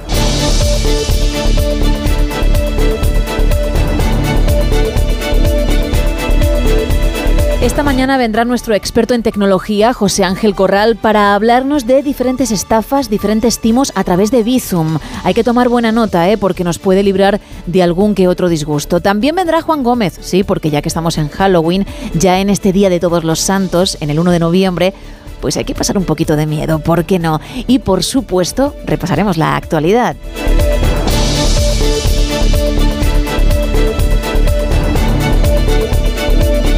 Una actualidad que arrancamos ya con la previsión del tiempo para hoy. Isa, cuéntame. Pues hoy volvemos a tener un día complicado, especialmente en el noroeste, en el noreste peninsular. Ha entrado un nuevo frente por Galicia que va a dejar precipitaciones persistentes y localmente fuertes, pero es que el viento ya está siendo protagonista a esta hora. La EMET tiene activados ahora mismo en el litoral gallego avisos amarillos por fenómenos costeros por vientos superiores a 70 kilómetros por hora y olas de 5 metros en mar adentro. El paraguas por la mañana será necesario en toda la mitad noreste, en Castilla y León, en Extremadura y por la tarde esas lluvias se van a desplazar al centro de la península. Y cuidado, porque a partir de las 5 de la tarde se activan avisos naranjas en Galicia, en el interior, por rachas de viento que van a alcanzar los 110 kilómetros hora.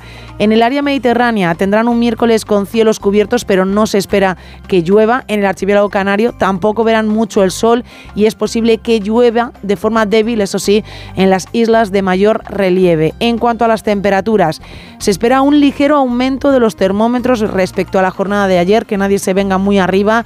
Hay que seguir con manga larga en casi toda la península. Sin embargo, en algunos sitios, por ejemplo en Castellón tendrán 24 de máxima, en Málaga 25, en Tarragona 23 y en cuanto a las mínimas también notaremos un, un ligero aumento con 9 grados en Zaragoza, 5 en Teruel, 13 en San Sebastián o 6 en Burgos. Mañana jueves Gema será un día muy complicado en toda la península, pero eso mejor lo contamos en 24 horas. Gracias.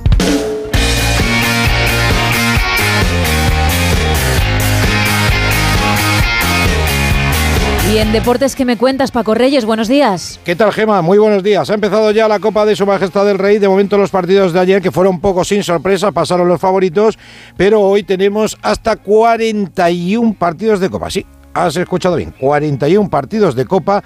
No te los voy a dar todo porque nos dan las 6 de la mañana, así que voy a destacar el Quintanar Sevilla, el Turégano Celta, el Buñol Real Sociedad el Hernán Cortés Betty, no me diga qué nombre más bonito, y el Rubí Athletic Club de Bilbao.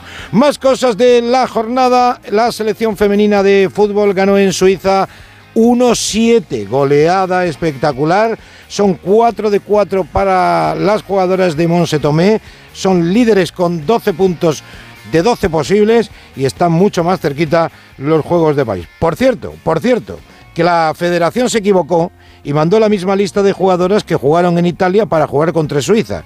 Y así se quedaron jugadoras sin poder jugar por este error. Vaya error, ¿eh? Como es el caso de Irene Paredes que estaba tocada y fue baja para Italia, pero que estaba perfectamente para cumplir el que hubiera sido su partido 100 con España.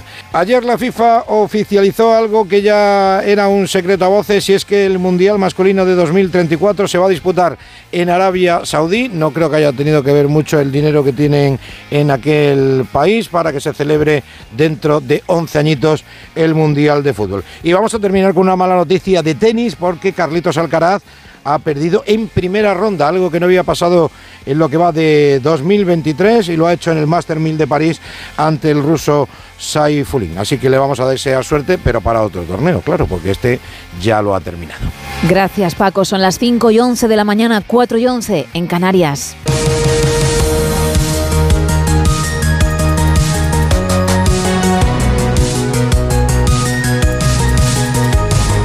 PSOE y Esquerra Republicana han alcanzado un acuerdo sobre la futura ley de amnistía. El presidente del Gobierno en funciones, Pedro Sánchez, y el presidente de la Generalitat de Cataluña, Pere Aragonés, mantuvieron ayer una conversación telefónica tras la cual la formación catalana emitió un comunicado en el que anunció el pacto para avanzar decisivamente hacia la legislatura.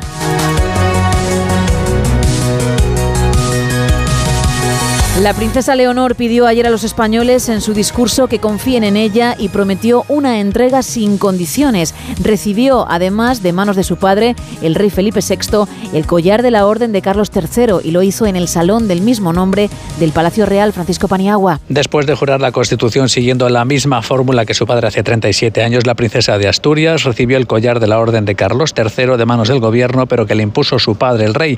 Además de reconocer la importancia de este acto, su fidelidad a la Constitución y al rey Leonor ha dicho que observará siempre un comportamiento que merezca el respeto de los ciudadanos y ha pedido confianza en ella. Me debo desde hoy a todos los españoles, a quienes serviré con todo, en todo momento con respeto y lealtad.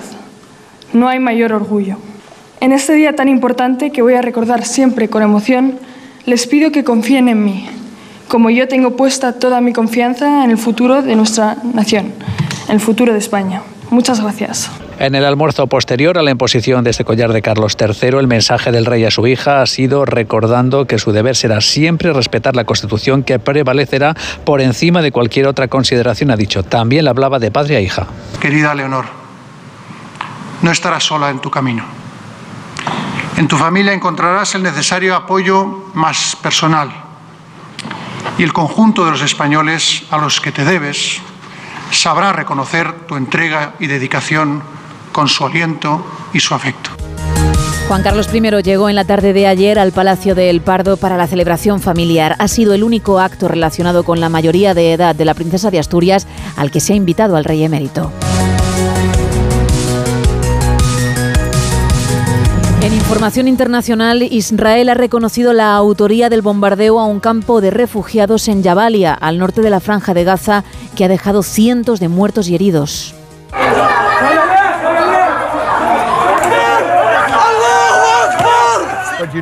Pero sabían que había muchos refugiados, muchos civiles inocentes, hombres, mujeres y niños en ese campo de refugiados, ¿verdad? Esa es la tragedia de la guerra. Como saben, venimos diciendo durante días que salgan de ahí. Los civiles que no estén relacionados con Hamas, por favor, salgan de ahí. Las fuerzas de defensa de Israel también han confirmado la muerte de casi 50 milicianos de Hamas en el ataque aéreo contra esa localidad, entre los que se encontraría Ibrahim Biari, uno de los líderes de la ofensiva que el grupo terrorista lanzó contra el sur de Israel a comienzos de octubre, con responsable en el país, Hannah Beris. En la franja de Gaza se intensifican los combates entre soldados israelíes y terroristas de Hamas, enfrentamientos en los que cayeron los primeros muertos israelíes, dos soldados, desde el comienzo del operativo terrestre. Israel destruyó una estructura en la zona de Jebalia en la que varias decenas de terroristas se preparaban para lanzar ataques hacia las tropas. Desmoronó ese bastión de Hamas que se basaba en túneles, los cuales también se desplomaron enterrando allí a numerosos, decenas de hombres de Hamas. Esto sucede justamente al revelarse una entrevista a uno de los jefes de la organización terrorista, Musa Abu Marzouk. Al preguntársele por qué, cuando Hamas construyó un sistema de 500 kilómetros de túneles, no hizo refugios para la población. Abu Marzouk respondió, los túneles son para nosotros, de la población, que se ocupe la ONU. De vuelta a nuestro país, un albergue de peregrinos de Oporriño acogerá a los migrantes que el gobierno iba a destinar a Sobrado, Onda Cero Vigo, Luis Cerdeira. Son 40 migrantes, ya están en el albergue de Oporriño, a donde llegaban la pasada medianoche, atendidos por la ONG Diversidades. Son todos adultos, la ONG les ha proporcionado ropa y asistencia legal. La llegada de estos migrantes a Galicia ha estado rodeada de cierta polémica, ya que el destino inicial de los mismos era el Ayuntamiento coruñés de Sobrado dos Monches, a donde finalmente no fueron trasladados por la oposición del alcalde de esta localidad. También la Junta de Galicia ha sido muy crítica con el gobierno central, al que acusa de no informar de la llegada de los migrantes ni de su situación. Fabiola García es la consellera de Servicios Sociales. Pero que nos lamentamos esa falta de respeto institucional por parte do Goberno central, que as cousas non se fan así. Mientras desde la delegación del gobierno en Galicia se ha acusado a la Junta de falta de solidaridad, está previsto que lleguen a Sanxenxo entre 80 y 90 migrantes más. La reserva de los embalses catalanes es preocupante. La Agencia Catalana del Agua ha confirmado que Barcelona entrará en emergencia a finales de noviembre o principios de diciembre. Onda Cero en la ciudad condal, Marcos Díaz. La reserva de los embalses catalanes se sitúa por primera vez en el 19%, una cifra que preocupa y mucho a la Generalitat. El foco se sitúa en Barcelona y su área metropolitana. De momento sigue la situación de excepcionalidad, pero el gobierno ya da por hecho que de aquí uno o dos meses se encenderán todas las alarmas en la capital catalana. Lo explica Samuel Reyes, director de la Agencia Catalana del Agua. inici setembre, octubre... Con este inicio de septiembre, octubre, noviembre es inevitable, bastante improbable no entrar en emergencia entre finales de noviembre, principios de diciembre, según las previsiones. Según las previsiones. El director del ACA también recomienda a los municipios en situación crítica que reduzcan la presión del agua. Un entierro en Madrid es 27 veces más caro que en Murcia. Es uno de los datos que ayer incluyó Ignacio Rodríguez Burgos en su mirada cítrica de la brújula con Rafa Latorre, una mirada cítrica de miedo. En la economía, una de las cosas que más susto da son los impuestos, que también es una manera de disfrazarse, por ejemplo. Eso sí que da miedo, o sea, de inspector de Hacienda, fíjate. Bueno, la presidenta del Santander, Ana Patricia Botín, tiene claro que en esta vida hay que pasar por caja, por la caja de Hacienda, pero también advierte de lo contraproducente que es una alta presión fiscal. Hay que pagar impuestos, pero si es demasiado la gente se marcha o si no, se quedan en casa. Si pagan el 60% de todo lo que ganan, se van a ir. Es una cifra real. Hay empresas o personas que están pagando el 50% de sus ingresos al gobierno. Es realmente una falta de incentivos. うん。Lo que también atemoriza es que se extienda la congelación de inversiones entre las grandes empresas imitando a Repsol, que se disfracen de petrolera. Son ya cinco los proyectos paralizados por Repsol en España mientras reclama un marco fiscal y regulatorio estable. No quiere sobresaltos. Entre tanto, los bancos cotizados en la bolsa española han sumado casi 20.000 millones de beneficios hasta septiembre. Y la bolsa española, fíjate, despide octubre con un retroceso del 4%. El peor mes en un año. Bueno, donde también hay perturbaciones, trucos y tratos, sobre todo tratos, es en el mundo de las telecos. Sí, ha habido toda una sacudida con la compra de Vodafone España por parte del Fondo Capital Riesgo Cegona. Este conglomerado financiero ha adquirido la Teleco por 5.000 millones de euros. Muchos analistas consideran que a las operadoras europeas, pues alguien las ha debido hacer vudú porque fijaros, esta compañía, Vodafone, estuvo valorada en más de 25 mil millones hace 20 años. Pues eso, que más de uno piensa que le han hecho vudú al comparar el tamaño y fortaleza de las compañías europeas con las competidoras norteamericanas o asiáticas. Esta también es pavorosa. ¿eh? Sí. El gobierno ahora sí que admite la posibilidad de que entre en el capital, de entrar en el capital de Telefónica con la compra de acciones por parte de la SEPI. No solo eso, Rafa, para garantizar la españolidad de esta compañía, apuntan que han contactado con grandes fortunas españolas para que entren en el capital de Telefónica.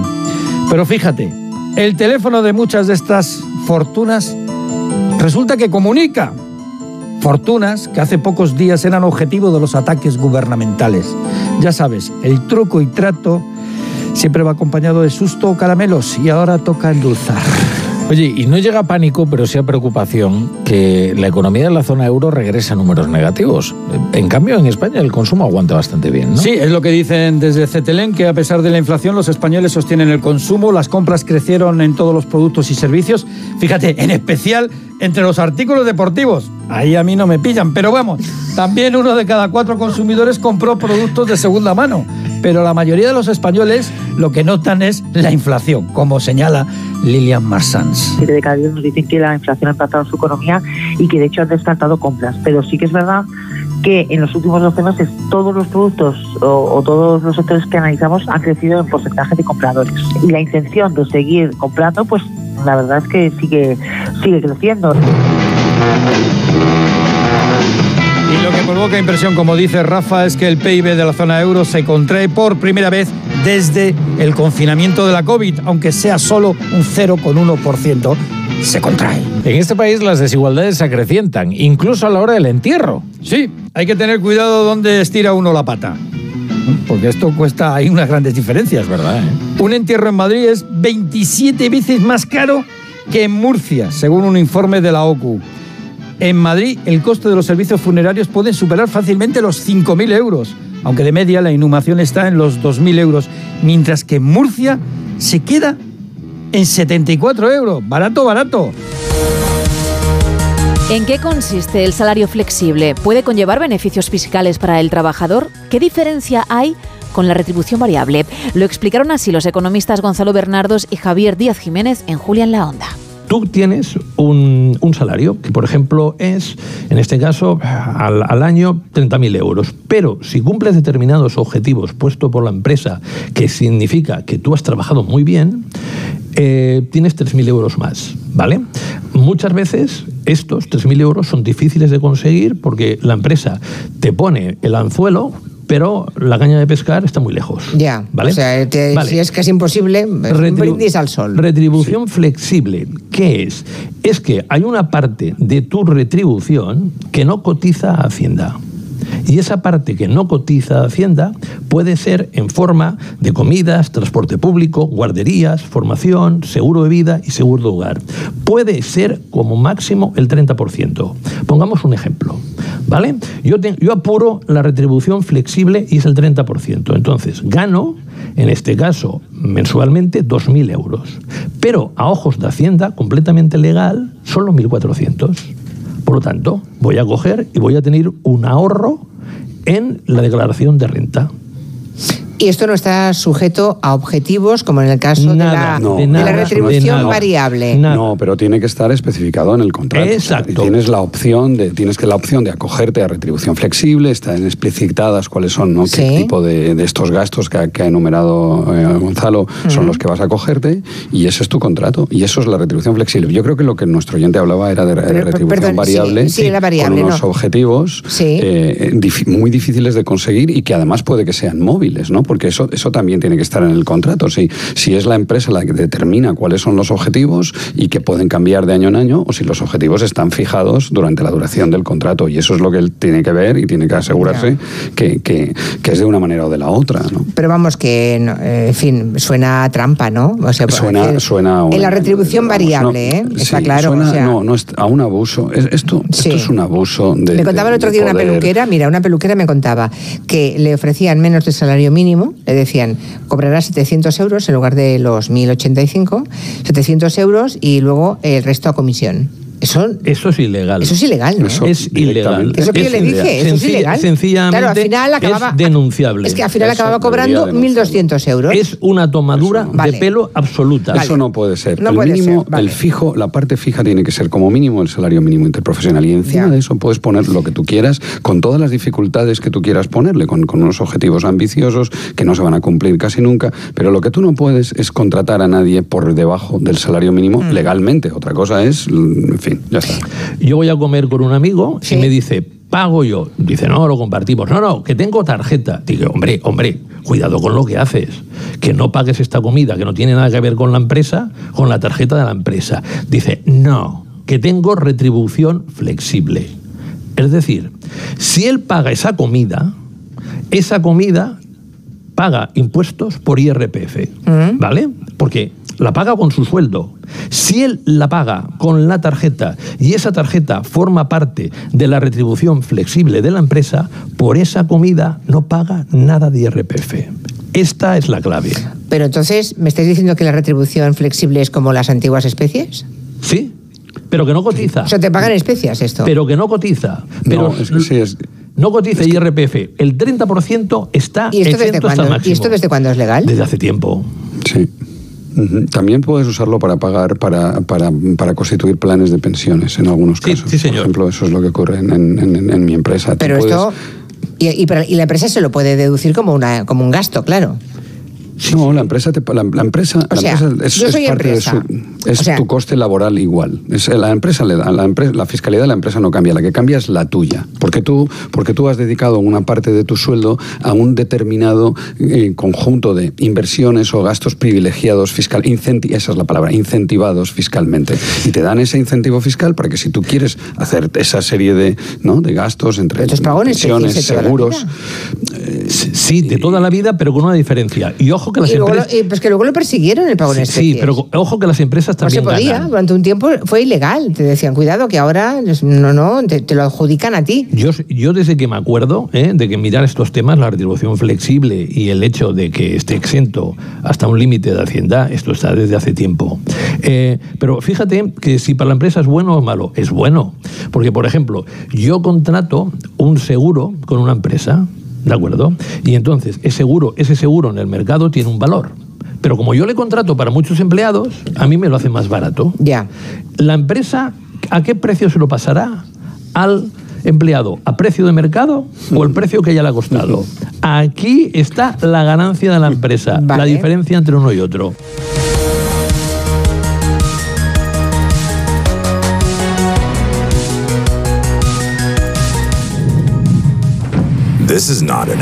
Esto no es un anuncio. Es una advertencia. Sé de un lugar. Un lugar que te romperá en mil pedazos. Que entrará por esas grietas. Y se quedará a vivir en ti.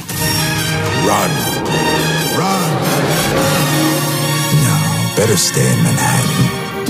Estamos escuchando Andalusian Crash, la última campaña de promoción del turismo en Andalucía, que cuenta con referencias a las figuras de Picasso, Lorca o Lola Flores y está narrada en inglés al son de una marcha de Semana Santa por el actor Peter Dinklage, famoso por su papel de Tyrion Lannister en la serie Juego de Tronos. Ay, caballo grande.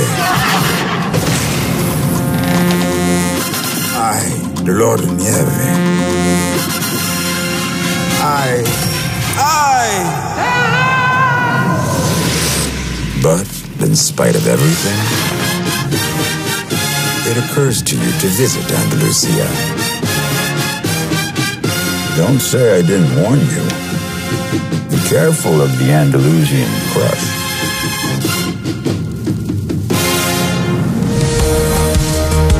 Y vamos a terminar con una nueva historia de Javier Cancho para más de uno, donde Alsina, en la que habla de los precedentes de la princesa Leonor.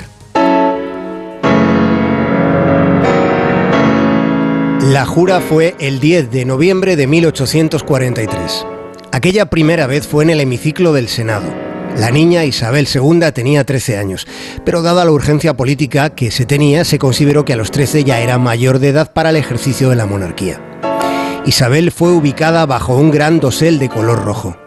Desde las tribunas asistió a la litúrgica ceremonia un público numeroso, con las personalidades de aquel 1843, entre los que allí estaban, mencionamos al general Narváez. Porque la historia del siglo XIX español no se comprende sin la influencia del ejército, con personajes como Espartero, O'Donnell, Prim, Serrano o Ramón María Narváez. Del general Narváez se cuenta que cuando estaba al filo de la muerte, un sacerdote le conminó a que perdonara a sus enemigos, a lo que el militar habría respondido que no tenía enemigos porque porque los había fusilado a todos. En realidad esta es una peripecia apócrifa. Sí que tenemos la certeza de que hace 180 años en la jura de Isabel II se cantó el Te Deum, el himno de acción de gracias.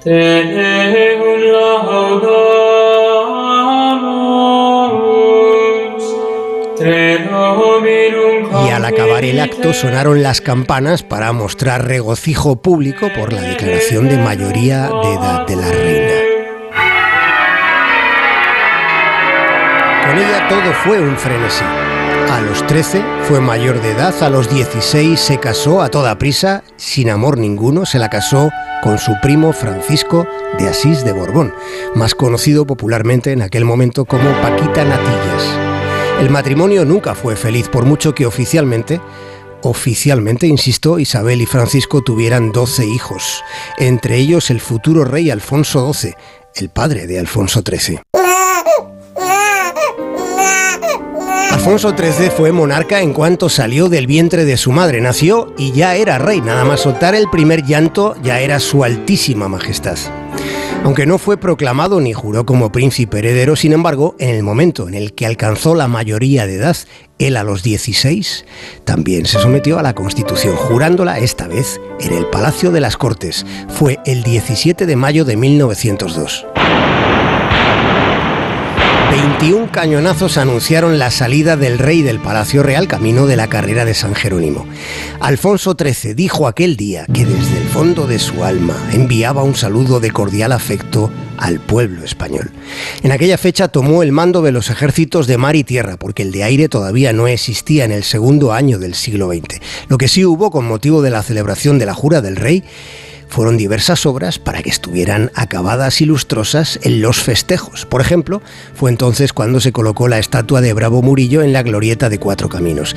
También se celebraron unos cuantos espectáculos. En el Teatro Real se representó, como preludio de lo que pasaría, el Don Juan de Mozart. 5 y 32 de la mañana, 4 y 32 en Canarias.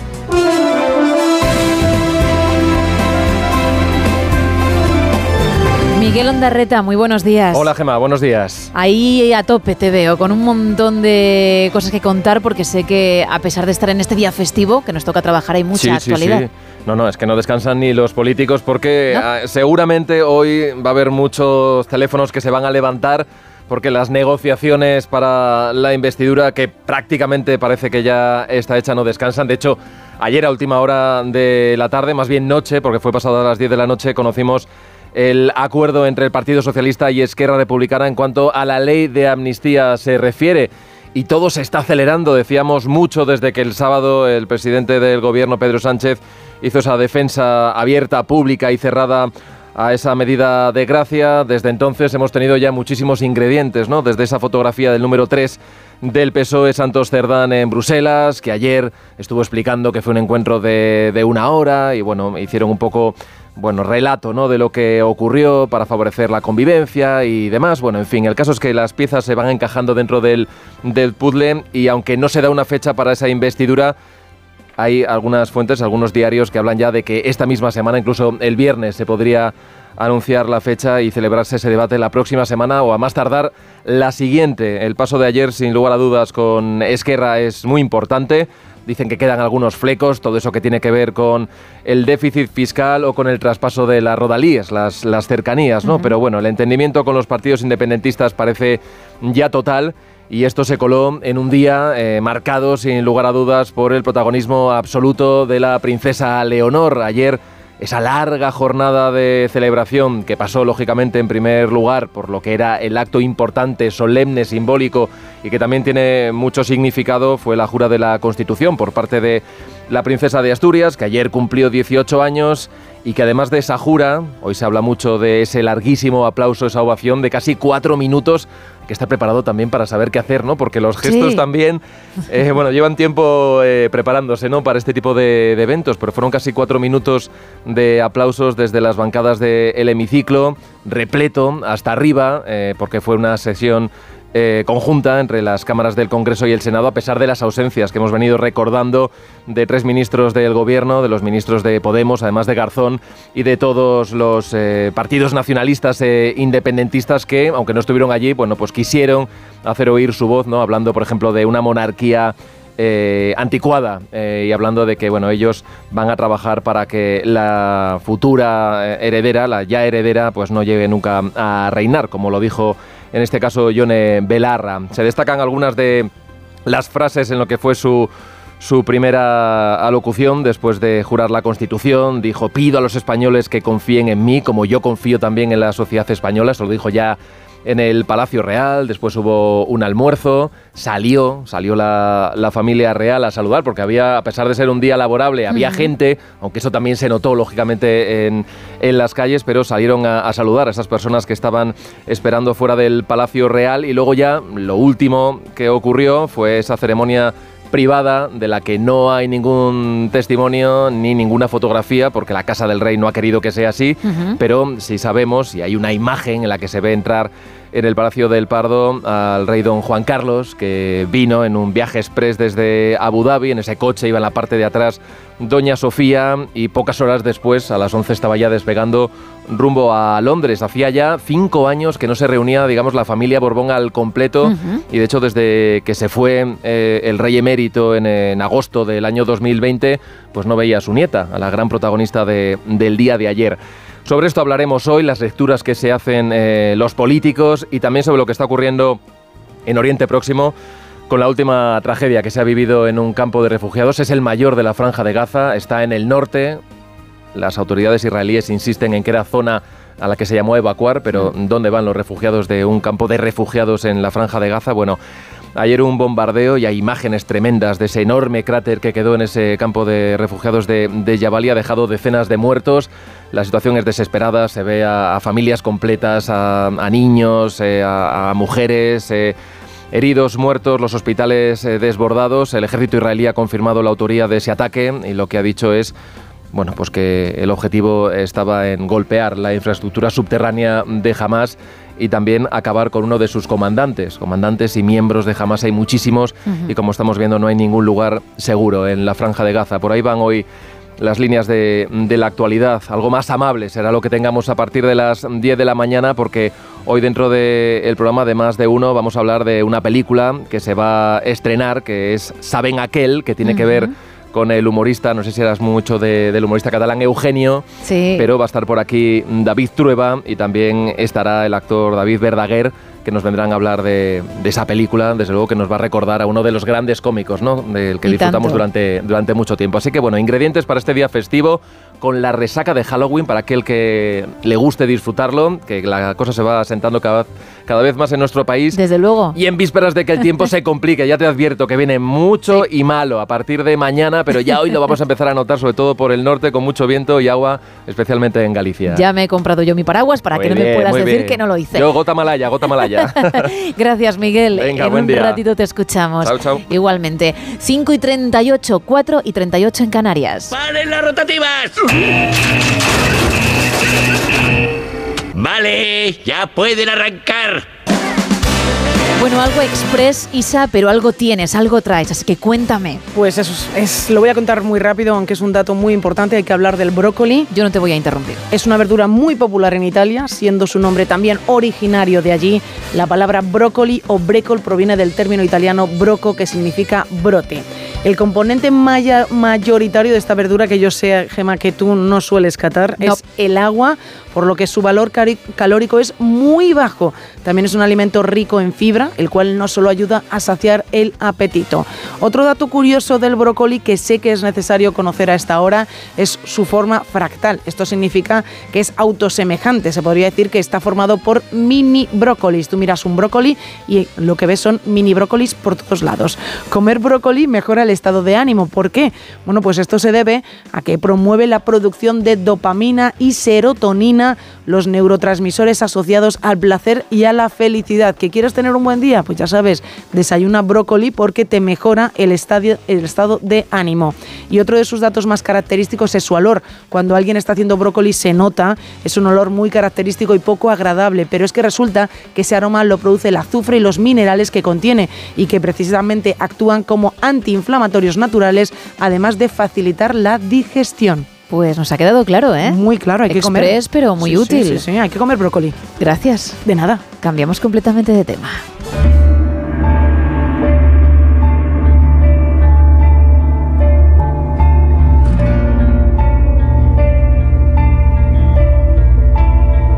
Porque ya que estamos con esto de Halloween, ¿y si alguien se dedicara a envenenar los caramelos de los niños?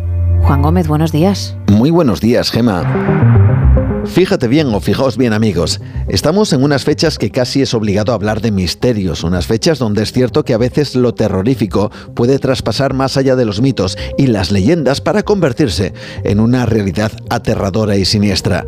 Porque en estas fechas también han ocurrido sucesos aparentemente reales, dicen, y que tuvieron a Halloween como protagonista.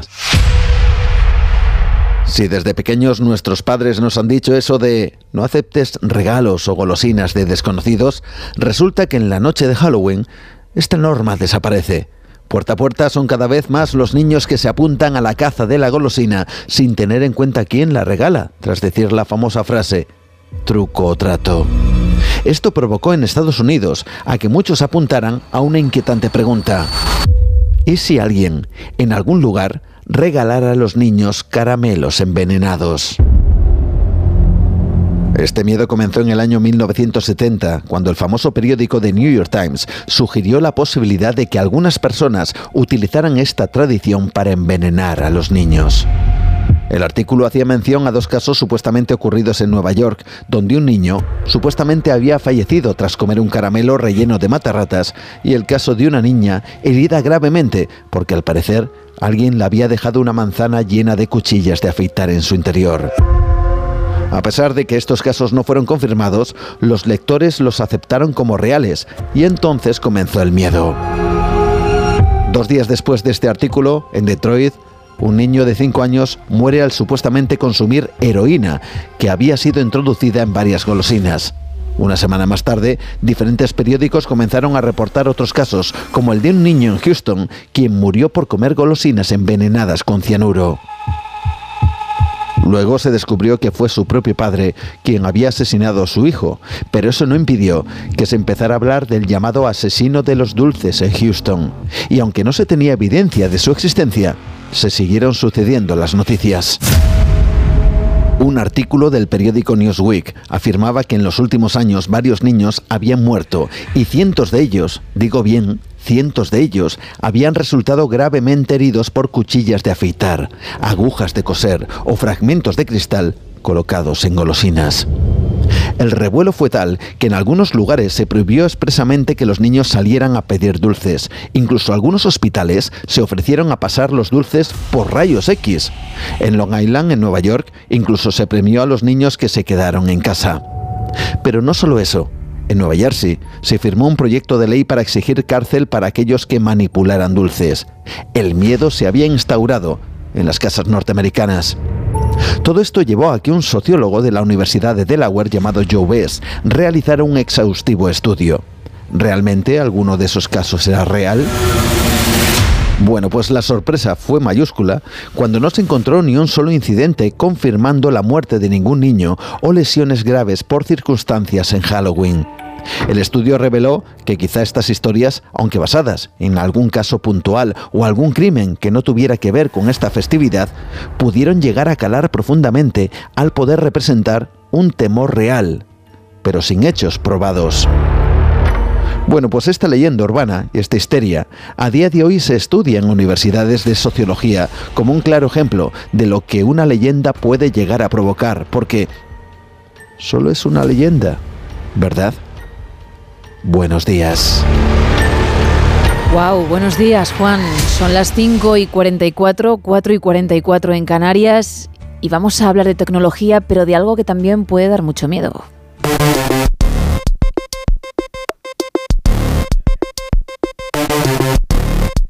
José Ángel Corral, responsable de estrategia e innovación de VAS. Muy buenos días. Muy buenos días. ¿Qué tal, Gema? Muy bien. ¿Y tú? Muy bien. Bueno, pues vamos a hablar, como es habitual cuando escuchamos tu voz, de tecnología. Eso es, y esta vez vamos a hablar de las cinco estafas más comunes que se están produciendo en Bizum. vale, perfecto, porque además hace unas horas leíamos una noticia al respecto, la alerta de las autoridades y, de cómo te puedes buscar un lío gordo con tu banco. Eso es. Eh, bueno, vamos a empezar eh, explicando un poquito qué es Bizum, que yo creo que a estas alturas todo el mundo lo conoce. Pero bueno, por si aún queda gente que, no lo conozca o que no lo use, pues Bizum es un sistema de pagos que principalmente se utiliza a través de móvil, es gratuito, es instantáneo y ahora casi todas las entidades o todas las entidades bancarias, por lo menos a nivel nacional, soportan esta aplicación. Eh, de hecho, está incrustada dentro de las aplicaciones oficiales de todas las entidades bancarias, por lo que es un método de pago bastante seguro. Y es una aplicación que empezó eh, o nació con la idea de facilitar los pagos entre amigos, pues a la hora de hacer cuentas. Pues la típica comida que vas con amigos y que luego es un jaleo pagar, ¿no? Cada uno paga su parte o uno paga y, a ver cómo lo distribuimos luego, tal. Pero ahora mismo se, ha convertido en un eh, casi estándar o, o, método de pago admitido en muchos de los comercios de todo tipo, ¿no? Entonces se están produciendo múltiples eh, estafas a través de, este tipo de pagos, ¿no? Y vamos a ver cuáles son las principales y cómo intentar evitarlas. Vale, perfecto, pues vamos con ello. La, la, principal o la, eh, más eh, la que más ocurrencia tiene es la que podemos llamar Bizum inverso, ¿vale? Normalmente el Bizum es una es un pago que tú efectúas, ¿no? Pero hay posibilidad de solicitar el pago. Pues en este caso eh, se da, es una estafa que se ha dado tanto que hasta la propia Guardia Civil y el INCIBE han tenido que alertar sobre ella. Y es que normalmente en lo que nos llega es una especie de SMS en la que nos solicitan el pago, pero el mensaje es bastante ambiguo. Entonces en el mensaje no, no se dice que tengas que pagar. Entonces, como normalmente tú asumes que te están haciendo un bizum y directamente la gente clica en el, en el, mensaje, ¿no? Y cuando clicas, lo que estás haciendo es el pago tú. Es verdad que normalmente o siempre necesita una segunda verificación, pero claro, como no te das cuenta de que estás pagando tú, la gente directamente le da, sigue para adelante, si además tiene biometría, que es con el dedo o con la cara, pues se queda, eh, ya la pones, digamos, vas automático y cuando te das cuenta ya has hecho el pago. Mm. Claro, ¿y cuál es el problema de esto? Pues que Bizum es un pago casi instantáneo y no hay posibilidad de darle marcha atrás, con lo cual cuando te quieres dar cuenta ya se ha efectuado el pago. Claro. Entonces la mejor forma de evitar caer en, este tipo de timo es leer con mucho cuidado el mensaje que nos llega, ¿vale? Siempre que nos llegue, lo, que siempre decimos, cuando te llegue un SMS, ya sea de un número conocido o de un número desconocido, si viene con un enlace, pues mucho cuidado a la hora de pinchar, ¿no? pues, pues aquí es por supuesto, mucho cuidado antes de pinchar, pero sobre todo vamos a leer el mensaje con tranquilidad. Y si el mensaje no especifica muy clarito lo que va a pasar cuando pinchemos en el enlace, no lo hagamos, ¿vale? Entonces, como decimos que es un pago casi automático, que se produce casi instantáneamente, lo más fácil siempre es irnos a la, aplicación de nuestro banco, a nuestra cuenta y ver si hemos recibido ese pago, ¿vale? Porque si nos llega el mensaje diciendo que nos han hecho una transferencia vía Bizum, cuando entremos en la aplicación ya tendremos ese cargo eh, en nuestra cuenta, ¿vale? Eh, o, más bien ese dinero más que cargo en nuestra cuenta, ¿vale? Entonces, siempre revisar muy bien el mensaje y en caso de duda, irnos a la aplicación. Y si no entendemos muy bien lo que pone, no cliquemos. Perfecto. Porque esto, esto es lo más habitual, ¿vale? Luego hay otra que es también bastante habitual, aunque un poquito menos, que es la, que podemos etiquetar como el Bizum equivocado, ¿no? Que es que nos llega un SMS o un WhatsApp de alguien que normalmente no conocemos, que nos dice que se han equivocado a la hora de hacer un Bizum, porque recordemos que hay dos formas de, ejecutar este pago, ¿vale? Es una bien a través de un contacto de la guía o bien introduciendo el teléfono de destino al que queremos hacer el envío, ¿no? Sí. Entonces, claro, si lo hacemos vía teléfono, pues puede ser probable que nos equivoquemos. Entonces, este segundo timo consiste en que nos llega el SMS de alguien diciendo que se han equivocado al hacer un Bizum, que por error nos lo han enviado a nosotros y que por favor le devolvamos el dinero. Entonces, es verdad que esto pasa y, es, y pasa habitualmente, pero antes de volver a enviar el dinero a esa persona que nos está diciendo que nos ha hecho un Bizum, revisemos en nuestra cuenta que de verdad tenemos ese dinero, ¿vale? Que nos ha llegado de ese número. Porque lo que suele pasar es que no te das cuenta, como además son cantidades pequeñas. Y lo quieres devolver, directa, Eso es, la gente, tiran de la buena fe de la gente, ¿no? La, gente por regla general te dicen, ay, me equivoco, te mando 10 euros sin querer. Entonces vas, entras directamente en la aplicación, lo devuelves y no te das cuenta que a ti ese dinero no te ha llegado. Vale, entonces primero, también como en el primer timo, calma, teniendo en cuenta todos los detalles y luego ya, pues tomar la decisión, ¿no? Eso es, calma, revisar nuestra cuenta para ver si de verdad ha entrado ese dinero y si no ha entrado, pues eh, ni siquiera contestar a esa persona. Claro. O ese mensaje. Luego está el tercer caso, que es un caso muy curioso, que es lo que eh, se llama la maleta boliviana. Tiene hasta nombre propio. Oh. Y es que consiste en que se hacen pasar por alguien normalmente conocido desde un número desconocido y nos dicen que están de viaje, normalmente en el exterior, en el extranjero, y que han tenido un problema con el equipaje, las maletas están retenidas en el aeropuerto y que, hacer, hay, que, hay que hacer un bizum a ese número desde el que nos están escribiendo para que desbloqueen las maletas y puedan acceder a, ellas. Eh, claro, esto es algo que si lo pensamos fríamente, es muy fácil evitar, que es tan sencillo como llamar a la persona o intentar llamar a la persona al teléfono que conocemos. Pero como siempre se las ingenian para meternos prisa y para hacernos creer que estamos en una situación súper crítica y que todo tiene que ser súper rápido, eh, pues claro, la gente automáticamente hace el envío y volvemos a lo, de siempre. Las prisas, sí. Ya hemos perdido el dinero. Claro, el agobio, el miedo que, que te hacen pisar el acelerador, vale. Tal cual. El cuarto caso sería la venta de productos falsos o que no llegan nunca. Y esto se suele dar principalmente en aplicaciones móviles de segunda mano o en portales de e-commerce.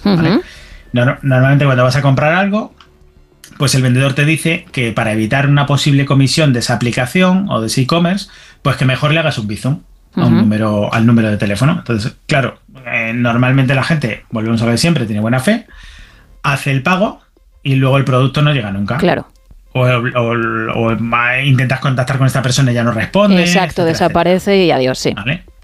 Claro, entonces aquí siempre, por intentar evitarnos una mínima comisión que no todas las aplicaciones tienen, ¿vale? Normalmente para el, para el comprador no suelen tener, pues eh, caemos en este tipo de timos. Entonces, por favor, utilicemos siempre los mecanismos de pago habilitados en las aplicaciones o en los e-commerce, No porque nos diga el vendedor que si no, no, no, si no lo hacemos por Bizum no nos lo vende, pues mira, preferible que se quede con el artículo a que nos estén estafando el, dinero, ¿no? Es que si tú estás utilizando una aplicación es porque quieres que de alguna forma te respalde, por tanto, como bien apuntas, usa esos canales que te brinda porque mm, de lo contrario contrario, directamente lo que tendrías que hacer es contactar con esa persona y luego si te hace la Pascua, pues allá tú. Pero ya que estás en la aplicación, pues sigue los canales de dicha plataforma, vaya. Justo en el clavo, ¿vale? Si estamos utilizando la aplicación, utilicemos sus canales de pago. Eso es. Luego hay un caso más, eh, digamos, residual, pero que también se da, que es el típico mensaje que te llega diciendo que has ganado un premio, ¿vale? Que puedes haber jugado o no haber jugado, pero el mensaje te llega. qué, afortunado, ¿eh? que sin hacer nada, mira, toma. Entonces, si, si no hemos jugado, pues desconfiemos siempre, evidentemente. ¿vale? Y si hemos jugado, normalmente este tipo de mensajes nos dicen que para reenviarnos el premio o para hacernos eh, entrega del premio, tenemos que hacer una mínima validación de la cuenta enviando una pequeña cantidad por Bizum. Pues no hagamos caso, pongámonos en contacto con el responsable oficial del sorteo o los canales oficiales y veremos que eh, em, seguramente eh, no sea el caso, ¿vale? Eh, sea un tercero el que nos está intentando engañar. Entonces, nunca nos van a pedir validar la cuenta o el número de teléfono haciendo un Bizum por una mínima cantidad. Y luego, por último, que es también muy habitual y que es el, que, el mismo que solemos tener con los bancos, que es el que te dicen, pues ha habido, hay un problema o hay una incidencia, se te ha caducado la tarjeta, em, eh, pasa X, tienes que entrar, pincha en este enlace y mete eh, tu código para reactivarlo, etcétera, etcétera, ¿vale? Pues nos llega igual como si fuera del servicio de asistencia de Bizum, pero en este caso es mucho más peligroso porque lo que nos hacen es pedirnos la contraseña del banco. Hmm, Entonces, aquí muchísimo cuidado, ¿vale? Eh, nunca jamás, como dicen todos los bancos, nunca se van a poner en contacto con nosotros a través de SMS. Siempre lo harán con notificaciones en las aplicaciones oficiales. Entonces, todos los eh, mensajes que nos lleguen vía SMS, vía WhatsApp, vía correo electrónico, vía lo que sea, diciendo que hay una incidencia con nuestra tarjeta, nuestro sistema de pago, sea el que sea, no hay que hacerle caso nunca. Entonces, normalmente todas estas estafas suelen ser eh, de pequeñas cantidades, porque Bizum tiene un límite diario de 500 euros. Entonces, para evitar caer en estos problemas, si ya eres usuario del servicio, siempre hablamos de cargos relativamente pequeños. No, pero bueno, podemos ser víctimas de ellos, evidentemente, en, cualquier descuido, ¿no? Entonces, eh, ¿qué hacemos si ya hemos sido víctima de alguno de estos timos? Importante, sí. Pues evidente, claro, muy importante. Evidentemente recopilar toda la información que tenemos, ¿vale? Parte de la información la tendremos en, nuestra cuenta bancaria, los extractos de la cuenta, porque tendremos la fecha en la que se ha hecho la transferencia, el importe, el concepto si lo pusimos, pero lo más importante es el número de teléfono de destino y, el, y a lo mejor el, nombre de la persona eh, asociado a ese teléfono. Si además tenemos conversaciones privadas del WhatsApp, de la plataforma de venta de turno, eh, tenemos pantallazos, tenemos lo que sea, lo adjuntamos también. Vale. Vale, y con toda esta info, lo recomendable es ir en un primer paso al banco. Aunque lo normal es que esto no nos sirva para nada, ¿vale? Porque la verdad es que eh, Bizum es un sistema de pago independiente, no es del banco, aunque todos los bancos trabajen con ello, pero no es del banco. Eh, no se pueden cancelar las transferencias y como hemos dicho son pagos instantáneos. Entonces el banco la verdad es que poco puede hacer, pero hay que informar al banco, ¿vale?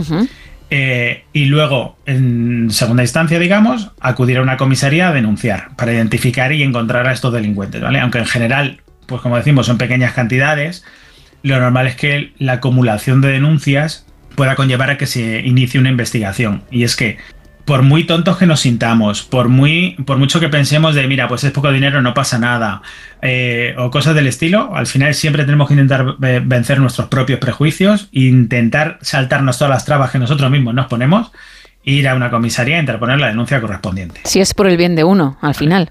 Eso es, por el bien de uno y por el bien de todos, porque al final, en estos pequeños casos que son eh, timos de muy poco dinero, claro, mover una maquinaria como la eh, maquinaria legal en, nuestro país por 10 euros es muy complicado. Pero claro, si son 10 euros de mil personas, ya hablamos de cantidades considerables. Claro. Entonces, muchas veces por acumulación de denuncias se empiezan a mover estas cosas. Perfecto, pues espero que la gente haya tomado buena nota, que no sea por el no sonoras o por José Ángel Corral, ¿eh? que aquí hacemos todo lo posible y más para evitar esos disgustos. Así que lo dicho, que todo el mundo haya prestado mucha atención y si no, en onda ondacero.es se puede encontrar el programa y escucharlo tantas veces como uno quiera. Si te parece, José Ángel, vamos a recordar también tus canales que tienes para que aquellos quieren aprender un poquito más del mundo tecnológico o les apasiona, pues puedan verte junto a otros compañeros. Eso es, pues en nuestro canal se llama Trantor Tech Talks, como suena, Trantor Tech de tecnología en inglés, TCH, y Talks de charlas en inglés, T-A-L-K-S. Y estamos en streaming en Twitch y en YouTube en formato podcast en Spotify, en Apple Podcast y en Google Podcast y en las principales redes sociales, eh, mayoritariamente pues en LinkedIn, en X, lo que era anteriormente Twitter y en TikTok. Pues José Ángel Corral, responsable de estrategia e innovación de VAS, muchísimas gracias y dentro de dos semanas hablamos, ¿vale? Gracias a ti, hasta dentro de dos semanas. Un abrazo. Chao. Menos de tres minutos para terminar, ¿qué toca? Bajar el telón.